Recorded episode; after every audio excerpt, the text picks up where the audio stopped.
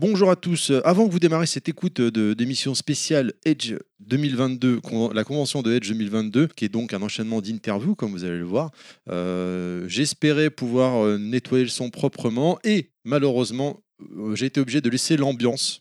Le bruit sonore environnant, ce qui n'est pas désagréable en soi, parce que vous allez entendre comme ça l'en- l'environnement, ce qui se passe et tout, mais ce n'est pas dans nos standards habituels. Malgré tout, vous allez voir, on a eu de très très beaux invités. Je vous souhaite une bonne écoute et à très bientôt.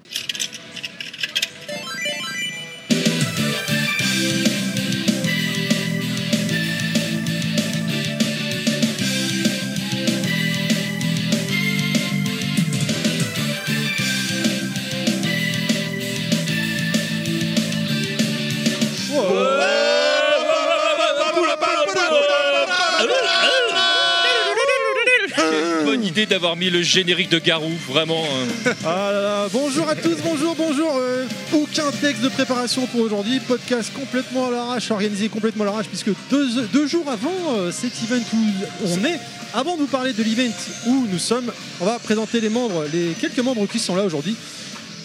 Honneur aux anciens, honneur aux darons, honneur aux vieux des vieux. Nostal, bonjour Nostal. Bonjour, attends, t'as dit deux jours, moi j'ai eu deux minutes, hein, donc. euh, Comment ça va? Mais ça va bien, mais alors, où sommes-nous? Est-ce qu'on le dit ou pas? On va terminer par, par D'accord. présenter les membres de l'équipe, parce que bon, toi t'es présenté, t'en bats les couilles des autres, on a compris. mais- mais on est content d'être là ou pas? Exactement. Ouais, D'habitude, c'est vrai que c'est toi qu'on oublie. Autre Ah oui, daron, C'est fils que des fois. autre daron de, de l'équipe, c'est vrai, c'est vrai, c'est vrai. Il y en a un qui a tweeté dernièrement en oubliant fils que je ne citerai pas nom. Salut TMDJC Comment vas-tu? Bah écoute, euh, bien, on est bien, on est apposé à la cool, à la kiss. D'accord, très bien. Et toi, À comment kiss tu vas, Nostal? Mais ça va, très bien, quand je te vois, tout va bien. Oh, bah, pareil.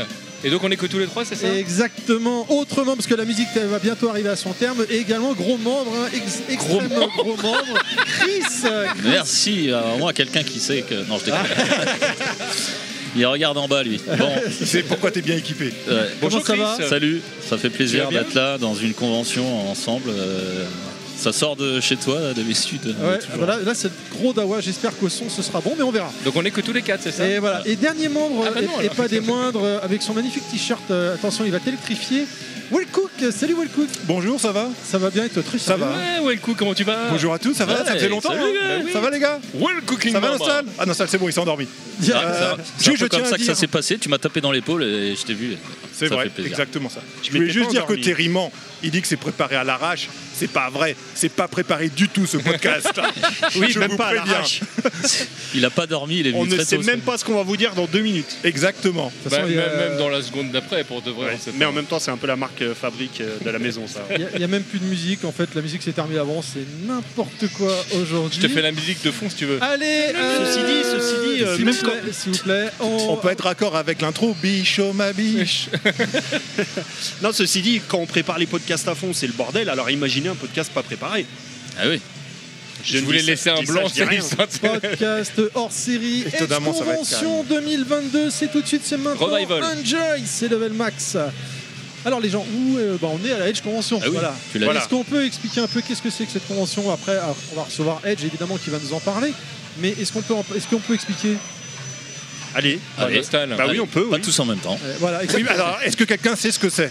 Parce que j'ai l'impression Eh oui, que la personne Edge Convention, c'est une convention qui existe quand même maintenant depuis 10 ans. Oui. De- Ah oui, même ça, plus de 10 ans, en Plus de 2011. 10 ans parce qu'il y, a- il y a eu, euh, Voilà. il y a eu l'année Covid. euh, C'est la dixième, mais effectivement la convention existe depuis 2011, donc plus de 10 ans, euh, voilà, donc euh, avis de juif Exactement. dans le 9-4, 9-4 represent. voilà. Et donc voilà, avec plein d'invités, donc euh, du, de l'éditeur, du youtubeur, du comédien de doublage, euh, du free play, de la vente, de la bande d'arcade, euh, voilà, deux jours de folie. Et une équipe de podcasteurs évidemment. De ouf. de ouf, pour euh, ne pas les citer. On a plein de copains ici. Bah oui, va- la case recevoir. rétro. Ah non, c'est pas pardon. Non, la case Euh, sont pas là, on n'a pas vu. bah, Il y a, Mais, des, euh, il y a des mecs de Marathon de Casse, il y a des mecs de No Arcadia. Il y a des mecs de décennies, il y a des mecs Qui c'est qui est là de. décennies Bah moi. Comment tu t'es fait avoir Il y a des mecs de backup cartridge Il y a memory, des mecs parce de qu'à l'époque où ce sera euh, diffusé ce podcast, il sera aussi allé chez eux. Enfin bon, Ah, il y a- ça y est, tu vas chez eux, c'est Ah, Ah, mais y là, y il trempe son de- biscuit Ah non, partout. mais moi Il je y le daron de TMDJC. moi je me TMDJ6, hein, hein, euh. Non, là, maintenant il faut que tu te crées un pseudo à base d'acronymes que personne ne sait ce que ça veut dire. Non. Exactement. Non, j'ai le Bah, meilleur. Nostal, c'est un acronyme, personne lui a demandé, mais. Eh oui. euh, Non, mais j'ai le meilleur résumé de la convention qu'on ait pu faire tout à l'heure. Quand je suis arrivé, j'étais devant la salle. Et il y a un mec qui cherchait la salle, il est arrivé avec ses enfants, il m'a regardé et il a dit Ah, ça doit être là, il y a plein de mecs qui ont des poils blancs à la barbe. je crois qu'on peut pas mieux résumer. Voilà, c'est une convention de gamers, de vieux gamers. quoi. T'es né la même année que TMDJC, toi, non? Euh, Ah non, t'es non. méchant Pour Non, qui non, Pour. TMDJC ou pour Nostal Ah, pour Nostal Moi, je suis né après Jésus-Christ. donc, Voilà. euh, Ah, lui, c'était avant, juste avant. et Bien, d'ailleurs, comment- comment- Jésus-Christ, la caravane passe. Donc on entend que Nostal. Est-ce que euh, les autres, on peut. Euh, Qu'est-ce que vous avez repéré un peu déjà dans, dans- dans le salon là on, on est le matin, hein, il est 11h. Ah bah ouais, bah, j'ai- c'était sympa la petite présentation euh, au cinéma. euh. Ce soir d'ailleurs, hein, ceux, qui resteront, alors pas vous, chers amis, chers auditeurs, mais Chers nous, amis, chers auditeurs, sachez que si vous étiez venus il y a un mois, Non, elle va sortir avant cette émission, mais il y a carrément Terminator 2 en projection euh, 4K. sur écran en 4K, popcorn offert par Edge. Ah, il a dit qu'il allait Euh, nous mettre bien. hein, ça, et il a même dit que c'était lui qui les faisait. Exactement. Ah oui. Non mais euh, honnêtement, euh, je trouve que c'est une belle initiative, c'est pas commun. Ouais. C'est vraiment sympa, moi je trouve. euh, Il y a des chances que je regarde le film ce soir, ouais. Tu l'as D'accord. jamais vu en Pardon plus. Tu l'as jamais vu en plus. Exactement, ça je l'ai jamais vu, c'est ça qui est bien. Bref. Ouais, euh, mais ça regroupe plein de passionnés. euh, chaque année, ouais, bah, ça fait euh, deux, trois fois que, que j'y viens euh, comme ça pour, euh, pour regarder et puis pour apprécier bah, toutes les bornes qui ont été installées. euh, Qui ont été installés par qui d'ailleurs, faut le dire? Par euh, bah, une partie euh. Games Co, hein, Eh bah euh, oui. on peut le dire, avec Gwen Leblanc Et et, bah, sa petite équipe. On va le dire par Gamensco, Eh évidemment, hein, Gwen euh, de Gamensco. Et dont également- je suis officiellement membre aujourd'hui. hein. Je rappelle qu'aujourd'hui, je ne fais pas partie de Level Max. hein. Ah, J'ai Ouais. pas pu, m'empêcher de squatter un micro, mais je ne fais.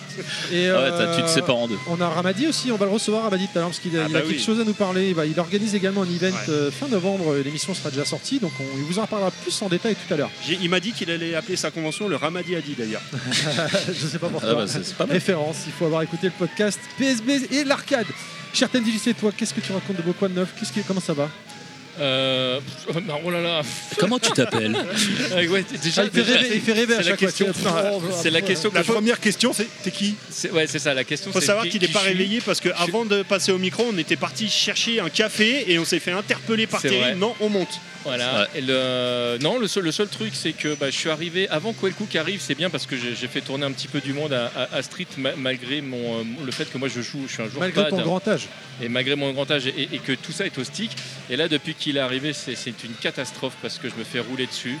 Donc euh, merci et tout cela est caustique. Et tout ça, tout cela est caustique. Eh oui. Très bien, très bien. Eh bien, écoutez, moi, je... on va démarrer, je vous propose. On va, on va faire venir les premiers invités et on va démarrer. À moins que quelqu'un ait quelque chose à rajouter avant de démarrer. Une autre blague peut-être. Ah non, ça c'est du bêtisier, ça, c'est pas pareil. Ah ouais, c'est pas dit. Chris, une blague. Le coup de la girafe. On t'écoute. Le coup. Alors du coup, euh, alors du coup. Et- Et le coup de la girafe. et le coup de la girafe. Vois, même moi, je, je sais plus comment je l'ai fait. Allez, une autre blague. TMDJC. Non, bon, allez. découvert. Ah non, Sinon- c'est du coup dit la girafe. Pardon. Du Du coup, coup, dit dit la la girafe. TMDJC, il a découvert en, En inox. inox, tout à je, fait. je pense qu'on va renommer ce podcast euh, Carambarcast et on va faire que des On blagues. fera des bisous également à Monsieur Fisk qui est pas là aujourd'hui et euh, Parker, Parker qui devrait passer dans la journée en mode Parker. Il est 11h, il est beaucoup trop tôt. Ah bah, hein. il est beaucoup trop tôt, se à lève à peine, il se je pense. Il se lève et euh, alors qu'on voit JP En Isaac. fait, c'est pas Parker ne perd jamais, c'est Parker ne vient jamais. à l'heure. Parker n'est jamais à Par l'heure. contre, Monsieur femme. moi, tu permets, tu parles bon. Moi, je l'embrasse pas parce qu'il est pas beau déjà. Pourtant, normalement, que. Parker Lewis, il synchronise les montres avant de faire un plan et tout, et ça marche bien. Jamais lui, jamais. C'est pour ça qu'en général, pour, euh, quand on enregistre à la maison, on lui donne rendez-vous à 9h, c'est le seul pour qu'il arrive à midi. Les autres arrivent à 11h30 à l'heure prévue. Mais Le toi, plus t'as beau, c'est qu'il se mais fait J'espère avoir que prévu d'enregistrer demain parce que lui, je crois, il a pensé que c'était dimanche. hein. C'est possible. Bien, et ben écoutez, moi je vous propose les gens, on va démarrer les interviews avec notre premier invité. C'est parti.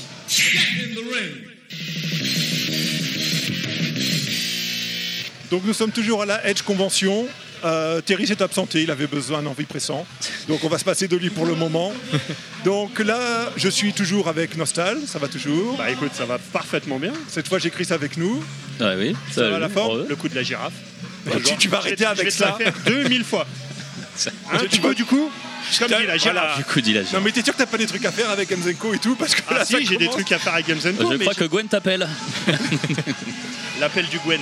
Et nous avons donc un invité de marque, un youtubeur fameux qui fait du jeu vidéo depuis, je pense, ça fait vachement longtemps maintenant sur YouTube, À 8 ans et demi maintenant. Hein. 8 ans et Ça demi. commence à faire. Hein. Ah ouais. Euh, ouais. Tu étais jeune quand t'avais commencé. Eh ouais, j'étais jeune, Oh, fringant, oui. sans rides. Maintenant, euh, bon, le jeu vidéo, on dit que ça conserve un peu. Alors, est-ce que c'est vrai? Je ne sais T'as pas. juste un peu plus de barbe, c'est tout. Ah, il suffit Ouais. de voir euh, tous les poils blancs qu'on a sur les barbes. Donc évidemment, vous l'avez reconnu à sa voix magnifique et unique. Il s'agit de Conquerax, Salut. youtubeur jeu vidéo.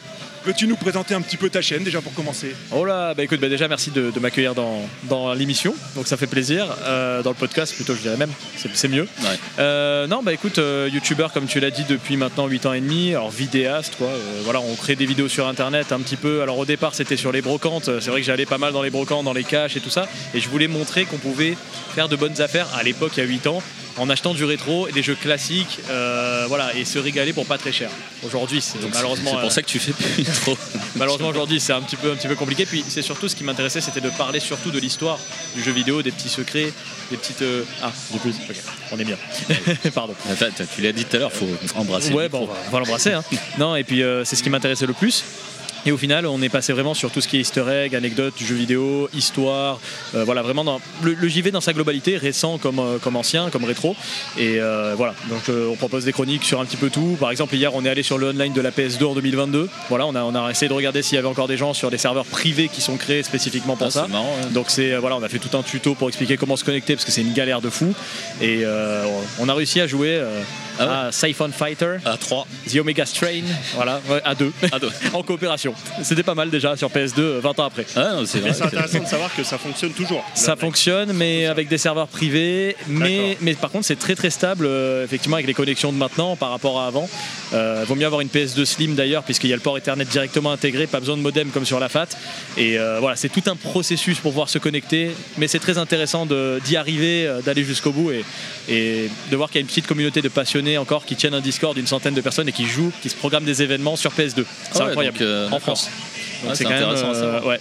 Alors, juste, euh, si je dis pas de bêtises, tu sors à peu près deux vidéos par semaine. ouais, c'est ça, c'est ça, exactement. Entre euh, 10, et 10 minutes et une demi-heure, on va dire, Oui. euh, grosso modo. Ça fait. représente quoi comme travail de faire ce, ce genre de vidéo? Parce que j'imagine rien qu'un petit reportage, c'est facile des jours et des jours de travail. Bah ouais, parce que je vois que c'est les secrets des consoles. Enfin, je regarde, c'est intéressant tu vois, Merci. de savoir ça. C'est gentil. euh, je, ouais, c'est- je pense que c'est un travail de recherche. On essaie de. Disons que j'essaie. En fait, si tu veux, bon, c'est vrai qu'il faut attirer un peu par le titre sur YouTube, on va pas se mentir, il faut faire des titres et des miniatures qui sont attirantes, mais on essaie toujours d'avoir une vraie profondeur quand même et un vrai travail. Effectivement, l'écriture, moi, c'est ma base. Au- Au-delà d'être, j'allais dire, vidéaste, enfin, tourner, etc., le tournage et, le montage, c'est vraiment l'écriture qui me passionne. Et ouais, alors ça va dépendre le sujet. Une vidéo comme euh, l'histoire de Micromania qui fait une heure et demie, qui est un documentaire qui prend un mois à monter avec euh, un monteur euh, attitré, à écrire pareil, c'est un mois, ça prend deux mois en tout si tu veux pour une vidéo. Et après, j'alterne avec des petites vidéos un peu plus simples qui me demandent une journée franchement de taf à l'écrit, un peu plus spontané, où j'ai- mets des points en fait et puis je les développe de ce que je connais quoi. Donc c'est un véritable travail. Aujourd'hui, euh, franchement, il y a trois monteurs qui travaillent avec moi quand même, donc c'est euh, voilà qui m'aident à avoir ce rythme là. Alors j'avoue que j'ai baissé la cadence. Effectivement, j'étais sur deux vidéos par semaine pendant des années et aujourd'hui ça commence à faire un peu beaucoup. Donc euh, je suis plutôt sur six vidéos par mois au lieu de 8 maintenant, voire 5. D'accord. Euh, parce que c'est vraiment, euh, comme vous dites, des vidéos de 20 minutes. À l'époque, c'était des vidéos de 10 minutes à 15 minutes. Donc, a, on a pris encore 10 minutes et forcément, bah, ça demande un travail monstre. Quoi. Ah, Donc, plus, c'est- euh, ouais. c'est une orga. C'est une orga. Les monteurs, je dois leur envoyer euh, 15 minutes avant, euh, 15 jours avant, pardon, les Ah oui, vidéos. ils sont- ils 15 sont minutes, c'est performants. short. Ouais, 15 minutes, c'est c'est un peu, euh, balèzes, hein, un peu tu- 15 compliqué. minutes, c'est Ouais, non, non. c'est ce que Terry prend pour monter un podcast de 6 heures. Il y en a qui sont très très chauds, attention. hein, mais euh, C'est mais vrai. non, non, vraiment, je leur envoie même un mois à l'avance sur certains sujets parce que voilà, et on se relaie entre trois monteurs pour avoir le rythme. C'est euh, c'est tout un travail, franchement. Du, du coup, on est d'accord, c'est ton métier. Enfin, t'as pas de. Oui, ouais, ouais, c'est mon métier ouais, depuis 4 ans maintenant. D'accord. Euh, mine de rien, alors les débuts étaient très difficiles. Alors je vous cache pas que je me suis lancé, j'avais j'avais un métier, euh, j'étais, je travaillais dans une boîte de jeux vidéo justement euh, en VR euh, à Lyon. D'accord. Et, euh, et du coup j'étais avec les développeurs et tout ça. Moi, j'ai- moi, j'étais responsable marketing, donc c'était pas, Ouais. j'étais pas dev. Tu bossais pas quoi Mais euh, ouais, si on bossait quand même bien, tu vois. Mais euh, c'était non, mais c'était super sympa, tu vois. C'était une très belle expérience. Mais à un moment donné, c'est ce que je disais à mon ancien patron. Je lui dis, écoute, euh, YouTube aujourd'hui me rapporte plus que le salaire que tu me Ah verses. ouais, là, On quand se- t'arrives à passer cette barrière, on va, c'est. on va pas se mentir, qu'est-ce que je fais? Et lui, il m'a dit, il était super sympa, il m'a dit franchement, vas-y, fonce. Moi, si j'étais à ta place, je tenterais. Allez, Euh, au pire, tu reviens. Non, mais il m'a dit au pire, tu reviens parce qu'il était grave cool, on a une bonne entente. Donc, il m'a laissé ma chance euh, de, m'exprimer entre guillemets sans avoir très peur. Ah, Comme une espèce de euh, d'année sabbatique, mais euh, Ouais. arrangée quoi. Exactement. Alors les premiers mois, bon, euh, évidemment, il n'y avait pas de partenariat. euh, les salaires YouTube à l'époque, euh, le, le- j'allais dire le CPM, le coût pour 1000 vues était très très bas à l'époque. Donc le premier mois, ça a été, j'étais en déficit. hein. Franchement, les trois premiers mois, j'étais, euh, je me suis accroché. euh, C'était quand ça à peu près? C'était il y a ouais 4 ans et demi. hein. 4 ans et demi 4 ans et demi, ouais, ouais, mais, mais ça faisait peur. Mais je me suis dit, vas-y, je m'accroche. Et puis au bout d'un moment, bon, on s'accroche, on s'accroche. On commence à avoir des, des partenariats qui te permettent de vivre aujourd'hui. Et voilà, bon, aujourd'hui, euh, je suis très content de. et Avec le Covid et tout ce qui s'est passé, je vous avoue que je suis très bah, content de. ouais, euh, coup de poker, Voilà, coup de poker. dit, euh, Franchement, c'est une chance. Le, le partenariat, c'est un peu le, le nerf de la guerre pour faire vivre la chaîne aujourd'hui. Oui, alors il y, a des- il y a des personnes comme Edouard, peut-être que vous connaissez. Ah ouais, euh, On l'a reçu d'ailleurs. Ouais, ah bah voilà, bah, qui sont super. C'est un ami qui, qui fonctionne par le crowdfunding euh, et c'est une manière de fonctionner qui engage les viewers. Mais moi, c'est vrai que j'ai choisi de n'absolument pas engager les personnes. Je préfère qu'il y ait une sponsor, quitte à ce qu'elle ne plaise pas. Moi, en tout cas, je l'estime correcte pour la faire. Et, euh, ça me permet en fait de, tout simplement rémunérer mes monteurs derrière. Ça me permet euh, aussi parce que j'ai des personnes qui m'aident aussi euh, pour faire des miniatures de temps en temps, des graphistes, etc. C'est un coût tout ça. C'est vrai que les gens ne voient pas le coût que ça peut engendrer de faire une vidéo. Et puis il y a aussi acheter le matériel qu'on présente. Parce que mine de rien, euh, et puis le matos vidéo, euh, voilà, hein, vous voyez, un micro, Ouais, etc., ça, ça a un coût. Et donc, euh, ouais, ça permet de se financer euh, comme ça, sans avoir à, à ce que. Je veux pas que mon public. Pour moi, les vidéos seront toujours gratuites et je veux pas que le public. euh, euh, J'ai toujours été là pour ça. Et, et- et voilà. Après, attention, le crowdfunding, c'est la volonté du public, hein, mais Ah, bien sûr. voilà, je veux pas avoir cette implication et cette euh, et qu'on me dise ah mais euh, t'as pas sorti la vidéo, Être- euh, attends. euh. Ah, voilà, tu Être veux pas cette. Ouais, en être parce que voilà. je vois les, les Voilà. histoires qu'il y a eu justement bah, avec Edouard. ouais, ça m'a fait de la peine. où, euh, c'était c'était affligeant parce que Bah quand ouais. on connaît un peu le bonhomme, à quel point c'est un amour, C'est une crème. c'est un- Je sais pas il- si j'ai vu un mec plus gentil que lui au monde qui Non, se non, ouais. donne corps et âme et il s'est fait démonter euh, sur la dernière saison parce que il a pas sorti une vidéo une semaine. Eh mais nous on a payé, on veut la vidéo, Non, mais Ah ouais, non, mais Et ça, ouais. je veux l'éviter vrai. à tout prix. Voilà, Ah ouais, c'est vraiment mais quelque chose Ça, t'as bien me- fait de te prémunir de ça. hein, parce Voilà. que ça te peut casser le moral. le Alors il y a des gens qui râlent un peu, hein, qui me disent ouais mais la sponsor euh, machin machin, je vais pas en parler ici, mais la sponsor, ils me disent euh, euh, c'est pas bien, c'est pas bien. Je leur dis oui mais euh, peut-être pour vous, mais aujourd'hui c'est ce qui permet de faire vivre cette chaîne et, de, euh, vivre tout simplement. Et toi, euh, t'as envie de ça. voilà euh, j'ai envie. Il y a une société aussi derrière euh, maintenant. T'as dû créer euh, Non, c'est. Ouais, j'ai créé une société. J'étais Ah, obligé Bah ouais, j'étais en auto-entreprise avant et t'es obligé de déclarer. Forcément, tu peux pas, Ouais, bien sûr. pas faire ça comme ça. Et maintenant, c'est devenu une société. Voilà. Et donc, euh, parce que, voilà, c'est, ça- comme je te dis, ça engendre toujours plus de coûts. Et donc, euh, bon, après, il y a plus de visibilité sur la chaîne. Donc, forcément, les partenariats augmentent. Tu vois, c'est, un va peu au niveau, des, au niveau impôts, ça. Ça fait mal. Ça fait un petit peu. Mais mal, bon, on, on les paye euh, avec. euh, moi, tu sais quoi en, Si tu, si en tu payes. auto-entrepreneuriat, non? Euh, là, non. Maintenant, Non. je suis en SASU. Attends, t'as pas écouté les cinq dernières Non. minutes, toi De quoi J'ai pas Il a déjà posé la question, Chris. Ah d'accord, non, non, excuse-moi parce qu'en fait j'étais en train de penser Non, à mais- la prochaine question, du coup j'ai pas écouté. Combien la tu gagnes. Ouais, au fait, c'est. euh, Non, mais on va être Non, honnête mais- sur, sur une entreprise comme ça. Si tu comptes l'argent que va lui rapporter YouTube et le partenariat et ce qu'il doit verser derrière à Oh, il y a- l'État il y a pas mal. en comptant son propre salaire, il y a les trois quarts de l'argent qui va partir à Oui. l'État. Oh, on peut Oui, dire, oui, c'est c'est une évidence. C'est pas loin de, en tout, c'est pas avec les charges et tout, c'est pas loin de 70%. Oui, oui, franchement, voilà. euh, on est, on est pas Lui, il loin. l'aurait peut-être pas dit, moi je le dis. Non, parce non, que mais tu tu as tout à c'est fait ça. le. C'est exactement ça avec les charges, etc. Et, mais après, bon. C'est une chance déjà de pouvoir vivre de sa passion Ouais. et payer des impôts ça me dérange pas. Si j'en paye c'est que bah, je gagne quand même un peu d'argent. Ah ouais, ouais. Donc euh, je, vais, je vais vous dire la vérité ça me dérange pas. Donc euh, je préfère ah, en payer tu fais plus ce que t'aimes. hein, c'est- et je fais ce que j'aime. Voilà, C'est au moins Tu vis de ta passion. hein. Plus Franchement- tu payes d'impôts, mieux c'est. hein. voilà. que- Moi je donnerais mon métier pour rien au monde aujourd'hui. Vous voyez Eh, donc voilà. euh, voilà je vais être tout à fait honnête avec vous. Mais tout est dit parce que Voilà. tu vois, un chirurgien qui, qui, qui passerait des heures et des heures s'il devait être payé au nombre d'heures, Ah ouais. euh, c'est même pas la peine. Oui, Ah, non, ou non, tu peux penser aux avocats qui déclarent plus d'heures qu'ils ne peuvent en faire dans la semaine. Ah c'est ça exactement. Non. Après voilà, il faut aimer ce qu'on fait dans la vie. Il faut se lever le matin avec plaisir. Je me levais le matin avec plaisir quand j'étais dans la dans le studio de jeux vidéo qui s'appelait Realities d'ailleurs. Aussi. De, de VR, ils faisaient des jeux sur Switch en VR, des jeux sur euh, euh, PS, enfin sur PS4, PSVR, etc. Et, et- et- mais j'aimais ça déjà. Mais moi je voulais rester dans le milieu du jeu vidéo dans tous les cas. C'était mon, mon objectif. Alors je crois que Nostal a une Ouais, question. mais en fait j'ai une question, mais je- c'est pas grave, je reviens un tout petit peu en arrière, hein, je me permets parce Bien que euh, voilà, je voulais pas vous interrompre, mais euh, tout à l'heure tu parlais un petit peu de, au tout début de l'évolution de ta chaîne. Oui. Moi j'ai commencé à regarder ta chaîne à l'époque où tu étais à Marseille dans ta chambre. Je me rappelle de toi une vidéo, tu avais un magnifique pull marinière. Oh, C'était. Jean-Paul Gaultier où Oh. tu montrais tes retours de vide-grenier. Oh là là, mais ça date ça. Ah, Ah, ah oui, il, y ça avait, date. il y avait 1000 abonnés peut-être, même pas 500. Ah, je sais plus, mais c'était il y a très très longtemps. Waouh, la marinière, je me rappelle. Et du coup, ma question est la suivante, parce que tu parlais de l'évolution où tu as quitté ton boulot pour monter ta chaîne, tout ça. Ouais. Est-ce que ça coïncide avec le changement de. Comment dire de ligne éditoriale de ta chaîne Parce que moi, je l'ai vu le changement. Alors, euh, bah, Clairement, où tu t'es dit, bah maintenant je passe pro, il faut que je fasse quelque chose d'un peu plus pro que de montrer mes retours vide-grenier. C'est coïncident ou c'est un hasard? Euh, bah, alors en fait si tu veux euh, j'ai commencé d'abord à essayer de faire des sujets hors brocante etc à partir de 15 000 abonnés mais 15 000 abonnés on va dire que t'en vis pas parce que franchement pour commencer à en vivre sur YouTube pour moi il faut au moins que tu c'est pas en nombre d'abonnés mais il faut Oui. au moins que tu aies 100 000 abonnés pour pouvoir te dire ok euh, il y a peut-être potentiellement 100 000 vues sur mes vidéos potentiellement. Euh, donc ça c'est un premier, un premier point. Et j'avais commencé moi aux 15 000 abonnés et j'étais encore en études à ce moment là à changer mes- mon format à changer mon, mon style etc Au final, euh, je pense que c'est quand vraiment j'ai atteint les, ouais, les 120 000, euh, 110 000 abonnés que j'ai commencé à me dire ok, let's go, euh, on peut commencer à en vivre. C'était déjà devenu les, sur les, euh, des vidéos sur les secrets, etc. Mais c'est vrai qu'après, ça s'est encore plus professionnalisé. Enfin, on essaie en tout cas. Euh, et il y avait beaucoup plus d'écriture euh, là sur les 2-3 dernières années, évidemment, que sur. euh, ouais, ouais, la, la marinière à l'époque, il n'y avait aucune écriture. Il y avait la baie vitrée derrière avec ma mère qui passait des fois. C'était. Ah, l'iPad, filmé à l'iPad, c'était une merveille. Mais du coup, t'as Mais eu, du coup, en fait, ce que je voulais dire, c'est du coup la, la, la changement de ligne éditoriale, la pro- profession. Oh, je vais, Ah, je tu vais pas un, dire deux, professionnalisation de ta chaîne. je suis chez ce Euh, c'est la conséquence de l'évolution et non pas. Euh, Euh, euh, tu t'es pas dit euh, je vais changer pour être pro quoi. Enfin, c'est. T'as pas écouté sa réponse. Non, mais je- je résume. C'est c'est pas quand t'as eu le, tu sais, euh, aux 100 000 abonnés, Ouais, t'as ouais. le, c'est- je sais plus ce que c'est, c'est un espèce de trophée. non ouais, le trophée, le trophée des 100 000. Bah, en fait, ça, ça t'a peut-être euh, titillé le truc. euh. Le trophée c'est sympa si tu veux, mais le truc c'est que moi c'est surtout que je me sens redevable auprès des gens. En fait, plus tu as de monde, plus tu te sens un peu redevable. Les gens se sont abonnés, ont pris du temps pour regarder tes vidéos, euh, sont là avec toi des fois le soir, le- en bouffant le matin, etc. Pardon.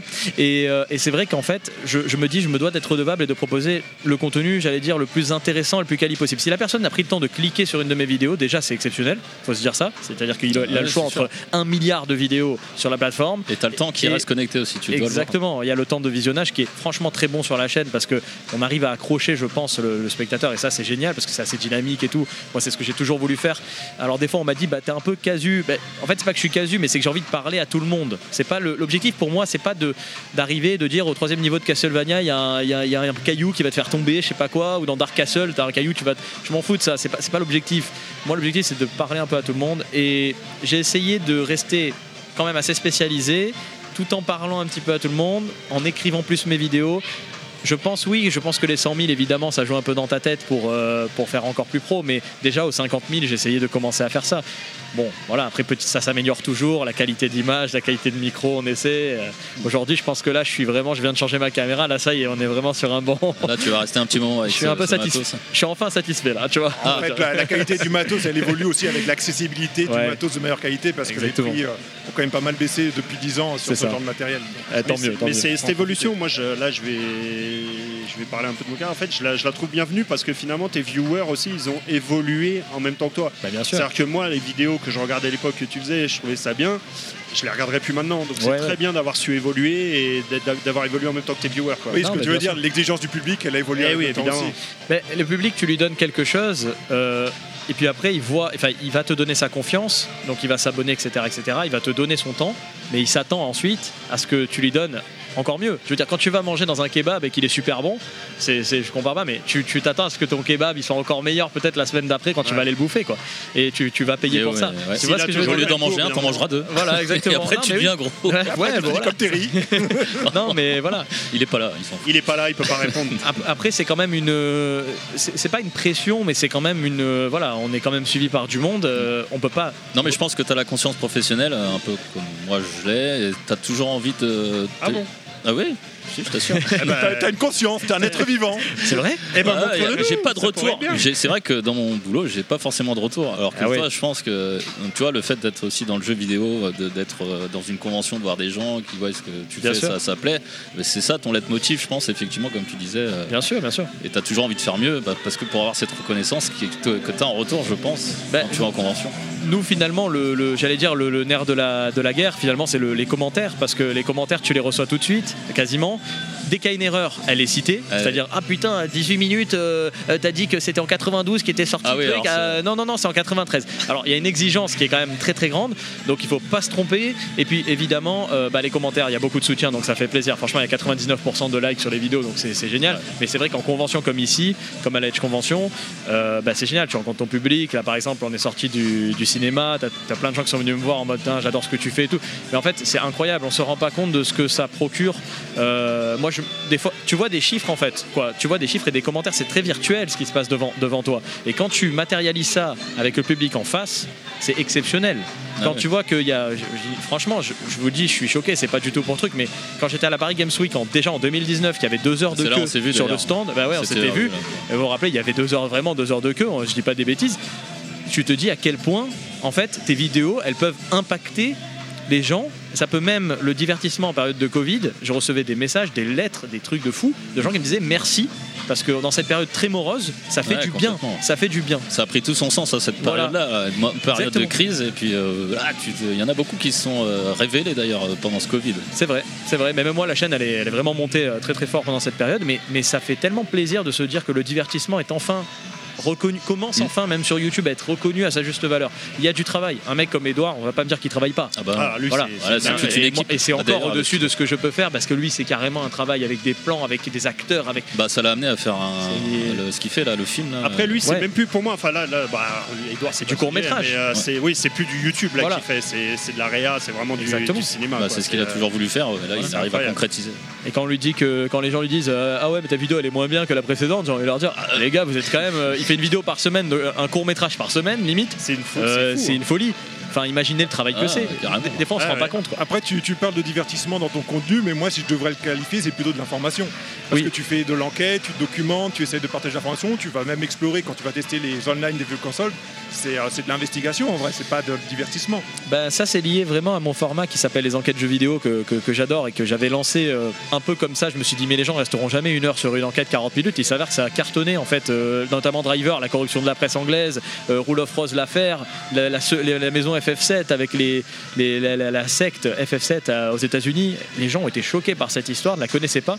Et j'adore trouver des histoires comme ça qui sont finalement inconnues dans notre pays, Mm. qui ont fait peut-être, qui ont eu peut-être un retentissement ailleurs. Euh, notamment Rule of Rose avec le Parlement italien qui a décidé d'interdire le jeu, etc. etc. alors que les mecs, ils avaient même pas joué, ils savaient même pas euh, ce qu'il en était. Et donc, j'ai vu que les gens appréciaient les vidéos longues et je me suis dit, bah ok, je peux me permettre maintenant de faire un peu d'investigation et de m'investir parce que c'est bête ce que je vais dire, mais sur YouTube, on n'est pas souvent récompensé. Euh, plus on taffe des fois et moins on va être récompensé. Alors Ah, qu'une vidéo coup de gueule, Ouais. euh, je vais Ça. dire même, euh, euh, les boîtes, je l'ai fait là, les boîtes, euh, les jeux en boîte sans la, euh, les, les, enfin, les jeux en boîte mais sans le jeu à l'intérieur là, je l'ai fait sur la Switch. Bah la vidéo elle marche très bien euh, dès le Mais départ parce que c'est un coup de gueule. C'est inhérent à voilà, c'est hein. comme ça. C'est- on peut- le drama, les gens adorent ça. C'est ça, c'est c'est fou. Ouais. C'est Des fois, dramatique, mais c'est sur, des, sur, YouTube, oui, sur des ça- mecs qui font des documentaires incroyables. J'hallucine, je regarde ça, je suis, ça dure une heure, je suis fasciné, je regarde le mec. Ah Bien ouais, sûr. 346 vues. Mais c'est Mais pas possible. Ce qui anime les gens, c'est ça, c'est drama. c'est- Et, et franchement, je vous le dis, je vais même être honnête avec vous, et en tout euh, truc, je le dis, il y a des gens qui sont bien meilleurs que moi. Et, et qui ont moins d'abonnés que moi, qui n'ont pas de visibilité, mais les mecs, ils mériteraient tellement. Et ils sont bien, me- moi je vous le dis, ils sont bien meilleurs que moi. C'est pas genre t'inquiète, pour truc, c'est- ouais, mais c'est voilà. un constat qu'on a fait. Ouais, mais- C'est une dinguerie, ça. C'est vraiment inhérent à cette plateforme. Ah, plus ouais, tu c'est- taffes, c'est- plus tu fais de la qualité, Ouais. moins y a- c'est- après, après, il y a un facteur chance, il y a un facteur personnalité, il y a un facteur. euh, euh, on est arrivé au bon moment. Voilà, on a saisi l'opportunité au bon moment. Moi, j'étais là il y a 8 ans et demi. C'était ça pas la même chose qu'aujourd'hui. Ah, c'est comme le joueur du grenier aussi qui a vu descendre Bah un peu. oui. Oui, son- genre du grenier, il commence maintenant, il perce pas. C'est pas sûr. Non, mais... C'est pas sûr. Bah, t'as aussi le- la grosse inconnue, c'est l'algorithme de YouTube, des fois, euh, qui peut porter des contenus et pas d'autres et qui n'aide pas forcément les. les Ah, mais quand t'es créateurs. arrivé sur YouTube il y a allez, 10 ans, 8 ans, euh, déjà à l'époque, non, fallait avoir tu- tu faisais 1000 vues, tu, tu sautais au plafond, Ah, mais c'était un truc de fou. Moi j'ai fait 100 il y vues la première vidéo, j'avais j'avais déjà 10 commentaires sur la première vidéo, pour Ouais, moi c'était euh, exceptionnel. ouais, J'ai waouh. 10 mecs qui regardaient, me regardaient en train d'acheter un Tomb Raider dans un cache.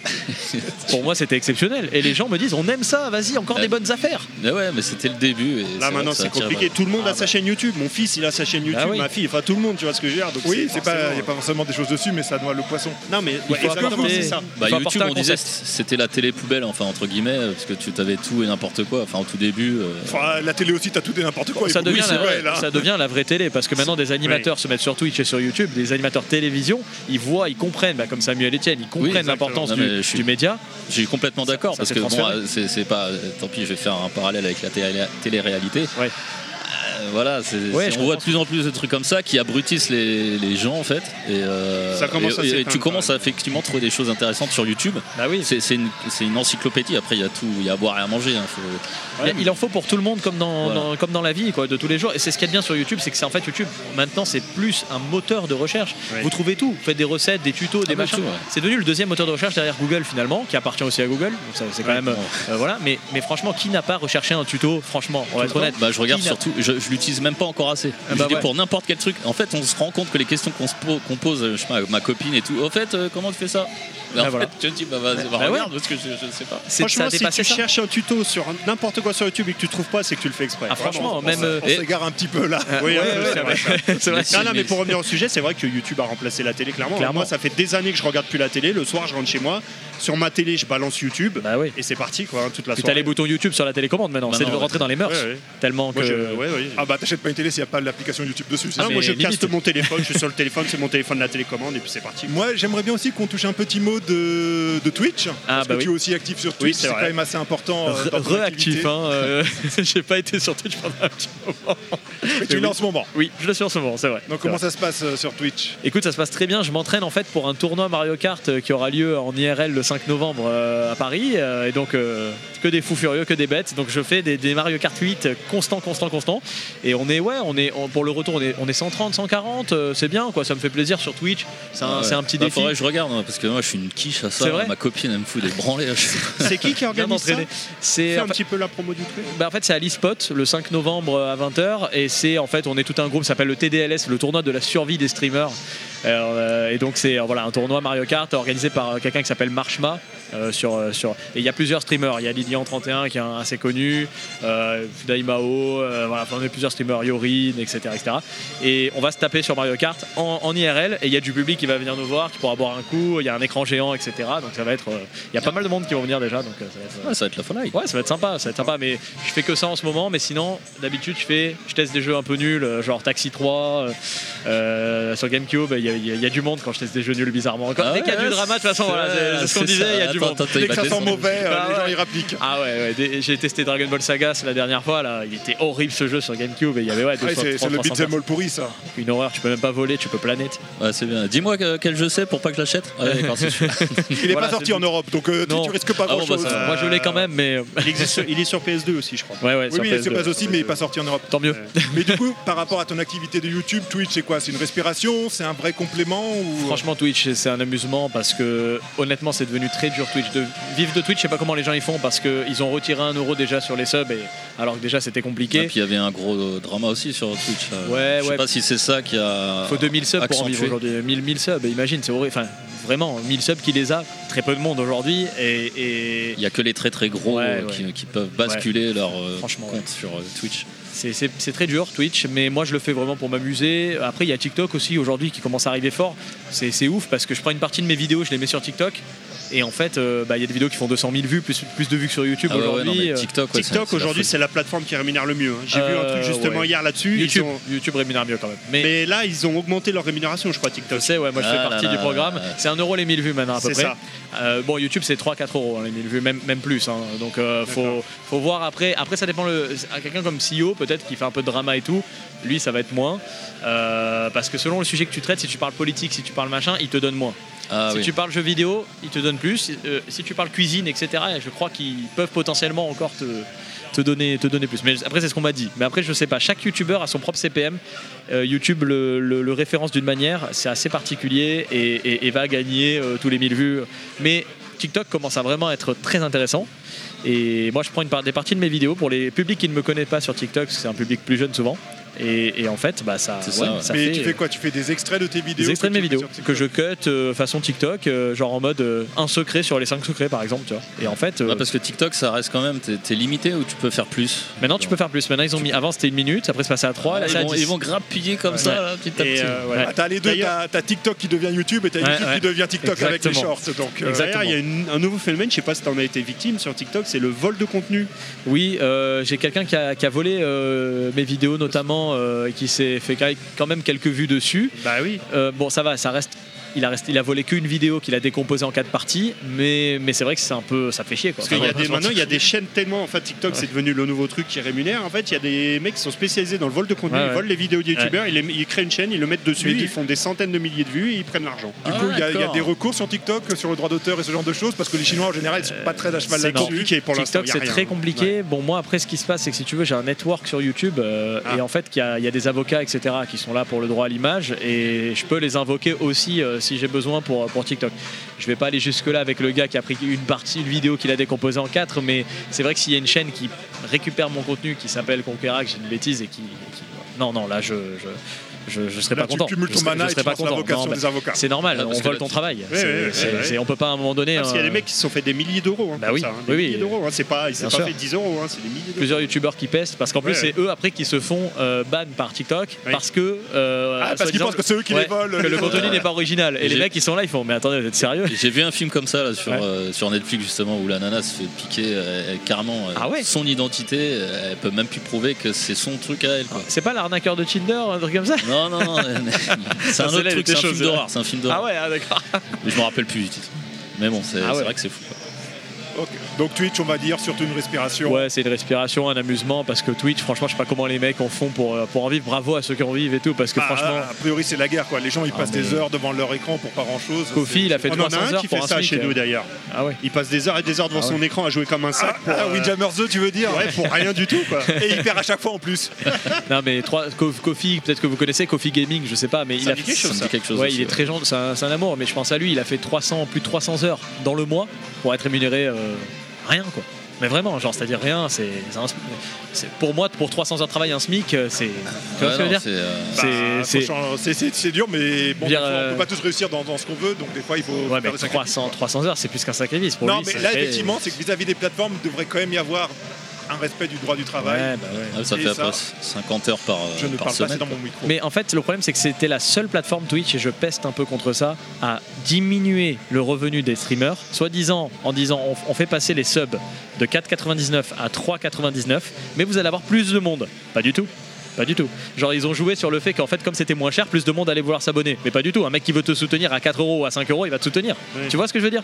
Au final, qui c'est qui perd? C'est le streamer. Et donc, il y en a plein qui sont partis en dépression, qui, ont, qui, ont- qui gagnaient de l'argent, en fait, qui c'était leur, leur revenu, Ah ouais. et qui ont dû repasser descendus. et qui sont descendus. Euh, et en plus, tu- euh, Twitch se prend 50%. Puisque, Ah ouais. Et après, tu as les impôts. Ah ouais. Non, parce qu'à un moment donné aussi, c'est. Non, mais à la fin, ouais, tu, Et à la fin, tu donnes plus d'argent que t'en gagnes. ah, mais à la fin, je peux vous dire un truc euh, si tu restes 300, 400 euros quand tu as 200, 300 subs, euh, Ah ouais, non, non, 400 il y a- euros, il y a- 300 il y a euros, une c'est- sacrée crise, ouais. ah, c'est c'est terrible. hein. Même au niveau C'est de, terrible. des- Non, mais le, le modèle économique, il est quand même tendu sur ces plateformes-là. C'est la que- seule plateforme qui a baissé. hein. C'est la seule plateforme qui a baissé en revenus. TikTok a augmenté les revenus, YouTube a augmenté les revenus. Ils ont tous. Facebook, Facebook. aussi, Facebook a augmenté ouais. les revenus. Parce que c'est celle qui perd le plus d'argent. Ben oui. C'est juste ça le problème. Mais je peux te dire Facebook, Vu l'inflation, c'est obligé que les prix augmentent. Ils peuvent pas les descendre. Oui, il y a que Twitch, Amazon. Et là, ils sont en train de se tirer des balles dans le pied, mais on verra ce que ça donne à l'avenir. hein, parce Et que bon, c'est- ils ont pas de concurrents, donc je pense qu'ils Bah, veulent ils ont YouTube Live qui commence à revenir très fort et qui eux n'ont pas baissé le prix des subs. Et pour le coup, euh, beaucoup de gens se disent bah je vais revenir sur YouTube et ils ont fait, ils ont mis les raids en place, ils ont mis les hosts comme comme euh, comme Twitch. Ah oui. Ah oui. J'ai cru comprendre que sur YouTube, quand même, c'est euh, un peu plus risqué. Tu peux te faire flasher par ton chat qui fait n'importe quoi, te faire dégager. Ouais. Ah ouais, dégagé. C'est- Oui, oui. Twitch, c'est le bordel, mais au moins, c'est moins risqué dans la capacité à perdre ce que tu as fait. Ouais, enfin Twitch, si tu laisses une rediffusion avec une musique, il te il te strike, euh, il te strike ta chaîne alors qu'il y a des gens qui sont à Wolf sur Twitch et qui sont pas strike. Ouais. Après, sur, petit sur peu, YouTube, euh, euh, tu sais, euh, Un peu bizarre. je pense que quelqu'un pourra nous en parler ici. hein, Ça doit être euh, soutenu YouTube, par les, euh, Tu euh, peux te faire aussi. ça- euh, oui, oui. Ça doit être soutenu par les naturistes. Euh, Excusez-moi. Oui. Parlez pas tous les deux en même temps parce qu'on Vas-y, plus rien. vas-y, vas-y, c'est les bon, j'ai fini. J'ai sorti ma blague. J'ai sorti ma blague. On n'a pas entendu ce que tu as dit comme blague. Si on peut laisser du nu sur Twitch, c'est qu'ils doivent être soutenus par les naturistes de France. Ok, on a bien fait de pas l'entendre. Ah, t'as pas ton jingle aujourd'hui euh, C'était une inter. Non, t'as pas. Dommage. Tu, tu parles à qui? Il est pas là. Ah, ceci était vraiment très intéressant. C'était vraiment très intéressant. C'est pas le mien celui-là, pourquoi tu le mets à lui Ah, Parce que c'est moi parce que qui c'était vraiment très intéressant. Ah là là. Vas-y, Nostal. Non, non, non, non, non, non, mais je disais, on parlait des strikes et tout. Je disais, bah, il y a quelqu'un qui pourra nous en parler ici aujourd'hui. Se faire strike sa chaîne sur YouTube, ça peut aller très vite et très facile aussi. Hein, pour Bah, pas grand chose. tiens, Edge, Edge, pour... pour, Edge pour en parler parce qu'il s'est Ah. fait striker. Ah, bah, ça tombe bien, on est où aujourd'hui Ah bah la Edge Oh, bah, dis donc Ah c'est incroyable Bon, bref. Bah, il faut Ok, faire très attention à ce que tu fais sur YouTube, c'est le droit d'auteur. Moi j'ai un, un contrat avec une, une marque qui s'appelle Epidemic Sound et qui me file des, des musiques libres de droit d'auteur et que je peux utiliser. Si j'ai pas ce contrat-là, je suis. euh, Si tu veux des musiques, je fais mes compositeurs. hein, je- Aussi, Non, mais il faut Ouais. pas croire parce que dans Epidemic Sound, tu payes un abonnement si je dis pas Oui, c'est un abonnement. ouais. Ah ouais. Et tu peux exploiter les musiques pendant l'abonnement. Mais comme c'est dans ton cas où tu es toi-même l'auteur-compositeur, il y a quelqu'un qui peut arriver sur YouTube et dire ça, la musique C'est qui ce est que là, j'allais dire. c'est la mienne. Ah ouais. Alors que tu dis mais non, c'est la mienne et ça strike quand même. C'est hein. ce que j'allais dire, il y a un mec qui s'est fait strike pour de la musique qu'il avait créée lui-même. hein. Ah oui, Là, il faut Exactement. mettre des droits dessus. Il c'est diffusait sa musique à Eh lui, il s'est fait strike. Parce que le droit français, encore une fois, YouTube ou toutes les plateformes, elles sont américaines, le droit français t'oublie. Il Ah faut bah. se caler sur le droit américain pour essayer de se faire respecter un petit peu. quoi. Eh ouais, c'est c'est pas évident. C'est pas évident. Faut s'adapter, en tout cas. C'est sûr. C'est clair. Je pense que. Bah, Est-ce que tu as quelque chose à rajouter, Concarax, déjà Ouais. Le, Non, bah, futur, bah, le futur de la chaîne, vu que tu as un nouveau matos, c'est qualitatif, euh, peut-être que tu veux te lancer aussi dans. dans Des gros projets, des gros gros projets. projets, J'ai- un gros projet notamment qui va arriver en début d'année prochaine, si tout va bien. Je suis en préparation dessus et euh, j'attends beaucoup de, en fait de ce projet qui peut vraiment renouveler encore la chaîne. Euh, et j'ai envie d'en faire une grande série. Je peux pas trop vous en parler parce que c'est encore un peu, on est encore dans les, dans frais, négociations, j'allais dire, mais voilà. Mais euh, c'est un truc qui, est, qui serait hyper intéressant si ça arrive à se faire et je pense que ça plairait beaucoup au public. Après, euh, on est en cours de discussion pour potentiellement un numéro 2 du livre parce que j'ai sorti un livre l'année dernière euh, sans anecdote, enfin sans truc de fou euh, sur le jeu de dingue, sans truc de dingue sur le jeu vidéo et qui a vraiment super bien marché. On Quelle était très édition content. Au Mac et Books. Au Mac et Ah, Books. Voilà, Florent, bien sûr, Florent Gorge qui, qui est un ami et voilà, donc peut-être on va bosser sur un 2, on espère. Aussi un autre projet, peut-être une bande dessinée, on est en cours aussi, on est en train de voir, donc il y a beaucoup de, de bonnes Plein de choses. projets euh, sympas là. Ouais, plein de projets sympas, puis les vidéos qui continueront bien évidemment sur la chaîne, on essaiera toujours de découvrir des petits secrets, des easter eggs, euh, des... Ah bah on aime des ça. hein. anecdotes, voilà. Tu joues sur le- la curiosité de, de l'être humain. Je me dis si mon objectif, voilà, mon objectif premier, c'est quand on va sur une de mes vidéos, c'est si tu peux apprendre une chose au moins, j'ai tout gagné. Voilà, je me dis j'ai pas pris le viewer pour un débile et c'est ce que j'essaie de faire en tout cas. Voilà. Bah ça sent en tout cas, c'est vraiment cool. Bah, c'est gentil. Merci à vous en tout cas aussi. Ce qui hein. important, c'est la passion qui parle. Et où est-ce qu'on peut te retrouver sur les réseaux pour les gens qui nous écoutent, qui te suivraient pas encore? Ah bah, c'est Conquerac sur YouTube, sur Twitch, sur TikTok, sur Instagram, sur Facebook, sur Facebook, un peu partout Sur quoi, hein, Twitter. finalement. Il y a encore des gens sur Facebook? Oui, il y a encore, il y a, et il y a, Ouais, j'y il y a suis. beaucoup, beaucoup de gens sur la Il y a page beaucoup de vieux. hein. Ah, oh. Eh. Non, on est des boomers Wow. sur Facebook, j'assume. Moi aussi j'en suis un. Tu vas te donc, euh, calmer. Hein. Mais euh, voilà, merci aussi de m'avoir reçu, c'est très gentil. Bah, c'est gentil merci d'être à venu, toi d'être surtout. venu, surtout derrière notre Normal. micro, ouais. C'est un grand plaisir. plaisir. Moi aussi de même, et puis on a pu parler de plein de sujets profonds de YouTube. C'est cool, ouais. Merci beaucoup, Merci à à toi, bientôt. Et puis on te remercie, profite bien de la convention, on va voir ton public. Yes. Et nous, on va recevoir quelqu'un d'autre. Merci, à bientôt. Merci À beaucoup. bientôt. Merci. Ciao, ciao. Et on continue donc, on est toujours, on va, je, pense- je sens qu'on va le dire beaucoup euh, lors de Ouais, cette émission, à la Edge Convention 2022. Et évidemment, évidemment, je suis toujours accompagné de- du patriarche TMDJC, Bonjour. du gros membré Chris Salut. et de Wellcook ici présent également. Rebonjour. Et euh, cette fois-ci, nous avons le boss, le killer, celui qui est derrière, euh, qui est à l'origine de, de ces gros events Edge. Bonjour Edge. Salut, salut les gars. Salut. Comment, comment ça va déjà? Première sensation, là on est, il est midi, hein, euh, le- ça, Ouais. vient- ça a démarré depuis que quelques heures seulement. Comment ça se passe Déjà, j'imagine la pression elle doit retomber un peu. Ouais, elle retombe complètement même. Elle est complètement retombée. J'étais euh, comme à chaque convention hyper stressé. J'y peux rien. On me demande tous de me détendre, mais j'y arrive pas. Je veux que ça se passe bien. Je veux que les gens kiffent. Et maintenant qu'on a fait euh, voilà ce premier lancement, on va dire, ça va beaucoup mieux. Là, ça tourne. C'est euh, on est en vitesse de croisière. C'est cool. D'accord, je vais demander, je suis désolé, je Ouais. m'embêtais là vraiment de rapprocher le micro. Ouais. Bah ouais, c'est clair. hein. Euh, Le début de la présentation, euh, comme je disais, sur la scène du cinéma, euh, franchement top avec. euh, alors comment il s'appelle Le euh, chanteur Le chanteur. Dave G. que ouais. je connaissais pas. Et, Ouais. et- et je me dis, c'est quoi le rapport avec ce. Au début, c'était le rap. Ouais, ouais, c'est après, après j'ai vu le truc avec les différents Avec- jeux vidéo, avec euh, les mélodies de jeux vidéo. Je connaissais pas, c'était vraiment super. C'est hein. sympa. Hein. Ah, carrément. Et Vous c'est pas êtes que du rap. rencontrés hein. comment d'ailleurs Dave G, ben, c'est un mec qui me suit à la base, c'est un viewer, on va dire. Et euh, de temps en temps, il m'a envoyé de ses clips parce que c'est c'est vraiment un chanteur. Il fait des clips professionnels et tout. hein. C'est un chanteur plus en Martinique, du coup. hein. Il vient de Martinique. Et euh, il a pas mal de vues, il a, un public. Jusqu'au jour, il m'envoie un petit passage. Alors au début, je ok, j'apprécie. Enfin, j'aime bien le rap, mais enfin, voilà, de façon simple, quoi. Et un jour, il m'envoie un passage avec euh, Donkey Kong Country 2. J'ai tendu l'oreille, j'ai fait what? Qu'est-ce qui se passe? On tient quelque chose là. Et il m'en a envoyé d'autres et tout. Et puis je me suis dit, bah allez, go, quoi. Faut, qu'on fasse un, un petit truc sympa comme ça, euh, une intro. Euh. je trouve qu'il a assuré personnel. C'est- Grave, C'était grave. c'était vraiment courageux parce que je, je contextualise. euh, le- lui, il se pointe le, le matin sur, euh, euh, en, en face de Daron pour la plupart qui sont pas encore complètement réveillés euh, ou au contraire qui sont venus avec leurs enfants, donc euh, des gens qui n'ont pas forcément toutes les références. C'est clair. Et il a fait bouger la salle. Moi, j'ai trouvé Ouais. ça vraiment. Ah, il t'a hypé avec Street Fighter.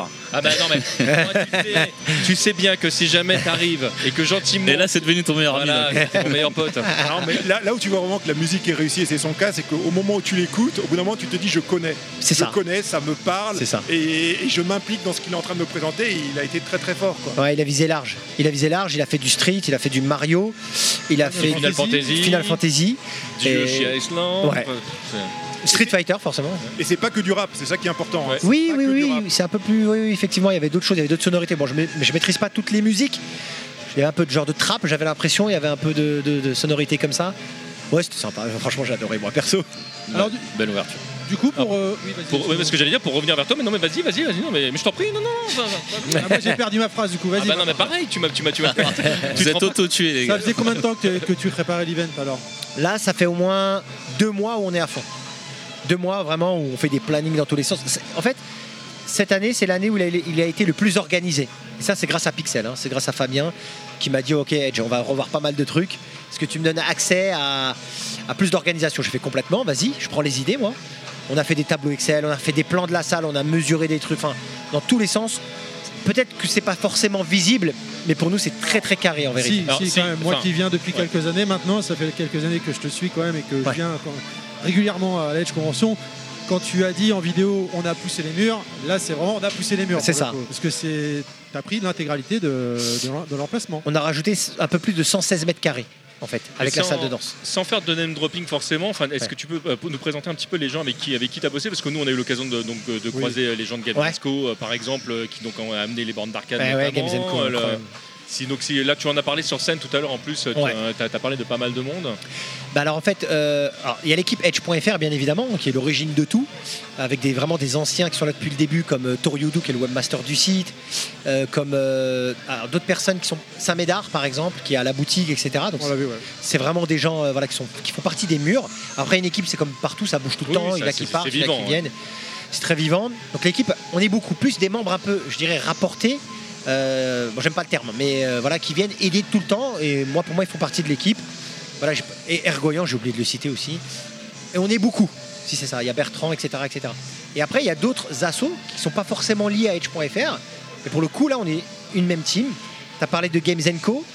Euh, je citerai aussi Push Start Button, oui, Ramadi. oui, bah oui, qu'on avait reçu euh, du coup bah, il y, a- il y a quelques émissions Push Start Button et, et Pixel pour le coup qui a ramené sa collection personnelle aussi. Alors c'est le stand Pixel, c'est l'organisation Pixel. Li- Limite on la renommerait la Pix Edge Convention. quoi. Franchement c'est euh, tellement que les mecs franchement ils, se- ils se sont ils ont donné du quoi. Ils se sont investis ouais, du bah, coup dans le truc. super investis. Et comme tu disais, ça t'a déchargé, là, ça te permet de te poser un peu, là, comme ça. tu disais. C'est ça, ils m'ont ils m'ont aidé dans tous les sens du terme, soit pour le matos, euh, la manutention, apporter les trucs, machin, etc. Genre la partie arcade, je n'ai rien fait. Rien, zéro, le néant. Je ne suis intervenu en rien. Je, je découvre avec vous en fait les Ah trucs. bah, Ah ouais, quelque part, c'est bien, tu redécouvres ta, ta Edge. C'est c'est- c'est bien, c'est sympa C'est ici. cool, mais c'est vrai que ça, c'est- j'ai l'habitude de venir aussi, et c'est vrai que je me rappelais pas qu'il y avait. C'est c'est Ah, il, y a bien, une c'est aile, une- il y a une aile supplémentaire en fait euh, dans, Ah, dans- Ah, dans j'ai pas été encore. Ouais. Mais du Tout coup, au c'est- bout en fait. Avant elle était bloquée entre C'est guillemets par la, la boutique. Parce que moi à la base, Ah donc, oui. pour l'anecdote, hein, il y a deux jours, j'ai dit à Edge, euh, Edge, il y a moyen qu'on puisse, euh, moi je comptais venir, mais qu'on puisse enregistrer sur place. Euh, tu me mets en galère là, moi, euh, c'est plié déjà, c'est complet. Je dis bah derrière la boutique là, bah non derrière la boutique justement, on a tout poussé, on a tout au bout. euh, C'est sa merde. Donc il Je a, t'ai pas il- menti, t'as vu, hein, vraiment, c'est Ah complètement. non mais c'est pour ça que je reprends ce que tu as dit tout à l'heure dans la, dans la vidéo la dernière fois. On a vous avez poussé les murs et c'est complètement ça. Et là, faut dire qu'on est bien installé. Là, Exact, franchement, on est dans le carré il VIP, mis on peut pas super demander bien. Carré VIP avec les, les guests. euh, Ouais, je t'as Philippe Ariotti à côté de toi. Je veux dire, t'as Conquerac, t'as Bastien, t'as Emmanuel. Freezer, moi il me fait peur. je, je veux pas qu'il pète ma planète.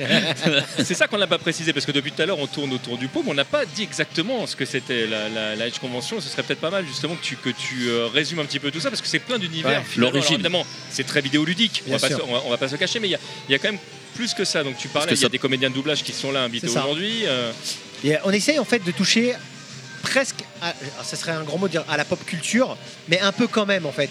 Normalement, il y a un gars qui n'a pas pu venir, il a une galère le pauvre, il, il peint des figurines style Warhammer et tout ça. Ah oui. Alors c'est pas du jeu vidéo en soi, mais tous ces, tous ces domaines, on va dire, se fréquentent, se, se côtoient, se touchent en général. Euh, comme le rap tout à l'heure, c'est de la musique, tu dis ouais, c'est quoi le rapport? Puis Finalement, il y en a un. Euh, voilà, les comédiens de doublage, ben, ils ont tous fait du jeu vidéo quoi. Philippe Ariotti, il a fait Resident Evil. Il a fait des voix de Resident Evil Ah 2. merde, il faisait quoi Je sais plus quel perso par contre. Non, moi, mon regret, c'est qu'ils aient pas pris l'équipe de Dragon Ball pour Dragon Ball Fighters. Ça, c'est un autre débat. Ah, ça, c'est un autre mais débat. bon, Ouais. ça. Forcément. On va tu pas refaire tu le Gaben diffuses, Code. euh, tu diffuses un film ce soir, puisqu'il y, a- il y aura la diffusion en 4K grave. de, de Terminator 2. Ouais. je, tiens à dire, Popcorn, popcorn fourni les mecs. Ah ouais, ça c'est. je tiens à dire que je serai là. Eh, Le- super. Ah non, mais attends, un de mes films grave, préférés. euh. Grave, grave. Bah, pour qui ça ne l'est pas? Non, Est-ce mais que vous connaissez quelqu'un qui aime pas Terminator 2 les mecs? Non mais c'est surtout, euh, j'ai pas préfère le premier. Il a vieilli sale. Il est- Peut-être, mais il est c'est difficile ça- c'est à pour regarder. ça que je l'aime. Je sais pas si j'ai déjà vu une convention voilà, où il y a ce genre de choses. Tu te poses, parce que c'est faut, faut bien que les gens comprennent, c'est pas juste une projection sur un, un, un- un rideau tu sais, qui est baissé Ouais. et puis basta. Non, non, c'est une salle de cinéma. C'est Il y a ça. des fauteuils de cinéma. On est au cinéma. Le, le C'est ça Hellgame, qui est ouf. sur le Hellgame, on avait fait des trucs comme ça aussi, où il y avait eu des diffusions de films, où il y a donc il y a, il y a eu J'ai des, pas été. euh, Mais là, moi, c'est ça va être une première pour moi ce soir et j'avoue que je suis assez scié. Quoi. Alors proportionnellement parlant, je sais pas ce que ça vaut du tout, en- c'est-à-dire en termes d'investissement euh, et de fonds. Bah, tu connais, hein, c'est très lourd. hein. Bah, voilà. Là, là, c'était la, la ville, c'était euh, euh, Livry-Gargan. Le, le- donc oui, c'est oui, c'est compliqué. Et là, en plus, c'était c'était euh, euh, quelque chose de communal. Donc euh, les, les gens qui venaient de l'extérieur pour, pour filer un coup de main euh, devaient se plier aussi bah, euh, aux règles de la commune. Il y a on- y a moins d'indépendance que ce que tu, toi tu peux faire. Oui. euh, C'est très, euh, enfin, j'aime pas dire artisanal ou amateur, je trouve que ça, ça rabaisse un peu le truc, mais c'est très familial. Familial, j'allais dire. ouais. Ouais. Très familial façon, chez c'est- nous. C'est euh, ce qu'on ressent. Moi, voilà. je- à chaque fois, quand je vais ici, j'ai l'impression d'être à la maison, hein, clairement. hein. c'est le but. Et- C'est le but. Et Est-ce que justement parce que tu à la base tu es un youtubeur aussi, hein, tu faisais des Ouais. vidéos YouTube, C'est venu euh, après euh, tes venu- idées de faire la convention du coup. C'est venu le jour de la sortie de mon site. C'est-à-dire qu'à la, à la base, je faisais, j'étais sur Daily. À la base, j'étais sur jeux vidéo. Ah, Je suis un dino- dinosaure, moi. jeuxvideo.fr. Ah ouais. En même temps que. Hooper et tout ça, j'avais commencé en même temps qu'eux. Un tout petit peu après, puis je suis passé sur Daily, la belle- ce que j'appelle la belle époque. hein. Alors, juste pour les gens, les, les- les moins de. de- C'est quoi Daily Parce que là, les jeunes qui ont 20 dix- 18 ans, Ouais. c'est quoi ce truc? Dailymotion, c'était la plateforme euh, de vidéo à l'époque presque préférée avant YouTube, à une ah époque. bah, la, la plupart des gros youtubeurs euh, de l'époque ont démarré sur Dailymotion. C'est ça, Ouais. c'est ça. C'était une plateforme française en plus, qui plus est. Euh, donc, euh, donc voilà, on a tous commencé là-bas. On était une grande famille de, de potes en vérité. Ça s'était limité à ça. C'est beaucoup plus professionnalisé après sur YouTube, ah ben, avec la, la levée de fonds, d'argent, etc. Puis après, on, est, on, est parti sur YouTube et j'ai ouvert mon site en 2011. J'ai commencé en 2008, donc j'ai ouvert en 2011. Euh, et puis, et puis j'en ai profité pour faire une convention. Je me suis dit, c'est le moment. Ça a toujours été l'un de mes kiffs. J'ai eu plusieurs kiffs. On a, on a sorti des Edge Mag, des, magazines de jeux vidéo, une BD. On fait des packs de jeux vidéo maintenant qu'on essaie de vraiment de rendre. Enfin, avec une vraie plus-value, quoi. Ah bah, je les revois sur eBay après. hein, donc- Putain, ouais, on les voit sur Ah, eBay. c'est- Ça, je suis un peu deg, mais bon. Ouais, et en bah, plus, ça part, c'est ça qui m'énerve. Tu peux rien faire. contre Non, mais c'est ça. c'est comme nous avec notre jeu, euh, c'est pareil. Bah, Tu TCK, les- voilà. c'est les TCK. mecs qui la reprennent. Ouais, TCK. J'ai énormément de respect pour vous les mecs. Vraiment, je tenais à vous le Ouais, dire. merci. Vous avez fait un projet de ouf, c'est incroyable. Ça, ça fait partie d'un de mes kiffs. J'aurais kiffé faire un jeu vidéo, quoi. Ça, c'est un, un des trucs qui me manque. Bah, tu peux Je fais des encore. hein, euh, Bah, tu peux, hein, regarde. c'est- Non, non, je peux pas. Parce qu'il faudrait que je développe sur Mega Drive. Et ça, jamais. Ah ouais, alors là. C'est le GDK qui vous permet de faire tout et- ça. et apparemment, la petite info, il y a euh, Je sais. FF6 Man qui, qui, qui a, ils ont reçu. euh, ah, C'était la RGC. Ils Un ont le kit de développement euh, Super Non, Nintendo qui doit remettre, qui doit remettre en, en- en service. Ouais. Mais alors, au-delà de ça, le kit de développement, c'est bien de l'avoir, mais il faut savoir l'utiliser. Et actuellement, je crois que Retropolo a fait une interview d'un gars qui est en train d'expliquer qu'il y a un truc similaire à GDK qui est en train de naître sur Oui, Super sur Super Nintendo. Les gars, ça va chier pour vous. Chier, va les chier, mecs, pour vous. attention. On arrive. Euh, Vous n'êtes pas prêts. On arrive On est pas prêt. On est déjà en train de préparer le deuxième. On sera prêt, t'inquiète. Ouais, le coup, qu'on t'a pas beaucoup entendu. Une petite question peut-être. Non, moi je voulais juste. euh, c'est Effectivement, on n'a pas beaucoup parlé des, des origines. Donc tu, tu parlais de Dailymotion. Ouais. Et après, la migration sur YouTube, ça s'est passé comment? Bah, merci Montebourg. Bah, ça s'est passé parce qu'en vérité, ça s'est pas du tout passé pour l'argent, on va dire. Parce que très clairement, avec le nombre de viewers, etc., que j'ai, je gagne pas ma vie du tout, du tout avec ça. J'ai mon travail à côté. Donc c'était vraiment pour je dire, bah, je vous suis les gars parce que vous êtes tous partis en fait. Si les gars étaient restés sur Daily, je serais resté sur Daily. Parce que ce qu'on peut peut-être rappeler en fait, c'est qu'à l'époque, c'est que il y avait des manques euh, euh, clairement sur la plateforme de Dailymotion. Ouais. Il y avait des évolutions à faire faire. Euh, Il y avait YouTube qui draguait à fond euh, les youtubeurs pour, pour les faire venir. Ouais. Il y avait de l'argent à se faire sur YouTube à l'époque, euh, parce que c'était beaucoup plus simple que, que maintenant. Les gens qui étaient fidèles à Dailymotion ont dit Allez les gars, parce qu'il y avait toute une équipe de Dailymotion qui était dédiée à, Tout à fait. aux, aux vidéastes à l'époque. Ouais. Et les mecs, ils essayaient de demander à la direction Ouais, on a besoin de fonds, faudrait faire ça, faudrait faire ça. Ouais, ça bougeait Et pas. puis euh, Dailymotion a été mis dans les pattes d'Orange par, par, le- par le biais de Montebourg et Orange ne voulait absolument pas de Dailymotion. Oui, c'est parce qu'on ça- voulait pas qu'il y ait des étrangers qui rachètent Dailymotion, mais ça a, été un, ça a été un mariage débile forcé et puis bah donc tous les youtubeurs, voyez les R guillemets, sont évidemment partis sur YouTube et euh, Bah, ça reste toujours une guerre. Entre temps, on en parlait, TikTok. On, et on peut laisser parler l'invité maintenant? Non, non, il n'y a pas de souci. Non, mais c'est juste que ça me rappelle, en fait, pour faire un, une espèce de, de- de métaphore, on va dire, par rapport au monde du jeu vidéo. C'est certains choix débiles. Moi, ça me rend fou. Dailymotion aujourd'hui, ça ne ressemble à rien. c'est triste. C'est triste. Et moi, je, je les connaissais, j'allais dans leur bureau, je connaissais les gars, on Ah ouais. avait des projets ensemble. Non, Quoi, et en plus ils étaient sympas, il y avait vraiment une bonne équipe. Il y a une euh, bonne équipe, ouais. ils sont super. Et aujourd'hui, ça me rappelle un peu le projet PlayStation avec Nintendo hein, de l'époque. Où en fait Nintendo ou Sony, alors on sait plus trop qui est en, est en tort, a dit en gros, euh, je crois que c'est Nintendo qui a dit ouais, ouais, Sony vous, vous en voulez trop, allez vous faire foutre, je sais On pas sent qu'il a du mal à critiquer Nintendo. Ouais, ouais, j'ai du mal, j'avoue, j'ai du mal. Et en gros, euh, non, mais moi je le regrette justement parce que vous aurez pu faire euh, la PlayStation sur la Super Nintendo. Aujourd'hui, ça se trouve, on en parlerait encore. Ah oui, oui. Et non, mais Sony, ils ont dit, ouais, écoutez, eh, on va vous la faire à l'envers. Et, on va faire... et puis, c'est devenu des numéros 1, quoi, tu vois. Ça me rappelle un peu ça. Et aujourd'hui, YouTube, bah, c'est YouTube, quoi. Ils seront jamais détrônés. Hein. Ah, On pas sait pas, on sait Ah, pas. hein. C'est Un jour, on, on a dit IBM sera jamais détrôné. Et qui se souvient d'IBM aujourd'hui vraiment? IBM? Ouais. Ah oui, c'est vrai, c'est vrai. Il- D'ailleurs, il, a- il a une interrogation. IBM? Non, je disais Euh, eBay. eBay, je, je comprenais pas, non, IBM. Non, IBM. Euh, Non, non, mais il faut pas croire que tout est éternel. Ça, c'est une erreur que font beaucoup de gens. Euh, Il y a des choses. euh, on aimerait que ça tout dure peut le plus longtemps disparaître. possible. Alors, C'est att- juste, euh, et c'est souvent des catastrophes parce qu'on les voit Ouais, pas venir, c'est mais vrai. euh, tout peut disparaître. c'est hein, vrai, c'est pas vrai, c'est. Pour revenir donc sur la convention, pour rappeler aux gens un petit peu, on est à Villejuif, n'est-ce pas, dans le C'est ça. 94, donc c'est ultra proche de Paris et même le métro. hein, euh, chers fait. amis, chers auditeurs, tu te rappelles, moi je suis conducteur de métro sur la 7. hein, C'est vrai, c'est vrai, c'est vrai. Arpa, Il vient direct du euh, travail. Il en fait fait. sa petite pub. J'ai eh ben, bah, pub blanc pour mon Ah non, taf, je déconne. Ceci dit, recrute en ce moment. Mais bon, Ah oui, c'est vrai. Ah, tu vois, c'est- un autre débat. C'est un événement qui dure deux jours, samedi, dimanche. Chers amis, chers auditeurs, t'es pas venu, t'as raté ça, t'as raté ta vie, soyons clairs. Des bornes d'arcade partout, des flippers. On n'a pas parlé des flippers. Ouais, ça, c'est- dont le Gottlieb Street Fighter 2, je dis ça, je dis rien. Incroyable, incroyable. Ne serait-ce que pour les artworks, Mais oui. le loupé, c'est Les incroyable. Les sons et tout, non, c'est. ouais, ça, c'est Games Co qui l'a ramené. Ah ouais. Exactement, il y a des youtubeurs, il y a, Il y a des artistes. Gunhead, on va voir Gunhead après parce qu'il a des Ouais. choses à nous raconter. Il y a plein, plein de monde, vraiment plein, plein de monde. Je sais pas, est-ce que j'ai manqué quelque chose? Est-ce que tu veux conclure, euh, cher Edge, s'il y a des choses Ouais. à conclure, à rajouter Moi, je veux rajouter juste un truc, c'est que tout à l'heure, quand j'ai fait l'ouverture, je, je dis tout le temps que j'oublie des gens et ça la fout mal. En fait, Ah je suis oui. vraiment désolé, mais je n'en finirai plus de citer des gens. Mais effectivement, tu as parlé de Gunhead, on pourrait parler de Neophyte Studio, Oui. Développeur Mega Drive. Mais ils ont fait un bête de jeu, je le reconnais, Demons of Fastboard, qui est un jeu incroyable, vraiment. Je suis sur la fin du jeu, là, je me régale. En exclu, on a la suite du jeu, on peut aller jouer à la suite, à la préquelle en vérité. Ah. En fait, c'est la préquelle du jeu, mais voilà. Ça, j'avais testé. C'est en exclu, en exclu complète, c'est nous les premiers, une nouvelle fois. Donc certes, on a une convention familiale, mais on a des exclus dans tous les sens, donc c'est quand même assez fou. Ouais, puis il y a de la VR, il y a. Il y a de la VR, euh, il y a à l'atelier créa, il y a le centre Pixel. J'oublie de parler de toutes ces personnes-là, mais elles sont aussi importantes que n'importe quel invité. C'est eux qui font vivre la convention. Ah oui, voilà. complètement. Je suis juste super content. Voilà, super. Bah, nous aussi. hein. Et nous aussi, Super. exactement, c'est vrai. Et il y a King Chef, Ah on va oui, se régaler. c'est vrai, c'est vrai. Alors, on va prendre des kilos, mais on va ça sent ça. Hmm. ça sent vicieux. Ça on est sent- juste au-dessus. Bah oui, nous, on a, on a toutes les fumées là. C'est ça. Voilà, est-ce que euh, quelque chose à rajouter, messieurs? Bah oui, euh, où est-ce qu'on peut te retrouver si jamais on veut te suivre euh, J'ai recréé ma chaîne YouTube depuis euh, Ah oui, c'est vrai, bah, on en parlait justement. la des- fameuse suppression hardcore Ouais, de ouais, chaîne ouais, YouTube on en parlait avec Conquerax. que j'ai jamais alors, c'est- compris. c'est- très étonnant parce que ça se passe toujours très très bien avec YouTube, vraiment. euh, Oui, c'est ça. Ça se passe toujours très très bien. C'est- un sarcasme hein, pour ceux qui n'ont Oui, pas oui, l'image. oui, oui, là, non, tu, oui. surveilles tes arrières maintenant. Noé, maintenant, mais je ne comprends pas ce que j'ai pu faire, toujours pas aujourd'hui. Actuellement, Mais on parle de rétro gaming. ma- malheureusement, il y a plein de youtubeurs qui sont dans ton cas qui ne comprennent toujours pas aujourd'hui et, pas, et pas des gens qui ont des propos qui puissent être dérangeants. Mais, Une euh, erreur du bot. Ben, bon, bon courage pour trouver des propos chez moi. Je suis, j'ai, j'ai du corps à Oh, mort. Alors, ouais. je suis un peu vulgose de temps en temps quand je m'énerve dans un jeu, quoi. Alors que nous, Ouais, jamais il y a- ici, vraiment. hein. Il y a plus vulgaire que toi. Hein. Oui. Co- Colique fantastique. Ah, mais Colique, mais je sais laisse pas. Lui, c'est même pas. Mais il arrive en slip, quoi. Ah oui Il arrive en slip, quoi. Il fait l'hélicoptère avec sa bite Non, mais- et ça non, marche. Non, vois, ça, c'est des sujets que j'ai jamais. Jamais, jamais, jamais.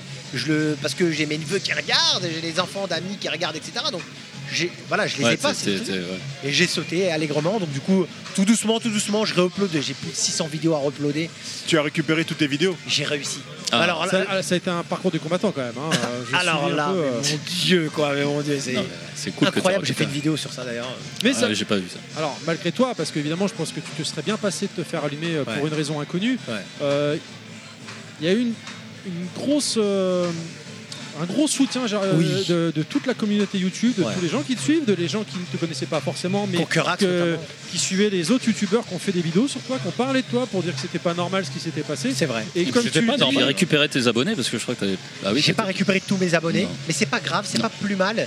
Je pense qu'il y avait des abonnés morts entre guillemets, enfin morts. Je pars pas dans la vraie Non, vie, mais mais, voilà, c'est fantôme quoi. qui est fantômes fantôme. qui, qui- Abonnés mais qui suivaient plus la chaîne quoi. Voilà, qui suivaient plus la chaîne, juste sont abonnés comme ça et ça permet d'avoir des- peut-être des vraies personnes qui suivent. euh, voilà, Ouais, euh, c'est très bien, ça me va. Ça me Non, mais et, et- et voilà, c'est ce que j'avais vraiment remarqué, euh, un soutien fort. Ouais, ouais, carrément. toi, quoi, clairement. C'est beau, ça. C'est franchement, ça, c'est des moments Non, et, et- d'humanité. et puis je trouve ça courageux que tu, que tu remettes le pied à l'étrier parce que c'est le genre de, de situation Ah en fait, ouais, qui peuvent euh, être totalement. euh, enfin, C'est c'est- écœurant quoi. Voilà, j'imagine le, très bien la, la- la personne lambda qui se fait sucrer son truc et qui et quand ça, ça devient une partie de ton activité principale. Euh, Bah, en fait, si mon pas. Alors, moi, c'est pas mon cas, c'est pas mon activité principale du tout. Euh, c'est ce que tu disais tout à l'heure. ça- grosso modo, les gars, ça me, per- ça me permet de payer un jeu PS5 tous les 3 mois. grosso modo. T'as vu les prix des jeux aujourd'hui. T'as euh, t'as intérêt à bien choisir le jeu. Ouais, voilà, c'est ça. Je pense que vous voulez plus dire TMDJC sur le côté. euh, bah voilà, c'est une partie de toi dans le côté passion. Oui, C'est- voilà, c'est ça. plutôt Tu C'est kiffes ça. produire L'impact sur le moral qui aurait pu en fait te Ah ouais, dégoûter et te faire abandonner. Mais euh, s'il m'avait pas renvoyé le disque dur avec les vidéos, j'aurais arrêté. Ah ouais, d'accord, J'aurais ça aurait arrêté. été chaud. Ouais, j'aurais arrêté. Ah ouais. Donc pour conclure, comme disait TMDJC, si on veut te, retrouver, te suivre, où est-ce qu'on va te, où Alors, qu'il faut aller voir? Sur edge.fr évidemment, hedg.fr. Ça c'est c'est mieux, vous avez toutes les exclus, on fait des concours spécifiques aux membres, voilà des trucs comme ça. Après il y a YouTube évidemment, vous tapez Edge, H-E-D-G-E.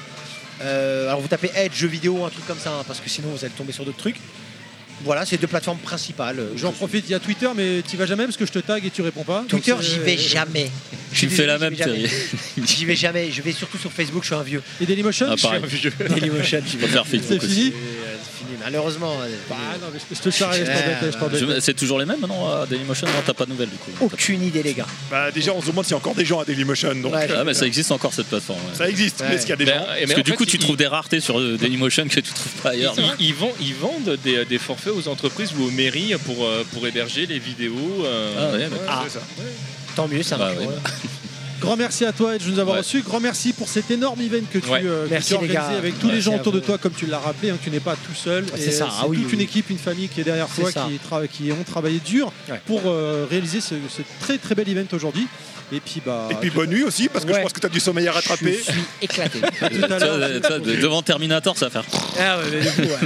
Avec le popcorn dans la bouche. Sans doute à tout à l'heure euh, Ça dans la journée. Merci les gars, vous êtes Grand merci. Merci. Ciao. Ciao.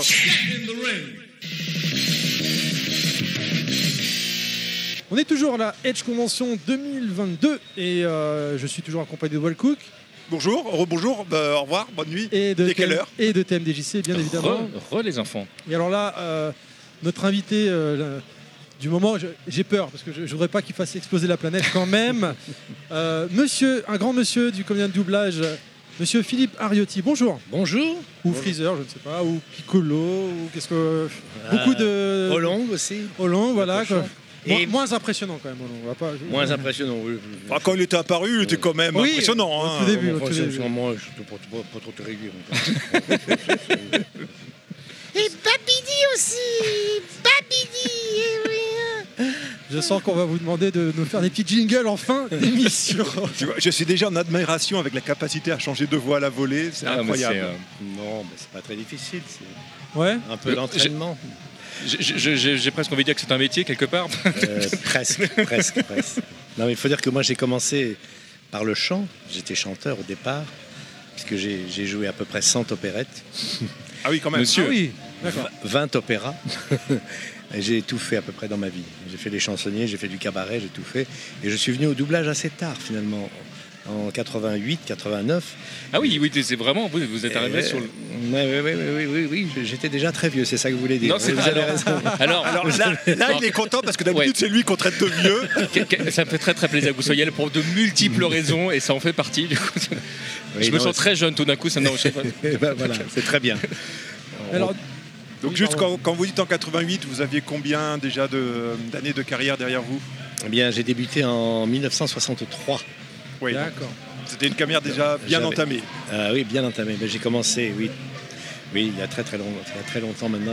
Il va- y avoir 60 ans bientôt, vous vous rendez compte? Ah oui. Et oui, et oui. Et je me rends compte, alors peut-être que je vais me tromper, parce que la dernière fois que j'ai demandé ça, j'ai j'ai eu un ferme ta gueule de Éric Legrand, n'est-ce pas, qu'on qu'on salue, euh, qu'on qu'on avait eu en convention également. Euh, j'ai l'impression que votre voix, c'est naturel, votre voix de freezer, non? Oui. Euh, non, c'est plutôt ma voix de Piccolo qui est la voix normale, à mon avis. Parce que la, voix de Freezer, mais j'ai dû un peu la changer parce que au départ c'était une voix très très chuchotée comme ça. Et alors quand il y a eu Dragon Ball Z Kai, On a voulu me remplacer, figurez-vous. On n'a pas voulu me remplacer, mais comme euh, je faisais à la fois Piccolo, Freezer, ça, on dit quand même, il faut, faut trouver quelqu'un quelqu'un d'autre pour Freezer. Alors qu'est-ce qu'on a fait? Ben, On a auditionné des gens, ce qui est normal. Et je me suis dit, bon, bah, tant pis, je ne vais plus avoir Freezer. Tant pis, c'est comme c'est la vie. Et puis, euh, on a auditionné des, des comédiens qui étaient tous très très bien. Mais ce qu'ils ont fait, c'est qu'ils ont imité Freezer. Ils ont- Oui. ils m'ont imité moi. Ils n'ont pas essayé de faire un personnage original. Voilà, alors ils ont dit bah, autant, autant vaut prendre l'original que la copie. Et c'est comme ça que j'ai conservé mon rôle de Freezer. Mais Voilà. ça, ça, c'est un aspect que je trouve vraiment très compliqué. Il y a, il y a eu euh, quelques années donc une, une saison 2 des Mystérieuses Cités d'Or hein, où ils ont changé complètement l'équipe euh, des comédiens de doublage. Oui. Et je sais qu'à l'époque, l'équipe d'origine avait été euh, démarchée et ils n'ont pas été prévenus que finalement ils n'allaient pas être retenus et que c'était une nouvelle équipe. Et j'avais trouvé que c'était pas, c'était pas ouf la manière dont ça avait été fait. euh, Non, effectivement, vous parlez quoi des, des Senseiya, c'est ça? Non, non, de- des Mystérieuses Cités d'Or, Esteban. Ouais, c'est ça, oui. Ben, je ne sais pas, oui, ça, ça je sais pas exactement, j'ai jamais été sur cette série, donc je peux pas vous dire, mais effectivement, Mais oui, euh, quelquefois. garder son rôle, ça peut être compliqué effectivement.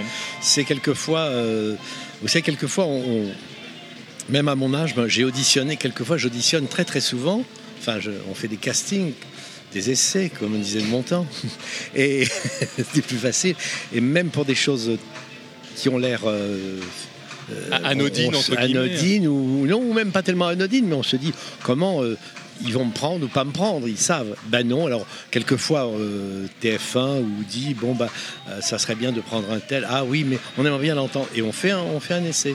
Par exemple pour Kings, je ne sais pas si vous avez vu Kingsman 2. Oui. Les- Eh bien la voix d'Elton John, vous savez qui c'est?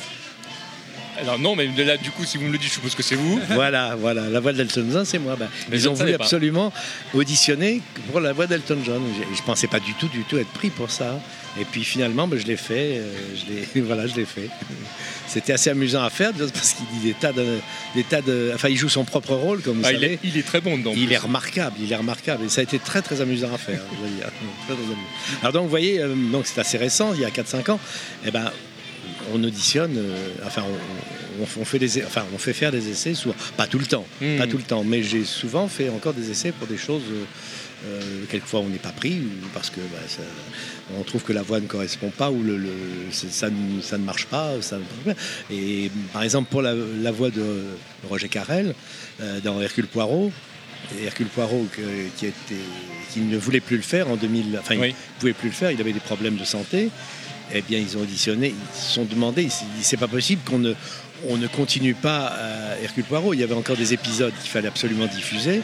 Ils se sont dit qui, qui va-t-on prendre? Alors ils se sont dit il faut quand même quelqu'un de très connu. Et puis finalement, euh, ben, ils ont ils ont dit bah non, on va- faire passer des, des castings. Et là, Oui. on a été je sais pas combien. Puis après, on a été cinq. Puis après, c'est ça a été moi. C'est, voilà, c'est- en plus, c'est toujours compliqué de passer derrière une voix qui est très très connue. voilà, Euh, voilà, absolument. Il y a, il y a des, il y a des VF qui ont tellement marqué les gens, Voilà. surtout à l'époque. Je pense à des, à des séries comme euh, Amicalement Vôtre, comme Oui, Starsky. Hutch. Oui, comme- enfin, oui. C'est, c'est, Ah oui, oui, c'était des voix mythiques. Et euh, la voix de Roger, Carrel était vraiment euh, mythique. Et en plus, c'était un ami depuis 50 ans. Je connais très, enfin, je connaissais puisqu'il il nous a quittés maintenant. Euh, c'était un ça, ami. ça a été, ça a été un coup pour tout le monde. hein. Oui, absolument. C'était vraiment, vraiment une, peut-être, peut-être la plus grande voix, la, la voix la plus, euh, la plus charismatique, la plus extraordinaire. Mais enfin, moi, moi, c'était un ami de très très longue date et lui succéder, c'était quand même quelque chose de Mais c'est chouette du tout à coup. fait. Ah oui, oui, c'était remarquable, mais enfin, Oui, il y a une certaine pression. il y avait quand même une certaine pression, surtout que malgré tout, et puis ça s'est très très bien passé. euh, Enfin, heureusement, j'ai pu prendre la fuite euh, correctement, ça a été, ça a été bien. Mais enfin, on a- j'ai auditionné quand même. hein, j'ai- il n'a pas fallu, il n'a pas fallu que ça n'a pas été Oui, automatique. ça, oui, c'est- c'est- on vous a pas donné le rôle ah comme non, ça. non, non, pas du tout, pas du tout, pas du Ouais. tout. Mais enfin, bon. Du coup, vous parlez beaucoup des castings, mais est-ce qu'il y a quand même des fois où on vient vous voir et on vous dit c'est vous qu'on veut parce qu'on aime votre voix, on a envie de Ah vous oui, oui, oui, oui, oui, ça, ça, ça, Ça arrive aussi. Ah oui, ça arrive quand même. Tout le monde ne déteste pas ma voix, vous savez. C'est pas ça que je voulais dire, je pense. Non, non, c'est pas ça que je voulais dire, évidemment. non, non, non, j'ai bien compris. Non, non, je, je fais. Non, mais on- euh, on- mais souvent, non, souvent, on prend, par exemple, enfin, je sais pas, par exemple, euh, c'est le- le- les nouveaux Star Trek, je sais pas si vous avez vu, là, Oui. Picard, Oui, là. Picard, Bah, Picard, bah, c'est moi qui fais Data. Et Data qui, Data qui devient à la fois enfin qui est à la fois c'est un robot mais qui, est- à la qui s'appelle à la fois Sung, qui s'appelle là j'ai dû enregistrer les derniers épisodes là euh, ça a été assez long parce que fallait que je change ma- c'était le même personnage mais il fallait qu'il change un peu sa voix tout en étant le même en étant différent. Je sais pas si je me fais bien comprendre. Oui, oui, tout à fait. Et ça ça a Mais été je, je pense que quiconque a vu la série comprend ce que vous voulez dire. oui, oui, absolument. Et ça, été très, très, très. Et j'ai fait ça tout seul pendant, oh, pendant pratiquement une journée parce que j'ai fait tous les épisodes à la, à la suite tout seul.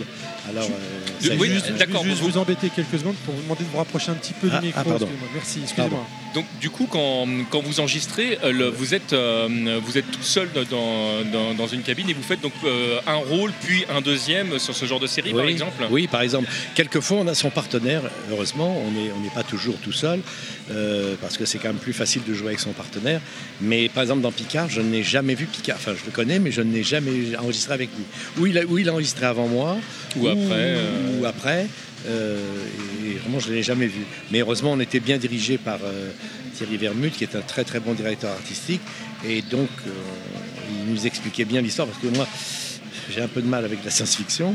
Ah non, mais Et- moi, moi, vous me bluffez parce que le, pour, pour avoir fait un tout, tout petit peu de, de- de voix comme ça, je, je trouve que de ne pas jouer avec quelqu'un, euh, c'est beaucoup plus difficile en fait d'a- d'a- d'aller puiser en soi l'émotion s'il n'y a pas de, de retour en face. Moi, j'ai un profond respect pour votre travail là-dessus. Vraiment. Ah euh, c'est, vrai que c'est assez. Et, et le dernier euh, Dragon Ball, justement, euh, enfin, euh, j'ai, enregistré tout seul euh, Ah oui euh, Piccolo. Ah oui, tout seul. Tout seul, tout seul. J'ai mis deux, deux, deux demi-journées. Ce qui pourrait être étonnant parce que vous aviez quand même pas mal bossé ensemble avant. euh, Énormément, énormément. Mais avant, les- quand on a débuté ça en 89, je crois, 90, on travaillait tout. On était toujours ensemble. Toujours, toujours. Pratiquement tous ensemble. On n'a on n'a jamais euh, fait de. Alors, de temps en temps, quand il y avait des. Quand, on, quand les pistes se chevauchaient, on, on enregistrait l'un et puis après l'autre. Mais on était toujours. On ne sortait pas du studio. Et c'est comme ça qu'on arrivait à faire quatre ou cinq épisodes dans une journée. hmm. Mais maintenant, c'est un peu différent. Puis maintenant, il y a vraiment le numérique euh, qui, qui facilite ou qui. C'est vrai, c'est un peu plus facile et en même temps un peu plus. Je suis pas assez près. Si, si, c'était, je le remettais juste dans l'axe pour vous, c'était parfait. Voilà. Excusez-moi. Et donc, euh, voilà, c'est. Non, c'est. c'est- Oui, le, par exemple, le, le, oui, le dernier Dragon Ball, je l'ai fait tout seul. Là, j'ai, je fais une série qui s'appelle Archer. Je sais pas si vous Non, connaissez. pas encore. en fait, j'ai pas encore Archer, c'est une série qui passe sur Netflix. Et c'est très marrant, c'est très très bien. Et ben c'est là aussi euh, avant-hier, j'y suis allé. Je suis un personnage qui est assez permanent et je l'ai fait tout. J'ai fait, il y avait huit, il y a huit épisodes. J'ai fait la saison d'un coup. D'accord. J'ai fait la saison, les, les huit épisodes, je les ai fait d'un coup.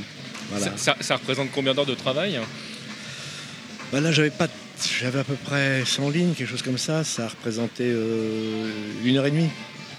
Une heure, D'accord. une heure et demie. Ah oui, il faut, faut y aller. Ouais, non, mais c'est quand, quand on essaye de se le, le formuler sur comment ça se transforme après, euh, voilà. Bon, après, il y a tout le travail de l'ingé son évidemment, mais Ah oui. Mais euh, L'ingé son est très important là-dedans. D'abord, c'est lui, c'est quand même lui qui a le dernier mot. S'il comprend pas un, un mot, on vous le dit. C'est heureusement, heureusement. comme ça. Enfin, donc c'est un, mais c'est un travail tout à fait agréable. Enfin, auquel je commence à avoir un peu de, un peu un peu l'habitude. d'habitude. Bon, on, on en rigolait au tout début de, de- de cette interview, mais c'est vrai qu'on, enfin, nous on a grandi avec vos voix, hein, donc c'est vraiment un truc de vous entendre là. Il y a, il y a vraiment quelque chose de, de magique. Mais t'allais dire un truc. ouais, Non, moi je veux juste dire que c'est en fait euh, ce qu'on voit aujourd'hui, c'est que le process il s'est beaucoup plus industrialisé. Euh, dans- on organise beaucoup plus de travail, on le sépare et on fait en Oui, sorte d'avoir oui, les gens absolument. disponibles au moment où on a Oui, besoin d'eux. exactement. Mais est-ce que c'est c'est pas un peu une conséquence peut-être du volume de production aujourd'hui qui est beaucoup plus élevé avec Oui. les plateformes numériques et ce genre de choses sûr. qui a nécessité cette évolution? C'est absolument sûr. Vous avez tout à fait raison. Et puis, parce que autrement, euh, moi, quand j'ai débuté le, doublage, même si j'ai débuté tard, euh, on enregistrait tous ensemble et quelquefois on attendait euh, longtemps quand on avait un rôle qui, a- qui arrivait au bout du- de la 20e minute, on attendait quelquefois une heure et demie, deux heures. Bon, moi, ça m'apprenait parce que je, je regardais un petit peu ce qui se passait avec les grands que je voyais travailler, justement les Roger Carrel, les, les Philippe Dumas, les, les- enfin, les Jacques Balutin, enfin tous les grands, euh, Dominique Paturel et autres. Ça, m'intéressait beaucoup. Mais maintenant, euh, c'est vrai que les, les jeunes qui débutent ou les moins jeunes, euh, il faut quand même être tout de suite sur le coup. Et ça, c'est. Mais parce que évidemment, les, les heures de studio coûtent cher. Le- prendre un ingénieur du son, ça coûte cher. Prendre un comédien, euh, là, par exemple, j'ai fait six épisodes de Archer. euh, ça a moins coûté que si j'étais revenu euh, Oui, six fois. oui. Voilà. Alors euh, revenir pour, 10, pour, euh, pour 10 lignes ou 15 lignes et après revenir, c'était comme. Mais évidemment, c'est. C'est- c'est tout- Et puis, puis ça va beaucoup plus vite parce que maintenant, avec le, le numérique, avant c'était des bombings qu'on remontait.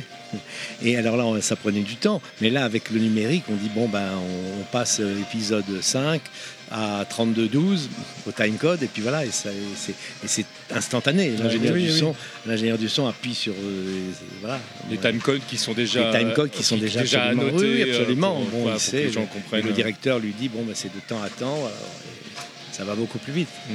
Voilà. Alors bon, ben, c'est c'est mieux, c'est moins bien, je ne sais pas. Oui, c'est une époque qui est différente, quoi. Voilà, c'est une époque qui est différente. Hmm. Voilà, j'ai connu un peu de la vieille époque et maintenant complètement Bah, de la nouvelle. Moi, je, je vous avoue que, alors, sans faire, sans sombrer dans la nostalgie Nico mais c'est vrai que le, le côté un peu euh, euh, presque artisanal en fait de, de ce qui se faisait à l'époque, il y avait un, il y avait un petit côté, euh, il y avait un petit côté magique. Mais, euh, mais peut-être que je, je mon, enfin, j'ai un point de vue qui est un peu parce que je l'ai vécu aussi cette époque. Donc bon, euh, voilà, c'est le. Bah, c'est C'est-à-dire que notre pour nous, hein. c'est la nostalgie. On Ouais. va parler beaucoup. Euh, C'est vrai qu'on a vécu tellement d'émotions sur les choses que vous avez pu faire que derrière, la manière dont ça a été fait, bah ouais, on aimait bien comment c'était fait à l'époque. C'est vrai qu'aujourd'hui, euh, des fois, on peut voir des décalages dans certaines productions parce que bon, il y a beaucoup de gens talentueux, il y a des gens parfois un peu moins talentueux qui sont moins chers. Et c'est vrai que des fois, ça explique certains décalages qu'on peut voir Ah, sur certaines productions. hein. Puis à l'extrême inverse, il y, a, il y a aussi maintenant le, le syndrome de vouloir avoir absolument une star du moment euh, sur, sur une production Oui, et quelqu'un dont c'est pas forcément le métier qui va se retrouver Ah, à doubler. oui, euh, ça, oui. Ça, c'est euh, un autre problème. euh. Ouais, alors pour, pour, pour des gens comme nous, alors moi je vous avoue que euh, je suis à un, un moment de ma vie où je regarde énormément de choses en, en VO, donc je regarde beaucoup moins de versions françaises aujourd'hui que j'ai pu regarder, euh, j'ai pu en consommer quand j'étais plus jeune. Mais, euh, mais c'est vrai que quand on voit les, les affiches avec euh, des. Et c'est pas du tout pour, pour incriminer qui que ce soit, mais de, de, de voir bah, un footballeur où euh, tout d'un coup, là, on se dit. bah, quel est le rapport, en fait, si ce n'est financier, de, de- entre un film et. euh, bah, ça fait un peu bizarre, quoi. Ça, c'est le- les producteurs qui pensent euh, que ça va plus rentabiliser si on Oui. prend un, Oui, grand- de nom qui est connu, ça va attirer du monde. Ça, c'est c'est le problème. Maintenant, est-ce que le résultat est à la hauteur? Je ne sais pas. Et puis, est-ce que, est que vraiment le public a très envie de voir, euh, je ne sais pas, euh, d'entendre euh, Mbappé jouer un rôle Je ne sais pas. Je suis moi, pas je, sûr. moi, je crois pas. Mais je suis peut-être pas le bon public. donc, non, euh, moi non plus, je ne sais pas. Mais bon, euh, enfin, je dis Mbappé, le pauvre. Non, non, mais oui, non, Enfin, mais, le pauvre. ou euh, Co- Koé qui va se retrouver Oui, à faire oui, Garfield, oui. des trucs comme ça. Bon, Oui, Coé a fait Garfield, mais je crois que oui, enfin, il- c'est pas vraiment son truc, je- je crois. Enfin, Après, la starification, ça joue surtout sur les grands films hollywoodiens, Oui, on va dire, grosso oui, modo, qui veulent, euh, Voilà, qui veulent avoir absolument. un impact local. Sur les productions du quotidien, les séries télé, on a, on a beaucoup moins ce genre de phénomène. Quand Oui, même. oui, absolument. Non, et puis c'est vrai que pour, pour revenir à Dragon Ball, c'était il y a quand même déjà longtemps, puisque la première euh, diffusion, c'était je crois 89, 90, donc ça ça, fait ouais. déjà même plus de 30 ans. Et beaucoup de gens de votre âge et plus vieux, même, ont entendu nos voix et ils, ils sont encore dans la nostalgie et ils sont encore en train de. de- de- ils sont contents qu'il y a en- quand il y a encore des, des vieux briscards comme nous qui Mais font ouais, les je vous confirme. C'est ça, oui, c'est pour ça je que vous confirme. c'est tout à fait normal. Enfin, je, Les étoiles dans les yeux ne sont pas fins. voilà. Oui, non, mais c'est que maintenant, c'est vrai que les, même des, des, des, des dessins animés, enfin des mangas même très connus, comme, euh, je sais pas, Demon Slayer ou d'autres choses. Euh, presque beaucoup, beaucoup de jeunes, je les inter- ils les ont vus en version originale, pratiquement. Et ils, ils sont moins sensibles à entendre des voix. euh, C'est vrai. euh, À en l'époque, c'était moins évident et faci- enfin, moins facile d'avoir d'accéder à la VO. Oui, Euh, bien, sûr. Aujourd'hui, avec Internet, surtout Mais voilà. que des fois, il y a un décalage entre l'arrivée en France Mhm. et euh, le pays d'origine, souvent le Japon. Ouais. Euh, du coup, les gens veulent les voir tout de suite parce qu'ils en Voilà, entendent exactement. C'est aussi un des aspects du piratage massif. hein. Oui, Exactement, bien sûr, bien sûr, c'est pour ça. Alors c'est pour ça que il y a Crunchyroll justement qui est, qui est une plateforme, je sais pas si on peut faire de la publicité. Ah pour oui, eux, oui, y a pas de- mais euh, qui, qui, du reste a produit Dragon Ball, le, le dernier euh, Dragon Ball. Et, et maintenant j'ai enregistré un- un- une, une, une série pour eux et ça passe en simuldub, ce qu'on appelle. D'accord. C'est-à-dire que Ouais. c'est- ça passe, je crois, le samedi au Japon et le lundi Et en le France. lundi, ouais. Ah oui, oui, c'est Donc les gens n'ont moins envie de absolument pirater à- à- où ils n'ont pas le temps. Je, pense que c'est la meilleure méthode. hein. C'est- Et je pense que c'était. mais Je, je vais, je vais refaire une série, chi- une- un dessin animé japonais, euh, chinois cette fois-ci, Ah oui euh, en, qui s'appelle Clink Link. En enfin, j'ai déjà enregistré quelques, épisodes. ouais. Je vais refaire en, en avril et donc euh, ça sera pareil. Ça sera en simuldub exactement. C'est pas mal. Je ne connaissais pas ce, ce terme, mais c'est pas idiot. Mais je pense que c'est très bien. J'ai une question sur le simuldub du coup. Est-ce que pour le simuldub, on revient peut-être aux méthodes d'avant où on doit réunir tout le monde vu que le décalage dans le temps pour faire l'enregistrement est très court Euh, Ou on continue avec les méthodes chacun dans son coin? On continue à peu près avec les méthodes Shadow. Mais quand même, on enregistre quelquefois un peu euh, à deux ou trois. Ça arrive.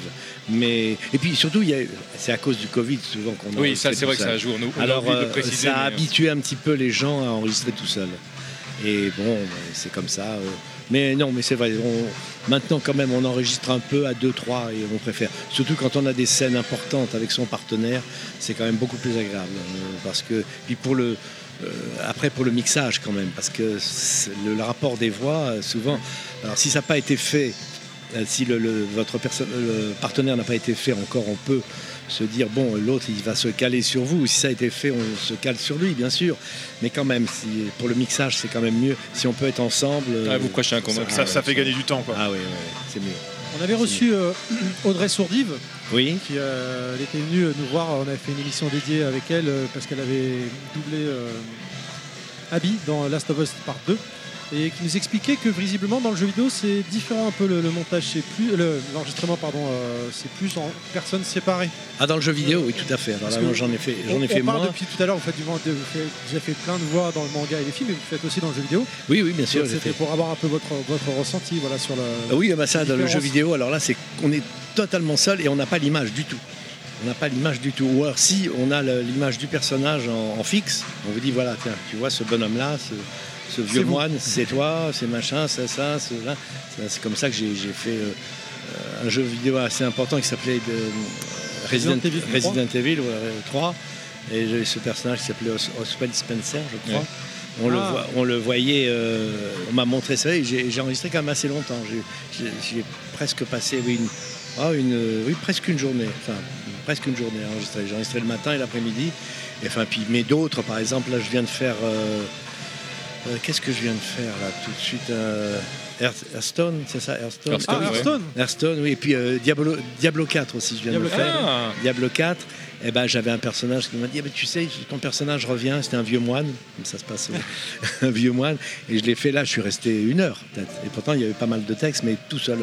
Euh, le, le jeu vidéo, ça se passe comme ça il y a, on- vous écoutez la voix originale, à peu près entre 20 et 30 secondes, une minute maximum. Et après, on vous, on vous remet et vous devez refaire à peu près la même, euh, le, le même spectre vocal. Faut Pas être ni- trop long ni trop court, bien sûr. Enfin, ni, il ne faut pas dépasser. Ni, Oui. Et puis être à peu près dans les. euh, de- Dans la tonalité de. dans la tonalité, euh, pour les appuis, pour tout ça, être à peu près pour que ça soit. Voilà. Mais on voit même pas le résultat. Moi, je le vois, je le vois Ah la- en plus, d'accord. on voit pas le résultat. Moi, ce que, ce, que, ce que je trouve important, ce que vous venez de dire, c'est que j'avais déjà entendu que dans le jeu vidéo, souvent quand ils faisaient les langues étrangères, les Américains surtout, ils font pas de mixage sur les langues étrangères. Oui. Donc le fait que vous nous expliquez qu'en fait on vous demande d'essayer de vous caler sur les voix originales, c'est probablement justement pour faire cette économie Sûrement. de mixage dans les langues étrangères qu'on a, qui- qu'ils n'ont pas envie de faire, c'est tout. hein. Je crois, je crois, je crois que vous avez tout à fait raison. J'avais pas exactement perçu ça, mais je crois que vous vous avez très bien souligné ce qu'il fallait. Très bien. Oui, je crois que vous avez tout à fait raison. Et juste, je crois que c'était Eric Legrand, chez, bah, j'étais pas chez Level Max à l'époque, qui avait dit qu'il n'y avait rien de plus chiant que le doublage de jeux vidéo. C'était chiant à mourir ou quelque chose comme ça. Euh, Est-ce qu'il avait dit ça? Je me rappelle. il, je- je- euh, enfin, il l'avait pas formulé exactement comme ça, Ah, mais je crois qu'il avait formulé comme ça. C'était pas loin. Ah, je sais pas si Mais, il avait dit ça comme mais- ça quand même. mais c'était effectivement Eric Et Legrand, est-ce ouais. que vous, vous partagez un peu le ressenti que c'est peut-être l'expérience la, moins sympathique de, de doublage? Non, je trouve pas. Moi, c'est une- euh, C'est une nouvelle corde à il votre il faut il faut s'habituer à ça, mais je trouve pas. Non, c'est intéressant au contraire. Voilà, c'est- c'est- ça mais change, quoi. On sait que c'est autre chose, quoi. Vous savez, euh, moi, je fais ce métier depuis très, très, très, très, très longtemps, comme vous savez. J'ai fait du théâtre, j'ai fait, j'étais chez les chansonniers, j'ai fait, j'ai- j'ai tout fait. Et puis, bon, j'ai fait du doublage. Et dans le doublage, il y a aussi bien les, les dessins animés que les que les, Que les séries, que les les séries, films. que les films. Et, et il y a le jeu vidéo. J'ai pas une très très grande habitude du jeu vidéo, mais j'en ai quand même fait pas mal maintenant. Et c'est une expérience que je ne trouve pas désagréable du tout. Enfin, moi j'aime moi j'aime bien. Bah, tant mieux alors. Tant que vous arrivez encore à vous amuser, c'est le plus important. Oui, oui, Ah ouais, c'est ce que je pense, faut- ouais. Ouais. Est-ce qu'on a une. Oui, pardon. Non, je vous en prie. Non, non. Est-ce qu'on a une dernière quelque chose, une Ah, dernière question avant de conclure, avant moi, que la planète explose ou quoi J'ai une petite question, c'est qu'est-ce que ça fait au fond du cœur quand on se dit qu'on a participé à un truc comme Dragon Ball par exemple, qui est encore vivant aujourd'hui, il y a encore des fans, il y a encore des choses qui sont qui est produites comme culte. et Vraiment, qui sortent. Ben, C'est-à-dire, évidemment, quand on a commencé à enregistrer ça, on ne savait pas exactement ce que c'était. Le- Même le mot manga, moi, je ne savais pas ce que ça voulait dire. Et Pierre Trabot, qui nous dirigeait à ce moment-là, euh, Qui- lui qui non plus. qui était la voix de- qui Tortue qui était- Géniale. c'était la voix de Tortue Géniale, qui est du reste absolument génial.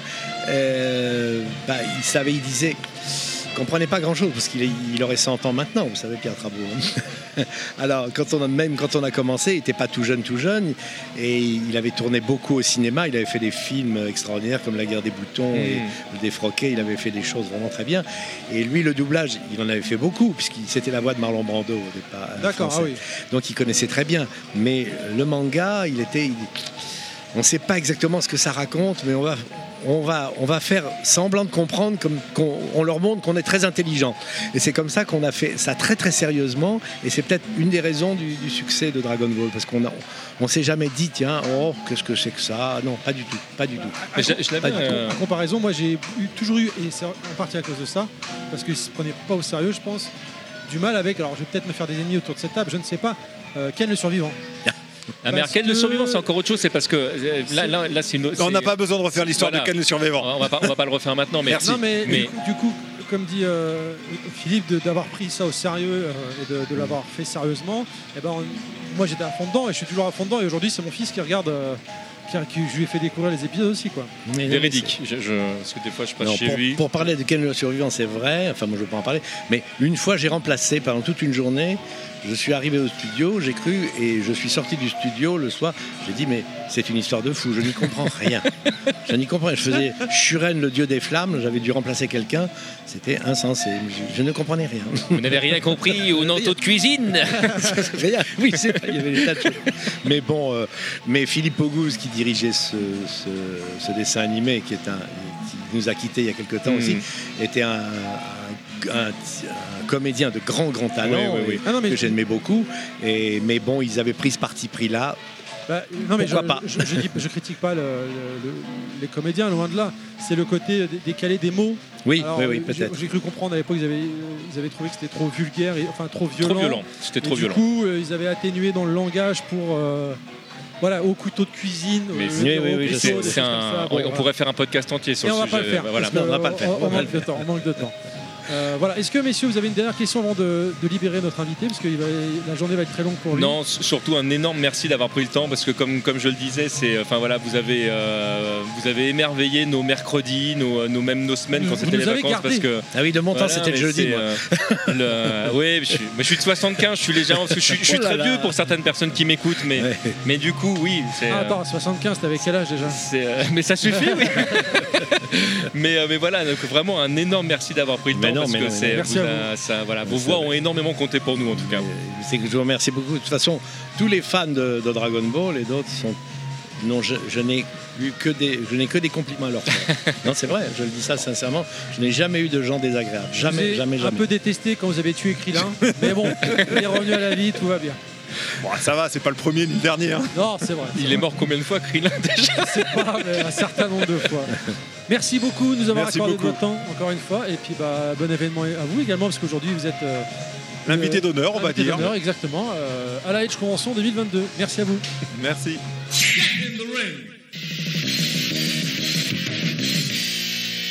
Je crois que c'est le moment d'appuyer sur le bouton Start Ramadi. Comment vas-tu? Eh ben ça va très bien, merci et vous? Eh ben ça va très bien. Je suis toujours accompagné de Terry, euh, Terry de Level Max de mémoire, il me semble. hein. Ah, j'ai cru qu'il allait nous oublier, tu vois. qu'il a- Bah, Il nous, il a va. oublié, il t'a vu tourner la tête et il a dit Ah mince En fait, il a, C'est il a- tellement mal me connaître. J'aime bien des lancements il a compris, différents il a des compris tiens. sa boulette quand Ramadi a dit ça va et vous? Il a pas dit ça va et toi? Tu vois, et là, il s'est dit, je ah, quitte, je quitte cette antenne, c'est officiel, mais après l'interview Et puisque de toute façon on t'a entendu maintenant, Wellcook, je crois que tu es toujours à nos côtés. Je suis toujours euh, en face de vous. Moi, je suis à côté des invités. Je les défends contre votre véhémence. C'est vrai. Carrément. Comment ça va, Ramadi? Bah écoute, ça va Ah super ben bien. reprends le lead, vas-y, je t'en prie. Ah, non, non, mais c'est bon. Oh là là. Non mais je parle même plus maintenant. Le calife veut devenir calife à la place du calife. Non, on est super content de t'avoir à, à nouveau parce qu'on voulait, on voulait un petit peu euh, suivre les événements. On t'a reçu à Level Max il y a quand même pas si longtemps que ça, Ouais. dans une émission bah, de Fleuve que moi j'ai eu l'occasion d'écouter en tant qu'auditeur parce que j'ai pas eu la chance d'être à vos côtés euh, euh, à ce moment-là. Mais je crois que tu as des trucs à nous dire. Bah d'abord la première chose c'est que je suis très content de vous retrouver, euh, le Bah, nous aussi. toute l'équipe, super cool. Et puis euh, bah, des choses, ouais, pas mal de projets. Euh, Aujourd'hui on est à la Edge Convention, ça nous fait plaisir. On a ramené des, des machines d'arcade, un flipper numérique. Puis on échange, on discute avec les gens. Donc c'est toujours aussi cool, toujours aussi convivial. On est très content d'être là.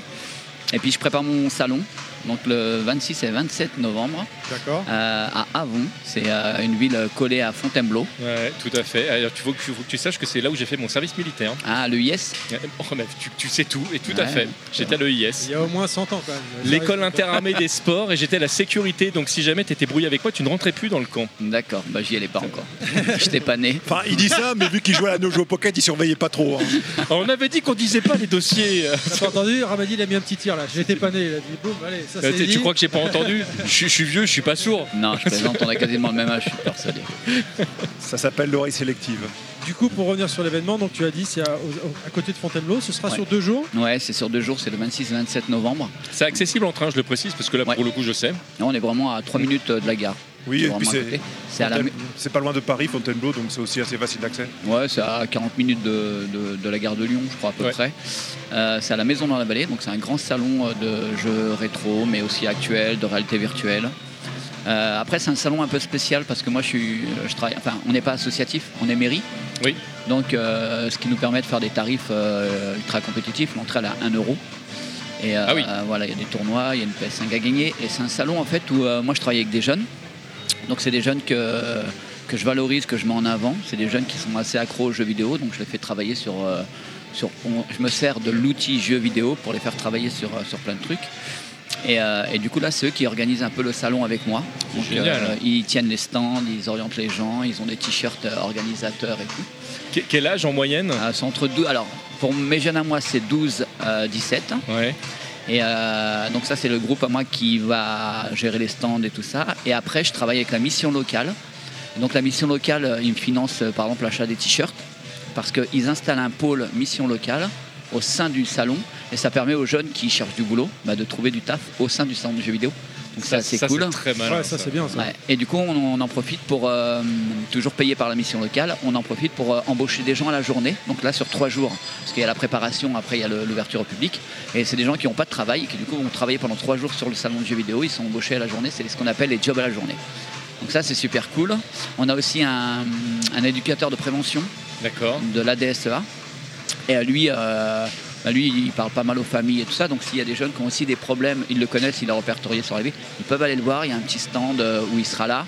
Il y a une pièce aussi s'ils ont besoin de Qui est parler, dédié, tout ça, ouais. qui est dédié. Euh, on a le CIJ, c'est le Centre d'information jeunesse qui nous ramène 10 casques verts pour la découverte de métiers. Parce qu'on veut aussi euh, que le salon soit l'occasion pour les jeunes de découvrir les métiers autour du jeu vidéo. Euh, et puis pas que, parce qu'on Ah aura ouais. aussi, on aura Ouais, aussi un, là, manga. C'est une ouverture de, vers, vers plein de sujets différents. Ouais, c'est un salon du jeu vidéo. Ben, encore une fois, on utilise l'outil jeu vidéo. Donc c'est un vrai salon, hein. c'est comme celui-là. Il y a des bandes d'arcade, il y a plein de trucs. Mais en même temps, on a des stands de prévention et on a des stands qui peuvent accueillir les jeunes et euh, pour les plus de 17 ans et leur trouver du taf. Enfin, ils ont des, a- ils ont des offres d'emploi, plein de trucs comme ça. Ça va être quoi, euh, plus en détail, le thème du salon ou les événements qu'il va y avoir pendant le salon? Alors le, bah, le thème de salon, c'est pas réellement rétro gaming, mais c'est un salon de jeux vidéo. euh, On va vraiment du rétro jusqu'à la réalité virtuelle. Euh, en réalité virtuelle, on a une salle où les gens. Alors la réalité virtuelle, c'est pareil. Je voulais pas de jeunes qui jouent tout seuls dans leur casque. Donc là, on a quelqu'un qui ramène six casques, quatre ou six, six casques, et en fait, les gens jouent ensemble dans la même partie. Et l'année dernière, voilà. Et l'année dernière, en fait, on avait les parents, parce que notre idée aussi, c'est que les parents qui sont pas euh, vraiment en jeu vidéo, qui paniquent sont un moins peu, au fait. voilà, ils découvrent le jeu, mais surtout ils jouent avec leurs enfants. Voilà. Ça, Pour c'est nous, c'est une, euh, c'est une ouverture. euh, voilà. C'est ce Non, qu'on mais c'est- vraiment super. hein. C'est c'est pas commun, il me semble, hein, ce genre de- de- d'event comme ça où tu- on part du jeu vidéo pour essayer de, de- de toucher plein d'axes et intéresser les gens et leur donner, pourquoi pas, voilà, quand tu dis des, des gens du- issus du monde du jeu vidéo, les métiers, Ouais. c'est pas rien, je trouve quand même. euh, Le truc, c'est qu'en que en général, c'est- pas fait de manière organique. C'est-à-dire que tu vas avoir souvent des acteurs locaux qui vont vouloir venir sur différents salons comme ça pour Oui. toucher des gens. Là, dans ce que, de, de ce que nous explique Ramalis, c'est que vraiment, ils sont déjà au cœur du projet, eux, Ouais. et ils vont le permettre de le, de le créer. Quoi. Bah, Voilà. On avait eu l'occasion, nous, avec la mairie de Livry-Gargan, de faire donc le L-Game qui touchait un petit peu du doigt cet aspect-là, mais ça n'avait pas été aussi loin. Là. C'est- Quand je t'entends parler, je trouve ça génial. Euh, ah ouais, ouais, ouais. On mélange vraiment le social avec le jeu vidéo. Et du coup, on tient une petite cafette. Et, euh, c'est une association qui tient les cafettes. Et tout, euh, tout ce qu'on va récolter, euh, on va faire peut-être une tombola, une cafétéria. Et tout l'argent qu'on récolte, elle va servir pour un projet euh, des jeunes qui se sont engagés dans le salon. Donc ils sont une quinzaine. Donc ça sera ou une grosse sortie ou peut-être un- une soirée ou un truc comme ça. Mais ça, sera, ça leur reviendra pas directement en liquide, mais sous le forme d'un projet. Ils ont un projet et nous, on va le financer. Il s'appelle comment le salon? Je crois qu'on n'a pas dit le nom. Il s'appelle, alors je, je dis toujours le PSB, non pas encore, c'est le MDJ, Maison des Jeunes, MDJ Game Day. D'accord. Et c'est le MDJ Game Day. 26-27 à Avon. Alors, on a un message de notre Nostal qui voulait proposer qu'on l'appelle Ramadi Hadi. Je ne sais pas si tu veux le retenir. En référence, donc, chers amis, chers auditeurs, il faut avoir écouté le podcast. On avait reçu Ramadi, Ouais. euh, notamment, et Ricky, hein, qu'on salue, hein, à qui on fait des Ouais, bisous, là, qui était bisous. venu, euh, sur Push Start Button sur, euh, et l'arcade. hein. et effectivement, Nostal avait fait un quiz euh, Ramadi a dit, on avait bien rigolé ce jour-là, avec une magnifique voix de Mitterrand, de Ramadi. d'ailleurs. Et, euh, et- et donc voilà, donc tu dis euh, en termes de, de, de jeux, vous allez toucher, euh, ça va être des vieux jeux jusqu'à la VR, donc finalement vous touchez toutes les générations Ouais, ouais, de consoles, toutes les quoi, hein, générations. et on d'arcade part- quoi. Ah on part vraiment du, du début. euh, On aura peut-être même la console Pong. On est vraiment, on est vraiment du début, Loin. début normalement. Et puis, euh, et puis voilà. Puis ce qui est génial, c'est que la mairie au début euh, n'était pas très. euh, tu sais, un peu comme toutes les mairies, quand on leur parle de jeux vidéo, ils ont un peu des, des œillères, ils se Ouais. disent jeux vidéo, addiction, machin. On a réussi à leur montrer que le jeu vidéo, ça pouvait rassembler de fédérateurs. Et, euh, et je leur disais euh, la différence avec un, un salon de jeux vidéo et une grande pièce de théâtre, par exemple, ou de cinéma. C'est quand les gens vont, faire, vont voir une grande pièce de théâtre, euh, ils s'assoient et ils écoutent et ils repartent. Un salon du jeu vidéo, les gens ils discutent entre eux, ils échangent, ils partagent.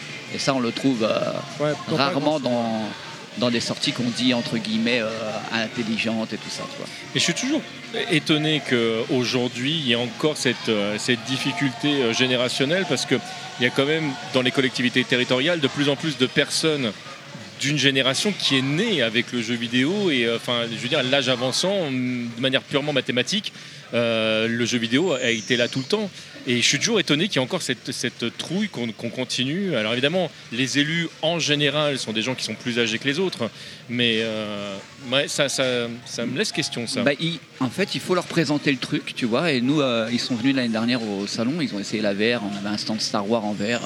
L'élu au sport, il était complètement fou, il était, il était à fond dedans. En fait, euh, c'est des gens qui ont besoin de découvrir. Voilà, les- la, la plupart des gens, tu sais, ils, euh, ils écoutent les médias. Donc, il y a un mec en- aux États-Unis qui va flinguer euh, 40 personnes. On va dire qu'il était fan de GTA, machin et tout. Et puis, tout de suite, tu sais, les élus, c'est politique. Donc, c'est, euh, ils catégorisent ça tout de suite. Il faut leur expliquer, il faut leur montrer. Euh, nous, Pascal sont- Pro parle très très bien du jeu vidéo. Ouais. Vraiment, ça, c'est- Et du coup, bah, ils sont venus, ils ont vu euh, la première édition, ils ont trouvé ça génial, ils ont vu l'échange qu'il y avait entre les gens. Il y avait vraiment toutes les générations. hein. Parce qu'on avait un stand de vieux, vieux ordinateurs que Gwen, parce que je travaille aussi avec euh, Gwen de Game Co, Game Co, ouais. qui me file un, un coup de main incroyable. Et, euh, et Il est coup, partout lui. hein. Ouais, il est partout, lui, il s'incruste. Une fois, j'ai retrouvé à l'intérieur Oh. d'une borne. J'aurais pas dit ça. J'ai démonté une borne qui marchait pas, il était dedans. J'aurais pas dit s'incruster, mais il est dans. Avec les câbles entre les dents. C'est pas moi Ouais. Il est génial. Il est génial comme gars. Je, juste, je vais rebondir sur ce que tu as dit, TMDJC, parce que je pense qu'il y a quelque chose qu'il faut qu'on oublie, nous, de notre génération. Oui. C'est que dans notre génération, on a été beaucoup à être très, très touchés par le jeu vidéo, ou les animés, les mangas et toute cette culture-là. Mais c'est pas toute notre génération. Non, non, c'est Il y a vrai. beaucoup de gens de notre génération qui le jeu vidéo ça leur passe au-dessus de la tête, les Tout animés, les mangas ça leur est passé au-dessus de la tête. On a Et essuyé les final, plâtres. suis Voilà, il y a quand même encore beaucoup de monde de notre génération qui ne qui n'ont pas cet affect et qui Ah ne oui, oui. comprennent pas la portée du jeu vidéo et Non. le fait que c'est pas juste des trucs où on s'enferme euh, entre chez soi euh, tout seul euh, à faire rien d'autre. Ce que, ce que je voulais dire, Wellcook, pour répondre, pour répondre à ce que tu disais, c'est que c'est pas tant le fait que euh, il y, y ait des gens de notre génération c'est que, que je me dis que euh, dans un conseil municipal, par exemple, dans l'eau, forcément, tu auras des gens qui auront été touchés par le jeu vidéo, par le jeu vidéo et qui euh, vont pouvoir discourir. Enfin, ça m'étonne que ça fasse toujours aussi peur aujourd'hui parce que bah, ça se développe. Mais c'est ce que disait Ramadi tout à l'heure, quand, quand tu, quand tu parles effectivement de, médias qui vont mettre en lumière la dangerosité d'un d'un GTA ou d'un Call of Duty ou. euh, Dangerosité euh, non avérée. Voilà, non, mais tout à fait. Non, mais il faut le dire parce qu'en fait, que là, tu, quand le disant juste comme ça, on laisse entendre que c'est dangereux quand même. C'est vrai. Non, c'est pas fortement dangereux. C'est pas plus dangereux que des films bourrins comme Matrix Oui, bien sûr. qu'on accusait euh, de ce qui s'est passé à Columbine. Mais Non, de toute façon, c'est. c'est- Enfin, vas-y, je te laisse répondre. Non, après, je disais, moi, c'est surtout euh, les- c'est les gens qui connaissent pas, en fait, qui, qui sont récitants, hésitants. Mais une fois Réticent, c'est le mot que tu cherchais. Ouais, exactement. Mais euh, voilà, après, une fois qu'ils connaissent. euh, donc, nous, euh, maintenant, ça se passe très bien à la mairie. En plus, ma structure, elle a été labellisée par l'association Pédagogeux. D'accord. On est devenu ambassadeur Oui, de tu, tu peux l'association. peut-être tu peux peut-être rappeler ce que c'est? Alors, Pédagogeux, c'est une grosse association en fait qui travaille avec, avec euh, beaucoup de médiathèques en France, euh, beaucoup de mairies. Euh, c'est une association où il y a des psychologues, je crois qu'il y a des gens de Ubisoft Oui, dedans, Euh, je crois qu'il y a le ministre de la des Famille. conférences. euh, Ils organisent des conférences, ils font de la prévention autour du jeu vidéo. Et euh, du coup, moi, j'ai monté un dossier parce que j'avais envie que ma structure devienne ambassadrice de, de pédagogie parce qu'on apporte pas mal d'outils euh, pour les gamins. Par exemple, les, les gamins les plus accros aux jeux vidéo, euh, moi, je leur fais fabriquer des bornes, tu vois. Et du coup, la fabrication d'une borne, on passe par la menuiserie, donc je les emmène au service technique pour qu'ils voient ce que c'est que la menuiserie. Euh, Ensuite, euh, il faut faire un petit, un petit atelier Photoshop. Donc, ils sont obligés d'apprendre Photoshop. Ensuite, électronique. Et en fait, ils apprennent plein de trucs pour pouvoir en fait, fabriquer leur, leur borne d'a- d'a- d'arcade. Et du coup, on a été labellisé. Aujourd'hui, on est ambassadeur de l'association Pédagogeux. Et tu vois, la mairie, elle voit ça d'un œil Oui, il y, a- y y un côté quand même, il y a une plus-value, mais tu, tu peux juste expliquer euh, aux gens euh, comment vous faites pour être labellisé ce genre de truc, parce qu'il y a des contraintes pour être labellisé euh, par cette association, qui est loi 1901 de mémoire. Le- le- donc c'est, enfin comment comment ça se passe? Enfin, qu'est-ce que vous devez Alors, il y, a- il y fournir a un- comme y a un dossier à remplir pour être ambassadeur pédagogeux. Et en fait, il faut expliquer bah, ce que vous faites, vous, autour du jeu vidéo. Euh, et voir si eux, ça les intéresse, s'ils trouvent ça vraiment bien et, euh, et que ça peut aussi leur servir. Et puis, euh, on remplit le dossier. Donc, moi, avec tout ce qu'on a fait autour du jeu vidéo, je l'ai rempli. Et après, il n'y a pas réellement de contraintes. On assiste à des formations en ligne, des visios. Et puis, euh, quand on fait un grand événement, une fois par an, on doit faire un bilan de, de ce qu'on a fait comme des événement. activités, d'accord. Voilà. C'est pas plus contraignant que ça. Et, euh, ça fait toujours plaisir d'avoir ce logo sur, euh, Oui, oui, sur la porte d'entrée parce que les parents voient quand même qu'on utilise le jeu vidéo d'une manière intelligente et d'une bonne façon. Même si j'estime qu'il n'y a pas réellement de manière intelligente de jouer aux jeux vidéo, on joue comme on a envie. Non, non, ça je suis entièrement d'accord avec toi. Mais là, c'est vrai qu'il y a un angle que vous avez pris qui est très intéressant parce qu'on a l'impression que vous laissez personne de côté, quoi. Ouais, on essaye. Voilà. Eh ben, écoute, un grand bravo à toi. Je crois qu'on arrive euh, sur la fin de, de cette interview. 26-27 novembre, Ouais. pour rappel, l'endroit Ah, Maison dans la vallée. Maison à dans la Avon. vallée. C'est quel département ça? 77. C'est là où il y a des vaches. 77 quoi? 130, euh, 210. Très bien, voilà, deux jours, deux jours de gaming et d'ouverture sur le monde du jeu vidéo. C'est Il y a un site où on peut retrouver toutes les informations. Euh, ou- C'est la mairie mairie d'Avon. Mairie d'avant. Et si on veut euh, te suivre toi sur euh, les réseaux ou euh, Alors, il y a- ton équipe? Il y a deux, il y a Ramadi, R-A-M-A-D-Y. Et puis il y a Push Star Bouton Community, c'est ma page. Voilà, tout Voilà. simplement. Merci Page à toi. Facebook ou. euh, C'est une page Facebook, ouais. Après j'ai des trucs Instagram et tout, mais euh, T'as Twitter, mais je te vois jamais dessus. hein. non, mais c'est ça en fait, j'ai pas le temps. C'est tout alimenté. On y revient, on y revient. Voilà. Ben, un énorme merci d'avoir pris le temps, Amadi, hein, vraiment. Eh ben, Merci à merci toi, à vous. Bon courage pour la suite. Ça fait, Exactement. ça fait toujours plaisir de vous voir. J'aurais bien, bah, réciproquement, j'aurais bien aimé venir, mais euh, je serai en formation, donc euh, je ne pourrai Ouais. pas venir malheureusement. C'est pas grave. Bon event à toi et à très bientôt. Alors merci beaucoup. Merci à vous. Ciao. Ciao.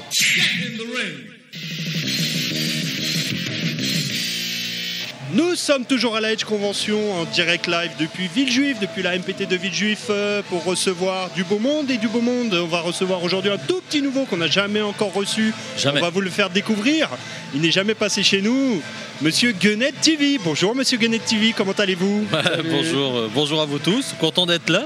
Bah, content que tu viennes Encore une fois, encore une fois. C'est toujours les mêmes toujours- qu'on retrouve euh, dans les conventions, on dirait. Hein Bah ouais, ouais, et apparemment, j'étais, j'étais pas prévu euh, dans le listing euh, des invités à recevoir, et puis. euh, Exact. Bah, en fait, le- alors déjà, donc euh, il y a toujours Chris. Hein. Ouais. Il y Ah a oui, toujours. Terry, parce que bon, Nostal, il oublie un peu. euh, C'est vrai, c'est vrai. Comme Il y a toujours TMDJC. Non, il est pas là. Ah merde. Il est, il est, il est en Il y a, vadrouille. te- il y a Well Cook Ils sont en tournoi. Non plus Non, la, la- la vérité, effectivement, c'est que. vérité. euh, La vérité.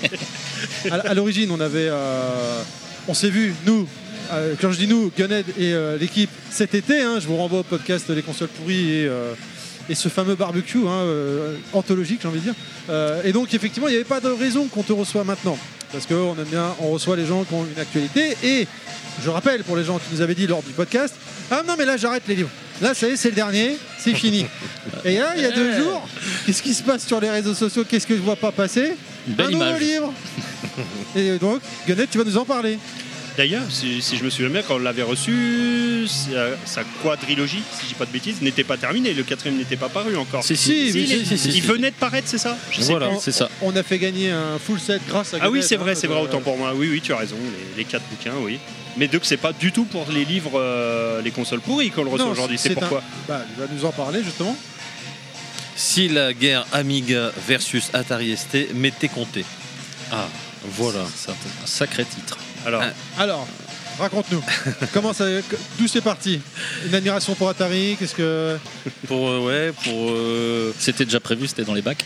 Voilà, ouais. C'est-à-dire que la tétralogie, la fameuse tétralogie des consoles maudites est- était achevée. Donc, euh, je vous ai pas vraiment menti. Voilà, on a, j'ai arrêté définitivement de parler des, des consoles maudites parce que c'est un sujet quasiment euh, sans fin. Il y en a tellement eu, il y a tellement de sujets sur, euh, sur ces consoles, sur ces machines et même sur des, systèmes que voilà, j'allais tourner en rond. Puis après, ça allait faire un petit peu trop euh, anthologie des, voilà, des, machines maudites. Donc voilà, là officiellement, je ne ferai plus de, de- livres sur, euh, sur le sujet. Cette tétralogie est terminée. Euh, par contre, j'avais travaillé sur, sur la guerre Atari ST Amiga à l'occasion d'une vidéo euh, qui avait suscité aussi une polémique sur des forums dédiés aux Atari et aux Amiga parce que voilà, c'est toujours des fans purs et durs. Des défenseurs. euh, voilà, voilà, et chacun défend fermement ses positions. on parle des forums qui sont montés par la même personne?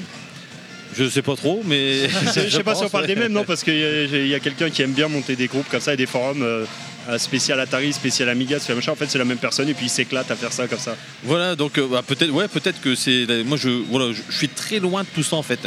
Mais euh, j'ai dû intervenir parce que on m'a, on m'a pas agressé, mais c'est vrai que les gens m'interpellent en disant oui, ce que vous dites c'est n'importe quoi, etc., etc. Donc voilà, j'avais envie de clarifier aussi les choses par rapport à ça, parce que les, chiffres de vente, par exemple, des, machines euh, sont sujets à beaucoup de discussions. Donc moi j'ai vraiment fait un travail où j'ai repris les, bilans comptables des entreprises, que ce soit Atari, Amiga, enfin Commodore. Et puis euh, j'ai compulsé un petit peu tout ça, j'ai regardé les, chiffres de vente, les chiffres d'affaires, voir si ça correspondait effectivement aux chiffres qui avaient pu être annoncés. Et j'ai pu arriver à, voilà, à vraiment faire le tri de, de tout ça. Et le constat qui était amusant, c'est que on- dans notre imaginaire, on sublime tout ça, la guerre Amiga versus Atari ST, alors que le vrai leader à l'époque, c'était l'Amstrad. Oui. Euh, Amstrad avec plus d'un million de machines vendues, l'Atari ST n'était qu'à 500 000 ordinateurs vendus en France. Euh, et puis euh, l'Amiga n'en a vendu, enfin Commodore n'en a vendu que 200 000 Amiga en France. Donc voilà, on a toujours un peu l'impression qu'il n'y avait que l'Amiga et l'Atari qui occupaient le, le devant de la scène dans les années 90, mais non, en fait, la réalité euh, était tout autre. Et voilà, j'avais envie de raconter comment c'est arrivé avec euh, Jacques Tramiel, le fondateur de Commodore, qui se fait virer de Commodore et qui ensuite rachète Atari, qui veut faire une revanche. Mais en fait, euh, quelque part, il s'en fichait un petit peu de, Commodore. Lui, son, véritable euh, adversaire, c'était Apple, parce qu'en fait, il voulait euh, concurrencer le, euh, le Macintosh avec une machine qui était mieux que le Macintosh et il, visait aussi IBM et son PC qui était très cher. Donc euh, on se rend compte que ben, c'est surtout une invention des, journalistes, cette guerre Amiga versus Atari ST, parce que euh, dans la réalité des faits, ils n'avaient pas du tout euh, le même objectif, la même cible. Donc voilà, c'était, euh, c'est aussi euh, une envie de raconter cette histoire parce que moi je l'ai vécu. Il y a beaucoup de, de- de moi-même dans ce bouquin-là. Peut-être dans, c'est peut-être le livre où il y a plus de, de moi dans, dans, dans ce livre. Ah, bah, je vois qu'il y, a- il y a quand même Donc- toujours de belles images. Là, là, Terry montre une page aux auditeurs. hein, regardez sûr bien. J'ai acheté, j'ai acheté le livre ce matin en arrivant, il m'a dédicacé, je, je parcours le livre là, et je me dis tiens, il n'y a pas beaucoup de. C'est pas trop du gunette, ça craque. Ouais, c'est pas Tramiel, c'est c'est, euh, c'est comment il s'appelle euh, Dorsel plutôt. Denise, Paula et Agnus sont très joueuses. Vous, vous verriez chez Charmante Création, mes euh, chers amis, chers auditeurs, j'imagine bien. Ouais, ouais, bah là c'est ouais, une petite blagounette parce qu'en fait les, les coprocesseurs de l'Amiga portaient des noms de femmes. Ah, d'accord. Ah, d'accord. Voilà, donc euh, Denise, Paula et Agnus, c'était les, Ah, je savais pas. c'était les coprocesseurs de l'Amiga. Et en fait, euh, c'est c'est du pain béni pour moi parce que l'ordinateur Amiga s'appelait Lorraine à la base. Donc il y avait que des noms de gonzesses autour de l'Amiga. Donc pensez bien, j'ai j'ai- j'ai fait un petit délire euh, par rapport à ça. Bah oui, forcément. Et puis euh, c'est pour ça que je dis qu'elles sont très joueuses parce que effectivement, c'est ces coprocesseurs-là. En fait, il n'y avait pas de match. hein. L'Atari avait un 68000, l'Amiga avait un 68000, mais il avait aussi trois coprocesseurs, Denise, Paula et Agnus, qui fait que derrière, euh, il n'y avait pas de match parce que technologiquement, l'Amiga avait euh, trois coprocesseurs pour le son, pour euh, Ah, c'est pour ça que je trouvais qu'il était toujours meilleur au niveau sonore, c'était normal. C'était normal, ouais. Il y avait pas, voilà, le, le chipset du- de l'Atari ST, c'était le même que celui de l'Amstrad. Donc euh, voilà, c'était, il avait le mérite d'exister, mais on n'allait pas non plus en faire des trucs de folie. Donc euh, voilà, moi je me tape des petits délires par rapport à ça avec les Babes et autres. Euh, mais euh, voilà, pour répondre à ta question, voilà, ces, trois dames sont très joueuses, mais c'est c'est logique. Excusez-moi, hein, depuis tard, je peux pas m'en empêcher, mais pour les auditeurs, si vous entendez la musique de fond là, euh, qui passe actuellement dans la convention, on en profite pour faire un gros bisou, un petit coucou à Shenron. Je te cache pas que je transpire depuis tout à l'heure au niveau du son. On verra Ouais, mais je trouve que ça tombe plutôt très bien. Si pour ceux rien. qui ont côté le podcast Saturn, on vous renvoie au bonus stage. Un Oui, petit, je- petit bisou à Shenron. euh, Shenron a chanté en bonus stage et euh, bah, ils la musique comprendront. de Sonic Air. Voilà. Voilà, non mais depuis tout à l'heure on a ça dans les oreilles, je trouve ça rigolo.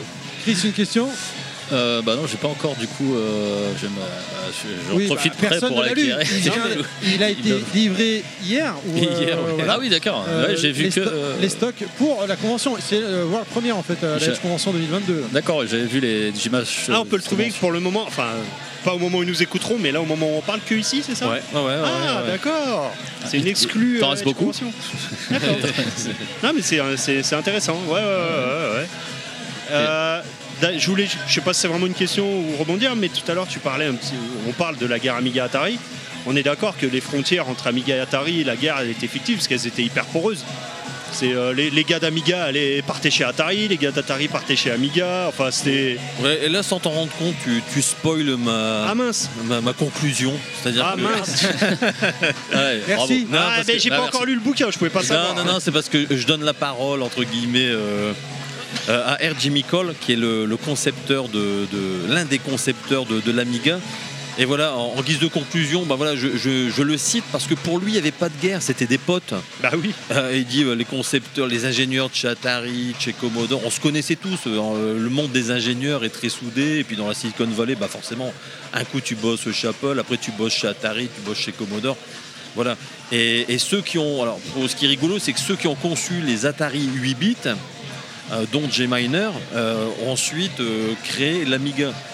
Et ceux qui ont créé le Commodore 64 ont- créé l'Atari ST. Donc on voit euh, la porosité dont tu parles, elle est énorme parce que c'est c'est vrai, c'est un chassé-croisé. Le quoi. truc le plus rigolo, c'est la, la Lynx d'Atari qui a été euh, construite à la base. Le projet, c'est des mecs de chez Amiga, quoi. Voilà, et c'est R. Jimmy Cole que, je cite, voilà, qui, qui l'a fait avec Dave Needle.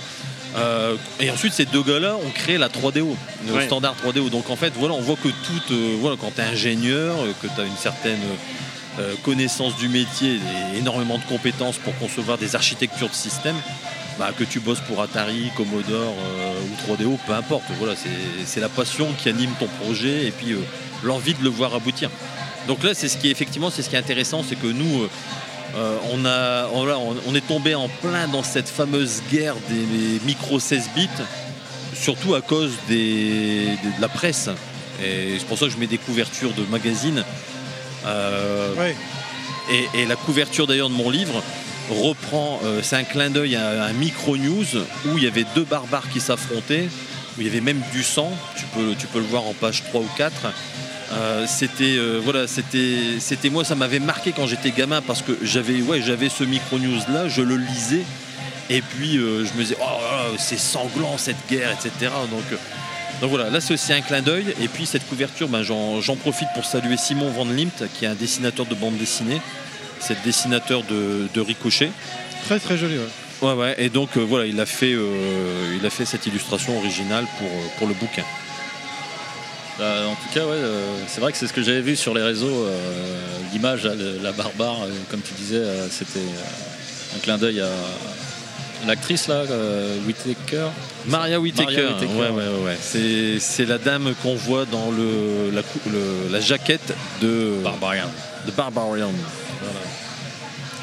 Ah, petit problème technique. Non, non, non, c'est- oui, oui, non, rien, j'avais plus de son dans le casque, donc j'ai pas entendu ce qui s'est passé dans les deux dernières minutes. Désolé. On cassait du bois sur toi, mais c'est pas grave. voilà. J'ai juste entendu au loin euh, parler de Maria Whittaker. Ah, tu vois, J'ai juste entendu au moment où j'ai remis Maria Whittaker, Ouais, comme par hasard. comme par hasard. Donc Du je coup, sais pas ce euh, qu'ils se disaient, mais est-ce que grande t'es femme, pas en grande, train grande de femme, grande artiste. Est-ce que t'es pas Non, en on parle de Maria Whittaker là, s'il Est-ce te que plaît. tu es pas en train de te reconvertir en écrivain maintenant? Non, non, non, c'est. Ah, Bon, j'ai non, pas- mais C'est le dernier, c'est le dernier. dernier, c'est le dernier. Bon bah là. Non, non, là, là, je me suis vraiment. Là, c'est euh, la cerise sur le gâteau. Je me suis fait plaisir parce que j'avais envie de le faire depuis très longtemps. Et donc, euh, voilà, j'ai eu, euh, j'ai eu l'opportunité de, de- de faire ce petit bonus stage, on va dire, euh, en plus de la tétralogie.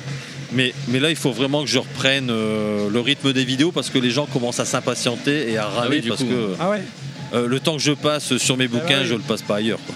Mais là, c'est Que- ce que t'as, t'as dû, euh, par rapport à tes vidéos, t'as as tout mis en, en bouquin euh, ou tu parce que là, tu dis tu vas reprendre les vidéos, mais ça se trouve dans trois ans, tu vas refaire encore un livre qui va imager tes vidéos du coup. Ouais, c'est pas c'est pas exclu parce que tu as beaucoup de beaucoup de personnes qui bah, qui sont venues là en convention en me disant bah nous on voilà, on sait pas, on n'a pas confiance dans le numérique. Demain, euh, votre chaîne, elle peut fermer. On voit qu'en ce moment, il y a plein de décatombes de chaînes YouTube. Ouais, ouais, ouais.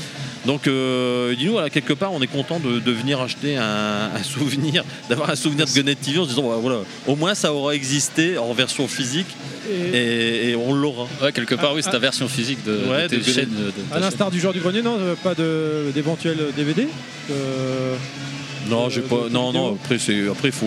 Même, même le JDG a arrêté ça. hein. Non, non, mais je- bah, le JDG, il avait marché avec euh, Pixel Love à l'époque. Oui, oui, euh, mais même lui, il a dit euh, on arrête parce que c'est. enfin, du rentable. YouTube sur DVD, ça marche pas. D'accord. Euh, dernière chose. Il y a que des, il y a, excuse-moi, il y a que des teubés comme moi qui sont capables d'acheter en DVD ce qu'ils peuvent voir gratuitement sur YouTube. hein. Moi, je l'ai fait, mais je dois être le seul. hein. non, j'ai remarqué un petit truc Mais sur tu le seras bouquin. content que si jamais il n'y a plus YouTube, tu seras, tu seras Ah, le seul toujours- ouais, ouais, j'aurais toujours le J- euh, JDG. Euh, j'ai remarqué un petit détail là, euh, quand tu tenais le bouquin dans la main, il y a marqué volume 5 sur la tranche. Ouais, c'est-à-dire que j'ai suivi la, la chronologie. Ça, c'est pour le côté euh, des, des collectionneurs, parce que si tu as les quatre premiers tomes, dans ta bibliothèque, ça va pas faire beau. D'accord, non, non, mais c'est quand même une suite du coup, c'est pas vraiment à part. C'est. euh, ouais, voilà, ouais. Mais D'accord. voilà, j'ai dit, euh, voilà, c'est le numéro 5 euh, de, de mes bouquins, donc je lui mets quand même un numéro, mais je le mets plus en, en couverture.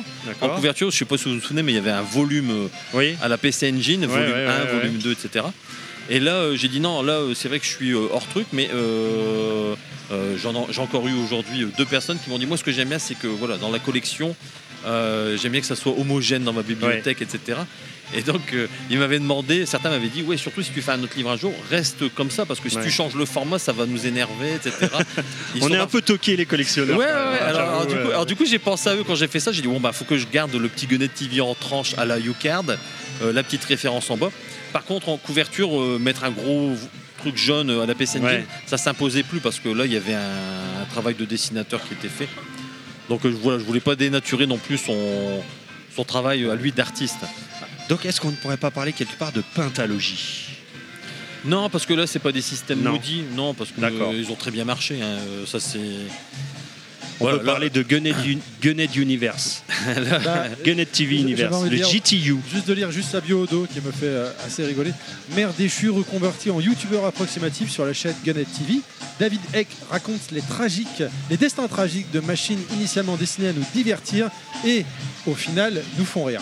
Voilà, je trouve ça euh, vra- vraiment bien présenté, Ouais, avec bien, le recul. et- et bien écrit quoi. Ouais, parce que de- malheureusement, euh, que ce soit à Commodore et Atari, bah, ces deux entreprises n'ont pas survécu au raz-de-marée euh, Microsoft et du PC.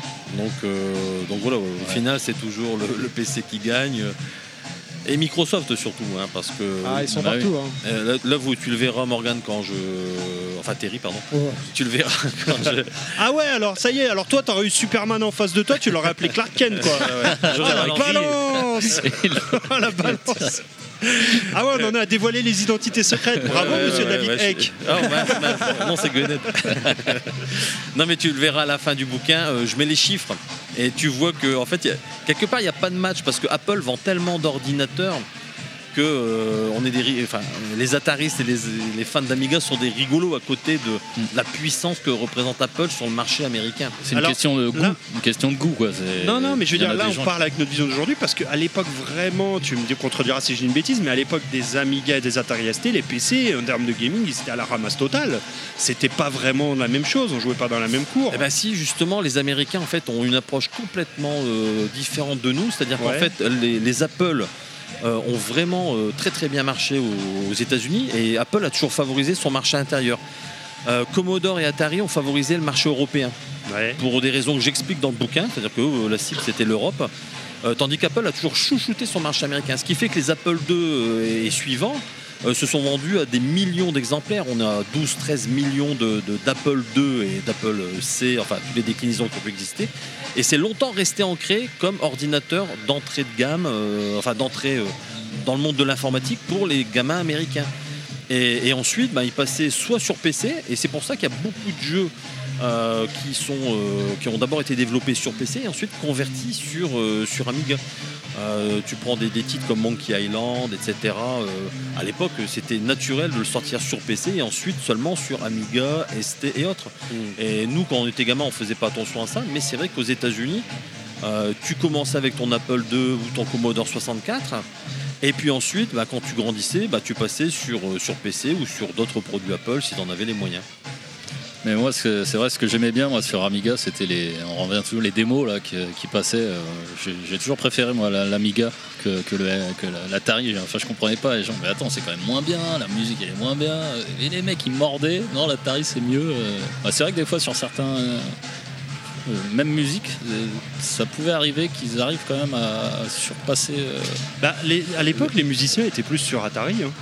Bah, euh, en fait, euh, les, les démo makers euh, s'éclataient sur Amiga parce que le, processeur sonore était divin. C'était Paula, le fameux coprocesseur Paula. Euh, Ah, mais, la petite euh, Paula, on s'en, on s'en souvient bien. mais, mais, mais l'Atari, en fait, il avait une entrée, une sortie MIDI, ce qui fait que tu branchais ton synthétiseur Oui, c'est sur. ça, euh, c'est voilà. ça. Et puis euh, tu mettais ta partition dans l'Atari et ton synthétiseur, il se mettait à jouer tout seul, tu vois, où Ouais. tu faisais tes réglages, tu faisais. Donc euh, effectivement, d'un point de vue musique, c'était génial l'Atari. Et... Tu pouvais mettre plus de samples aussi peut-être. Ouais, et c'est ce que. C'était plus facile, c'était pas moins mieux que l'Amiga, mais c'était plus facile C'était- d'accès. Mais ouais, c'était Facile hyper facile même. C'est-à-dire que je- dedans, enfin dans le bouquin j'en parle, mais Jean-Jacques Goldman euh, utilisait un, un 1040 ST.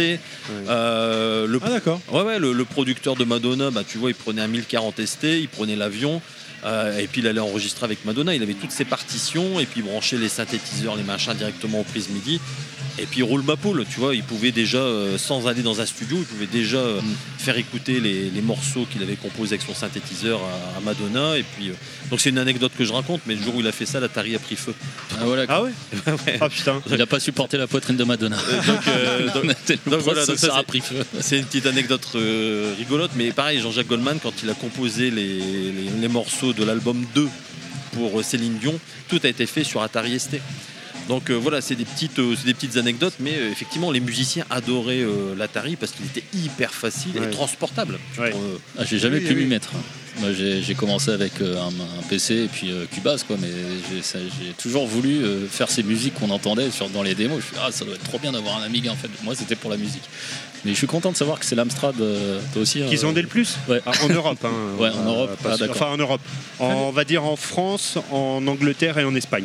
ouais, voilà. C'est les trois pays où la- où la- l'Amstrad a vraiment fait un gros gros carton. Dans le reste du monde, non. hein. D'accord. Clairement pas. hein, mais, euh, Mais clairement, euh, en 1990, c'est Amstrad qui domine le marché avec Ah oui. un, un million de- d'ordinateurs vendus en bah, France. c'était l'ordinateur, on va dire entre guillemets low cost. hein, donc euh, c'est normal. hein. C'était pour l'époque, c'était le seul qui était, on va dire, abordable. Donc c'est logique. Mm. C'est juste une question de prix. hein.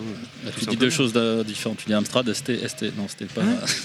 ST, ST. Très C'était- bien. Ah, On- Atari ST. On Oh, arrive, reste euh, sur la- le coup de la girafe, c'était mieux.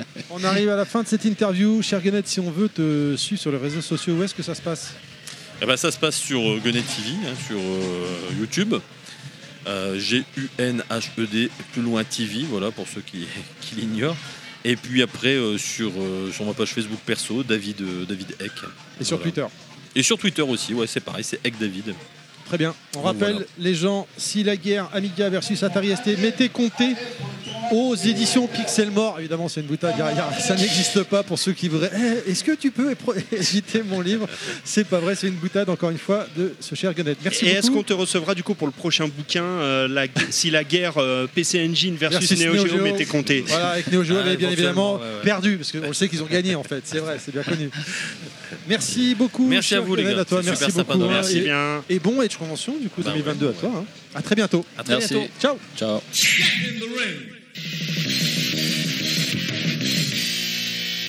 On continue, euh, on est toujours à la Edge Convention 2022 et là ça fait plaisir parce que ça y est, il est 15h13, ouais, bah, c'est l'heure où il est réveillé, il est prêt, il est là, il est, il est avec nous.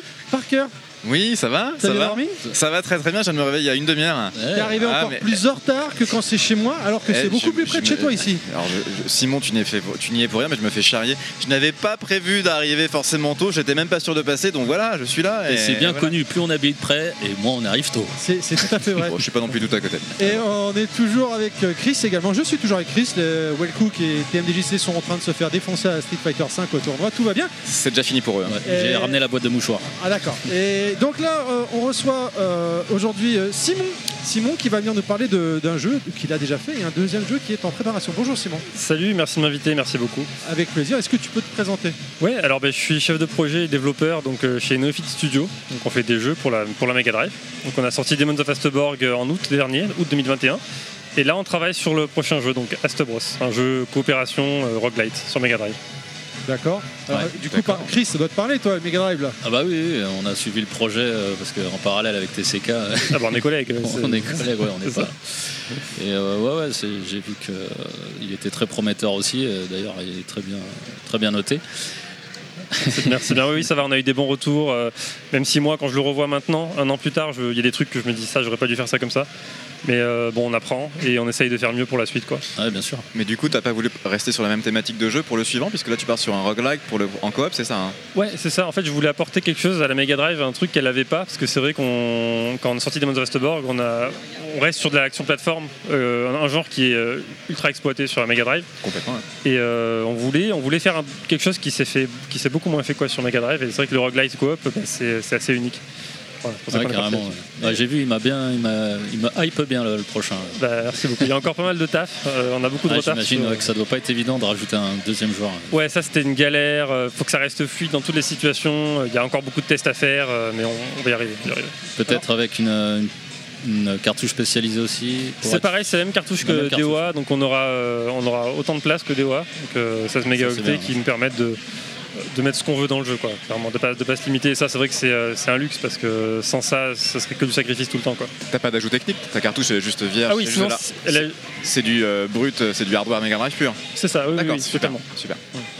Du coup, euh, parce que là vous êtes direct parti sur euh, la suite qui est en préparation, Direct. qui est en bêta actuellement aujourd'hui euh, présentée, hein, enfin qui Oui, est jouable, genre, pas bêta mais qui est jouable, ça je voulais dire, pardon. Euh, moi j'aurais aimé qu'on revienne sur, alors qu'on entend, je sais pas qui chante là, mais c'est c'est extraordinaire, j'espère que C'est pas montage Shenron, sera c'est pas supprimé. Demon of Astborg, donc euh, que tu reviennes un peu sur euh, comment, euh, comment a été créé ce jeu. Déjà, est-ce que c'est t'es issu du milieu professionnel, j'entends, c'est ton métier, enfin où tu t'es formé tout seul, c'est par passion, comment ça s'est passé? Alors, c'est une longue histoire. euh, en fait, depuis tout petit. euh, Bah, 10 minutes. je vais me dépêcher. Attention. Euh, en, en gros, mon père est, est informaticien, est passionné de jeux vidéo et de développement de jeux. Et c'est lui qui m'a mis Game Maker entre les mains quand j'avais 8 ans. Euh, j'ai commencé par voilà, faire des petits jeux sur Game Maker. Euh, puis j'ai eu une grosse pause avec une scolarité un peu chaotique. Et puis j'ai réussi à me, mettre, à me remettre à l'informatique plus tard. Et donc j'ai fait un cursus euh, chez Epitech en fait. Et c'est là que j'ai vu que bah, en fait, je pouvais faire du développement de jeux vidéo, je pouvais en faire mon métier. Et donc avec notre entreprise, on a essayé, on s'est lancé là-dedans. Après deux ans de travail sur un jeu inabouti sur Unity qui- qui n'a rapporté que 100 euros sur Kickstarter, on est parti sur de la Mega Drive et là ça a marché euh, et on est encore là aujourd'hui donc j'espère qu'on va pouvoir continuer encore. Ah, c'est, bizarre d'ailleurs, enfin que de ne pas pouvoir. euh, de passer avoir- du Ouais, Unity de- à la Mega Drive. Ouais. En fait, bah, sur du Unity, on est sur un marché concurrentiel. euh, c'est énorme. On a, on a tellement de. euh, T'es de perdu dans la masse, quoi. On est perdu dans la masse. Nous, on était nouveaux. On n'avait pas spécialement d'atouts pour sortir du, du, du lot. Alors que la Mega Drive, c'est beaucoup plus. Il y, a- y y quand même beaucoup moins de créateurs. Il y a une communauté qui est hyper passionnée. Et, euh, et puis en plus, c'est c'est une tech- c'est du C. Donc nous, c'est niveau technique, c'est intéressant parce que ça nous forme aussi. Et puis, euh, puis voilà, on adore le rétro gaming et le fait d'avoir un jeu en cartouche. c'est- Je pense que comme pour vous avec TCK, c'est c'est un rêve. Quoi. Ouais, ouais. Non, mais c'est le même rapport là, que comme les, les groupes Facebook. Mm. C'est comme j'ai un petit groupe, c'est genre tu parles d'une soixantaine de personnes, mais si tu as 60 personnes qui sont actives, c'est mieux que si genre tu as 50 000 Totalement. personnes et puis tu as Totalement. peu de personnes finalement qui s'intéressent. Il y a un énorme intérêt pour la Drive. Donc carrément. Et donc- Et pourquoi la Mega Drive plus que la Super Nintendo, une autre console rétro? Alors euh, sur le moment, c'est vrai que la Super Nintendo aurait plus été un choix du cœur parce que moi j'ai grandi avec la Super Nintendo à la base, d'accord. c'est vrai. Euh, mais la Mega Drive, on a vu qu'il y avait un, développement, un kit de développement fait par un Français qui était ultra euh, maintenu, mis à jour, etc. avec tous les tutos qu'on veut. Euh, Stéphane. Stéphane d'Allongeville d'ailleurs, voilà. Là, que j'ai rencontré à la RGC la semaine dernière. Bah, très content l'avoir vu. Merci à lui pour tout ce qu'il fait pour la, pour la scène d'ailleurs. Et, euh, et la Super NES, alors je savais que Nintendo, avec le- tout ce qui est les droits de leur licence, euh, c'est un peu compliqué euh, concernant les, les fan games, et je me suis dit, je veux pas, j'avais peur un peu de me lancer là-dedans. Je savais pas trop ce que ça, ce que ça allait faire, alors que j'ai l'impression que la Mega Drive et Sega étaient vachement plus tolérants. Ils- Je sais qu'ils avaient embauché des gars qui ont fait un jeu Sonic pour Sonic Mania. Euh, ils ont vraiment embauché des fans pour faire un jeu, et c'est ça, cette pensée-là que j'aime, qui m'intéressait, et je, par- je voulais partir là-dessus. quoi. D'accord. Bah bon choix parce que c'est ma console de cœur. donc. Voilà, Ouais, c'est devenu une console de cœur aussi. Ah ouais d'accord. je, je par- je partage, je partage aussi. Si tu devais résumer un peu euh, Démon un peu Astobrook, donc, hein, euh, que, on l'a pas dit, mais donc évidemment il est disponible sur Mega Drive, mais également sur Switch en dématérialisé et Steam. Oui.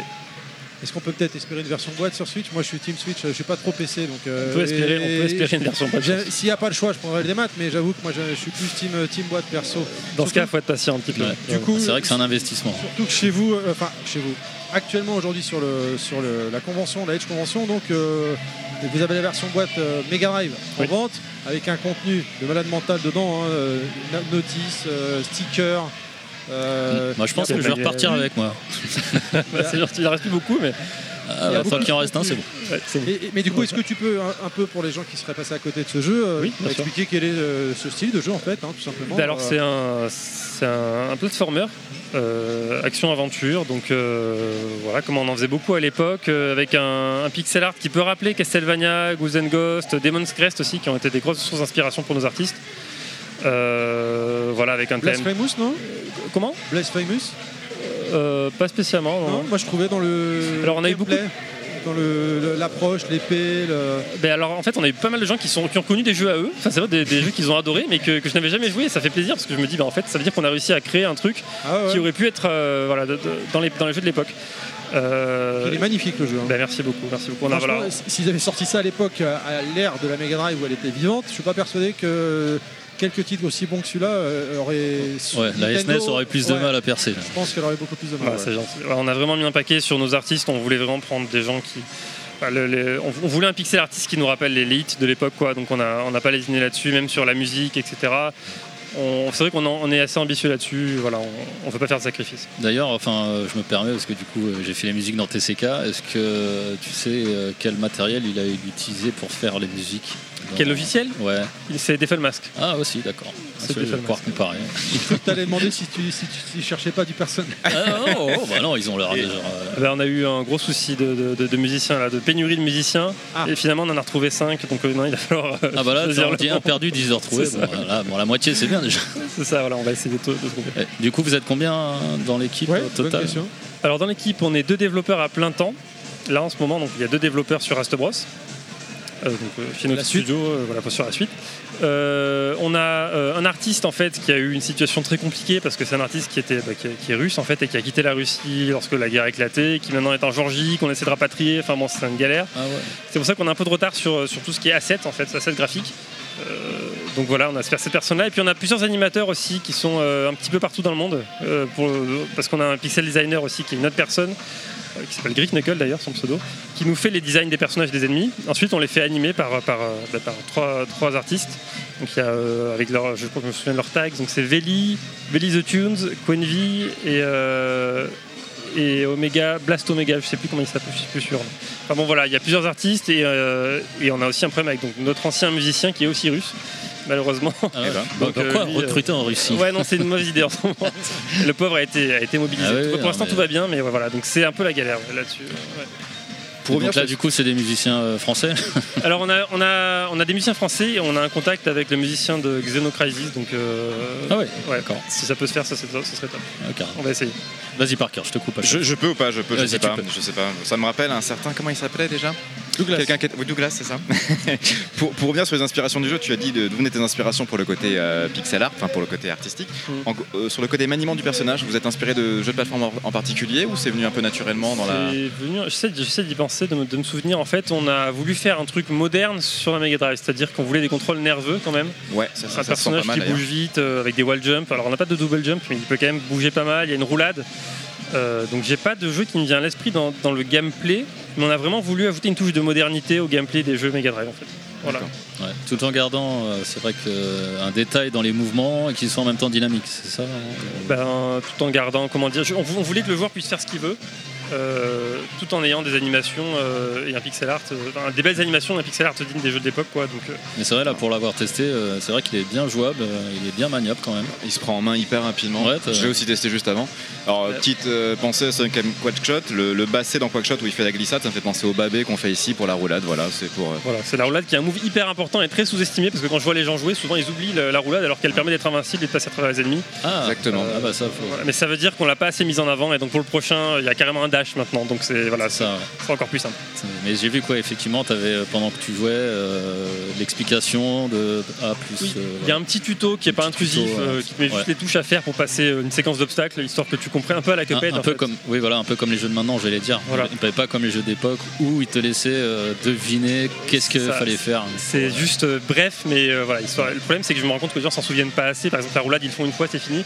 Donc à voir comment est-ce qu'on va travailler ça sur le prochain. Mais euh, C'est vrai que c'est pas évident. Faut C'est que un les gens truc le qu'on a- retiennent et- C'est quelque chose qu'on a beaucoup retravaillé sur TCK aussi Voilà. et qu'on a eu euh, des retours. Bah, c'est en le faisant tester euh, que tu vas aussi. euh, oui, tu vois si les gens le font ou pas Voilà. et comment leur, les inciter à le faire plus souvent. C'est une, vraie problématique. ouais. ouais, question un peu d'un non-technicien. Alors, la, la rumeur qu'on a que 64 couleurs affichables en même temps sur Mega Drive, du coup, c'est vrai ou pas?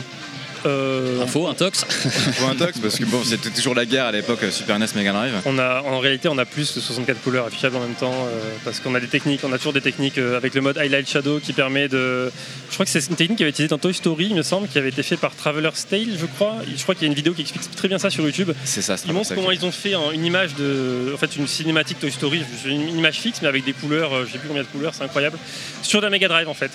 Donc euh, il y a toujours cette, il y a une limite en théorie de 64 couleurs parce qu'on a en fait 4 palettes de 16 couleurs. D'accord. Euh, Sachant qu'il y a les, les trois, les- la première palette, il y a 16 couleurs, les trois autres, il n'y a que 15 couleurs, parce qu'il y a une, couleur de transparence. D'accord. Euh, donc ça fait même pas 64 couleurs. Euh, du coup, oui, on est sans, sans technique particulière, on est sur ce nombre-là. Après, il y a toujours des tricks pour, pour essayer d'avoir plus. Quoi. Très intéressant du C'est comme euh, sur le NES, il faut que tu trouves une technique pour afficher plus euh, de, de sprites à l'écran en faisant des clignotements. Quoi. Tu vois, Oui, je sais pas si c'est vraiment une technique en tout cas. c'est- c'était une technique, c'était une technique. C'est du coup ce que tous les jeux le font hein, sur, sur, sur Ah, NES, ça, je sais d'accord. En tout cas, très content de voir un, un jeu de cet acabit sur, sur Mega Drive. Euh, est-ce que tu, tu veux nous donner des éléments sur euh, quand est-ce qu'on peut s'attendre à voir le prochain? Même si j'ai bien compris qu'il y avait quelques retards, mais on peut s'attendre à le voir. euh, alors, on a annoncé mars 2023 sur Kickstarter. D'accord. Et c'était une date qu'on avait pris large. Donc, on s'était dit qu'on va essayer de le sortir pour Noël, en fait. Sauf que bah, je pense qu'on Avec va- ce qui se passe, ouais, ça avec va ce qui se passe, ça va vraiment rester sur mars. Mais au moins, voilà, on reste sur ce qu'on a dit à la base. Super. Et euh, je pense que ça va le faire. ouais. Ouais, c'est bien d'avoir pris une.